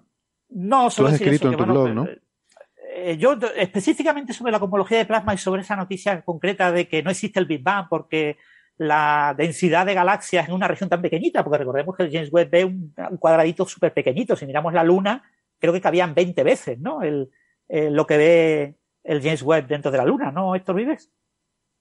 Eh, De ¿qué orden, ¿no? De 20 veces o por ahí. La imagen de NIRCam, la que salió, era como una treceava parte. Una treceava parte. Pero NIRCam dar- tiene dos módulos. Me acabo de dar cuenta de que la luna es como los campos de fútbol del cielo. Sí, sí, sí. sí. Exactamente. Sí, Sí. Yo lo, lo uso mucho. Sí. Es que es medio, es medio grado, justo.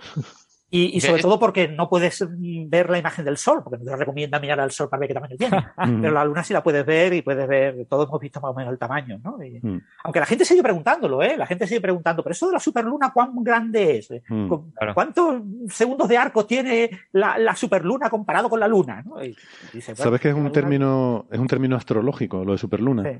Es un invento de un astrólogo. Pero si ya lo usa todo el mundo, ya da igual de dónde haya surgido realmente. Igual que. Yo, Bueno, pero ¿no acabáis vosotros hartos de las superlunas? Porque hay como 20 al año. Y la superluna Sí, de sí. sangre y la luna de no sé No, qué y la la luna pastora de de sangre. morada, la no sé si La luna año, sí, azul. pero bueno, eh, todos los años hay noticias de superluna, ¿no? Eso a Ángel le encanta. La superluna que me invento, o sea, Sí, es que primero era cuando estaba justamente en el perihelio. Entonces dices, ahí hay solamente una al año. Pero luego dijeron, claro, es que el mes anterior y el siguiente también se ve muy grande. Entonces ya hay tres. Y luego a lo mejor coincide con eclipse. Entonces superluna de sangre. Y luego, super- y luego la luna de tal. Pero es superluna. y y tendrá ya. que haber una que sea una luna llena en el perigeo y además el perihelio. ¿Cada cuánto ocurrirá eso? Mm, pero eso puede ocurrir. hay que buscar. O la Sí, órbita de la luna. Cuando, el No, la Tierra, tendrá- cuando la Tierra está en perihelio, que Sí, la luna- coincidir. Que la luna está en perigeo y que además sea luna llena. Pero el Venga, perigeo ejercicio. lunar dependerá de la fecha del año también. Claro, claro. Pues no Por eso si esto no, ocurre, de fecha. no ocurre todos los años, claro. ¿Pero el perigeo lunar cambia según el año? Es lo que no Eh, sé. sí, porque tiene una precesión. Vale. O sea, hay precesión orbital de la Luna. Sí, y ¿Cada además no, la, la órbita de la Luna no, o sea, la- el año no es divisible por meses lunares, Claro, con lo cual mm, siempre va cambiando cada año, Es se va verdad, es desplazando. Es cierto. Bueno, Vale, un, pues. un ejercicio interesante para, para los estudiantes. Cuando decimos, a veces yo, yo no he decimos hablado eso. en mi blog del tema de lo del Big Bang este, porque me ha parecido una cosa. Espe- Espera, poco- déjame solo terminar antes, antes de, de irnos de esto de la luna. Cuando decimos esto de un ejercicio interesante para estudiantes, lo hacemos así como con descendencia, como diciendo, esto está muy por debajo de nuestro nivel, pero en realidad yo a Claro. veces lo digo como diciendo, no sé hacer esto, mejor se lo Sí, sí, básicamente es. A ver si alguien lo calcula y me lo dice. A ver si- Básicamente. Sí. Pero queda Bueno, uno eh. así como más guay. Bueno, Francis, perdona. Sí, bueno, en la Wikipedia mismamente se pueden encontrar curvas ¿no? de las oscilaciones de la Luna, Mm. o sea, debes encontrar el punto en el que coinciden. No, no debe ser muy complicado. Eh, de forma aproximada, hay que recordar que el movimiento de la Luna fue una de las cosas más complicadas de calcular Claro. usando la teoría de Newton y que la teoría de Newton era incorrecta porque no describía correctamente el movimiento de la Luna. ¿vale? Eso lo he dicho en alguna otra, otra ocasión, pero es el famoso cálculo de Delaunay, que dedicó 20 años de su vida a calcular el movimiento de la Luna Pero y eso, otros 20 Francis, años de su vida a verificar que el cálculo era correcto. Dedicó toda su vida a la Luna para permitir que en el océano, usando el- la Luna, la posición exacta de la Luna en el cielo, se pudiera determinar la posición de un barco dentro del océano. Ah, pues tiene sentido. Pero eso era, mm, es- esas incorrecciones de la teoría de Newton era porque son más de dos cuerpos o por la asfericidad de Tierra y Luna y las mareas. Por todo, Sí, vale. por todo. O sea, Pero- cuando aplicabas la teoría de Newton, eh, no coincidía con el movimiento de la Luna. Entonces no se podía Pero- utilizar la- la- el movimiento de la Luna para posicionarte en la Tierra. Pero una cosa, hablamos de que si usas física newtoniana teniendo en cuenta la distribución de masa bien, sí que sale. O, o hay que usar relatividad. O- y tienes que, pero, tienes- pero no puedes usar un cálculo analítico, tienes que Vale, usar vale, vale. método- ordenadores, ¿vale? O Sí, sea, sí, me refiero usando que... ordenadores, usando la teoría de Newton, Sí. puedes hacerlo. Ujú. Vale, vale. eh, usando Es que digo, no sé ordenadores. si la teoría de Newton es la física newtoniana. Mm, No, no, era, es pero uno de solamente- los problemas de la física newtoniana El es que problema no de dos describía el cuerpos, movimiento vamos. de la Luna, Sí. ¿vale? O sea, Fíjate. en el, en el vale. siglo XVIII no describía el movimiento de la Luna, en el siglo XIX no describía el movimiento de la Luna hasta finales del siglo XIX. Cuando Ah, después vale. de muchísimos años de trabajo se logró una descripción que cuando llegaron las Apolo, alrededor del año 1970, se verificó que tenía errores, había un par de errores en el Mm. cálculo, ¿eh? eran menores, no eran relevantes. Pero nadie nunca usó eh, la teoría de Newton para eh, describir correctamente y poder usar el movimiento de la Luna. Fíjate, Es hay una cosa. sorprendente. Entonces, los críticos de la teoría de Newton la criticaban porque no era capaz ni de describir la Luna. Sí, qué, qué bueno, qué bueno, porque esto hila perfectamente con lo que estamos hablando sobre la refutación del Big Bang y una cosa que Héctor suele decir cuando hablamos de estas cosas y de gente como Krupa o como eh, Lerner o tanta gente, que una cosa es la teoría y otra cosa es los cálculos que tú haces que son aproximados con simulaciones basándote en esa teoría. Entonces, esto es lo mismo. Exacto. La teoría de Newton es correcta. Eh, Claro. Lo que pasa es que tú haces un cálculo analítico de dos cuerpos con el cual tienes que hacer aproximaciones.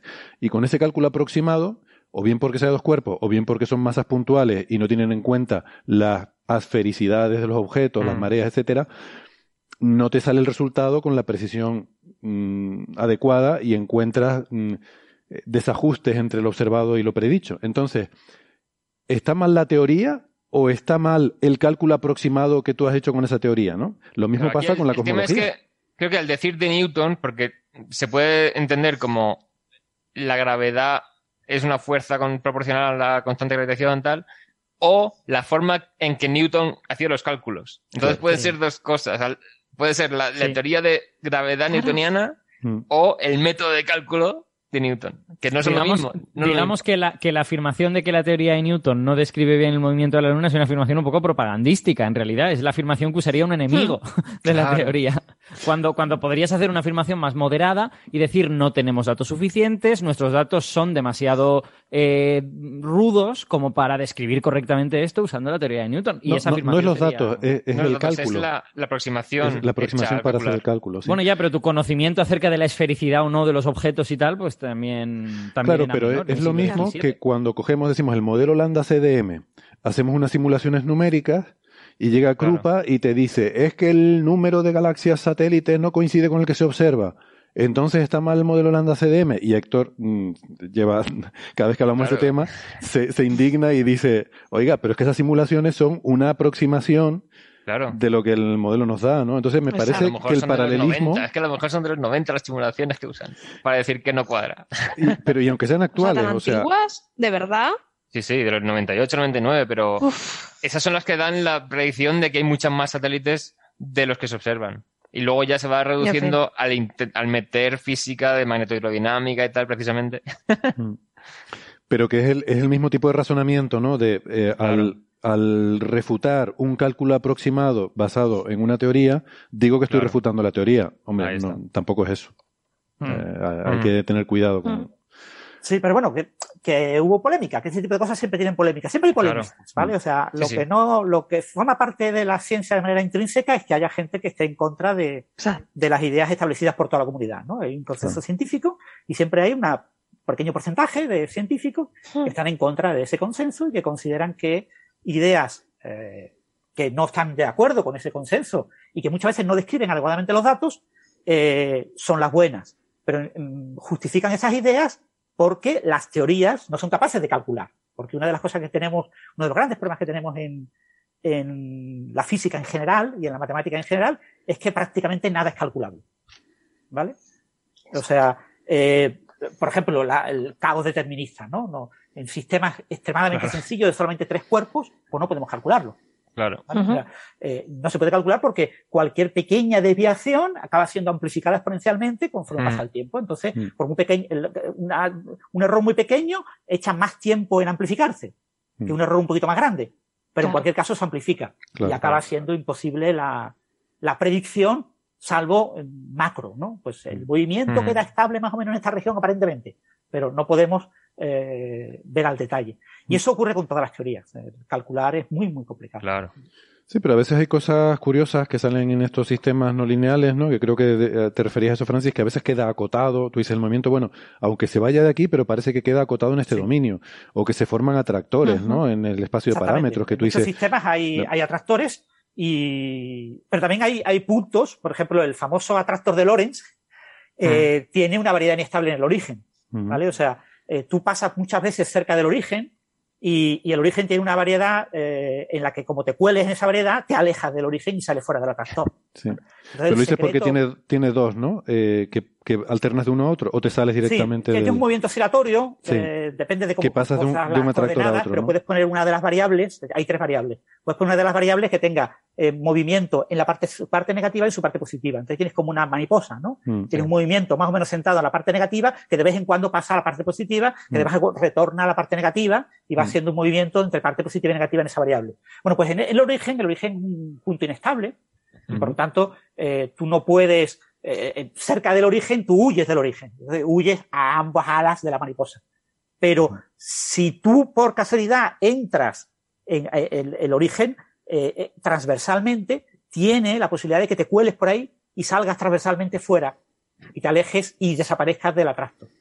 Entonces, los dos atractores son robustos, en el sentido de que desviaciones respecto a esos dos atractores, que son básicamente estructuras cas- cuasi planas, eh, con una estructura muy fractal, si te alejas de esas estructuras cuasi planas, acabas cayendo en ellas, pero en el origen tienes siempre la posibilidad de que excepcionalmente, sobre todo en métodos numéricos en los que no tenemos precisión infinita y, Mm. y- y podemos tener soluciones cuasi periódicas ficticias, ¿no? El método numérico de un ordenador te puede colar por un sitio que la realidad física no podría, ¿no? Porque tienes, eh, no tienes precisión infinita. Pues te cuela por ahí y acaba saliendo en ese eh, atractor inestable, eh, que es Mm. una estructura, una variedad inestable asociada al origen y te, acaba- y te acabas es- escapando de, del atractor extraño. ¿no? Mm. Eh, ¿Pero eso, esa digo, inestabilidad es numérica o, o es intrínseca de...? es una ¿sabes? intrínseca del sistema, pero que eh, y numéricamente es muy difícil de desvelar en simulaciones de corto plazo, pero que si tú lo fuerzas, tú puedes construir soluciones que numéricamente te metan por ahí y se, y se te escape. Mm, Ya, ya. Bien, eso, bueno, es curioso porque cosas así numéricas pasan con estas simulaciones de las que hablamos muchas veces, que son de partículas, tienes muchas partículas y las pones a interactuar. Eh, claro, tú tienes que hacerlo de forma que en el que tú puedas resolver los movimientos en tu paso temporal. O sea, que cada vez que Claro. tú, eh, a partir de un instante, calculas el instante siguiente, el movimiento mm, haya cambiado suavemente, ¿no? El cómo se han movido las cosas. Y eso te sugiere el problema de que a veces hay partículas que están tan cerca que te da lugar a, a problemas numéricos, que en el momento en que pasa, o sea, que si tienes dos estrellas, por ejemplo, que están acercando, que su, como en la, en la dinámica newtoniana, la fuerza eh, va partida por la distancia al cuadrado, si la distancia tiende a cero, la fuerza tiende a infinito. Entonces, cuando Claro. haces de forma naive una de estas simulaciones, ves que hay veces te, tienes una galaxia con un millón de puntos y de repente empiezan a salir puntos disparados a velocidades, a la a la velocidad de la luz. Y tú dices, "Eh, estrellas saliendo a la velocidad de la luz de la galaxia. Y no, es un, es un problema numérico. Incluso a veces casca el código porque directamente te... Y entonces lo que se suele hacer es poner un parámetro de difusión, o sea, lo divides por la distancia al cuadrado más un número pequeñito.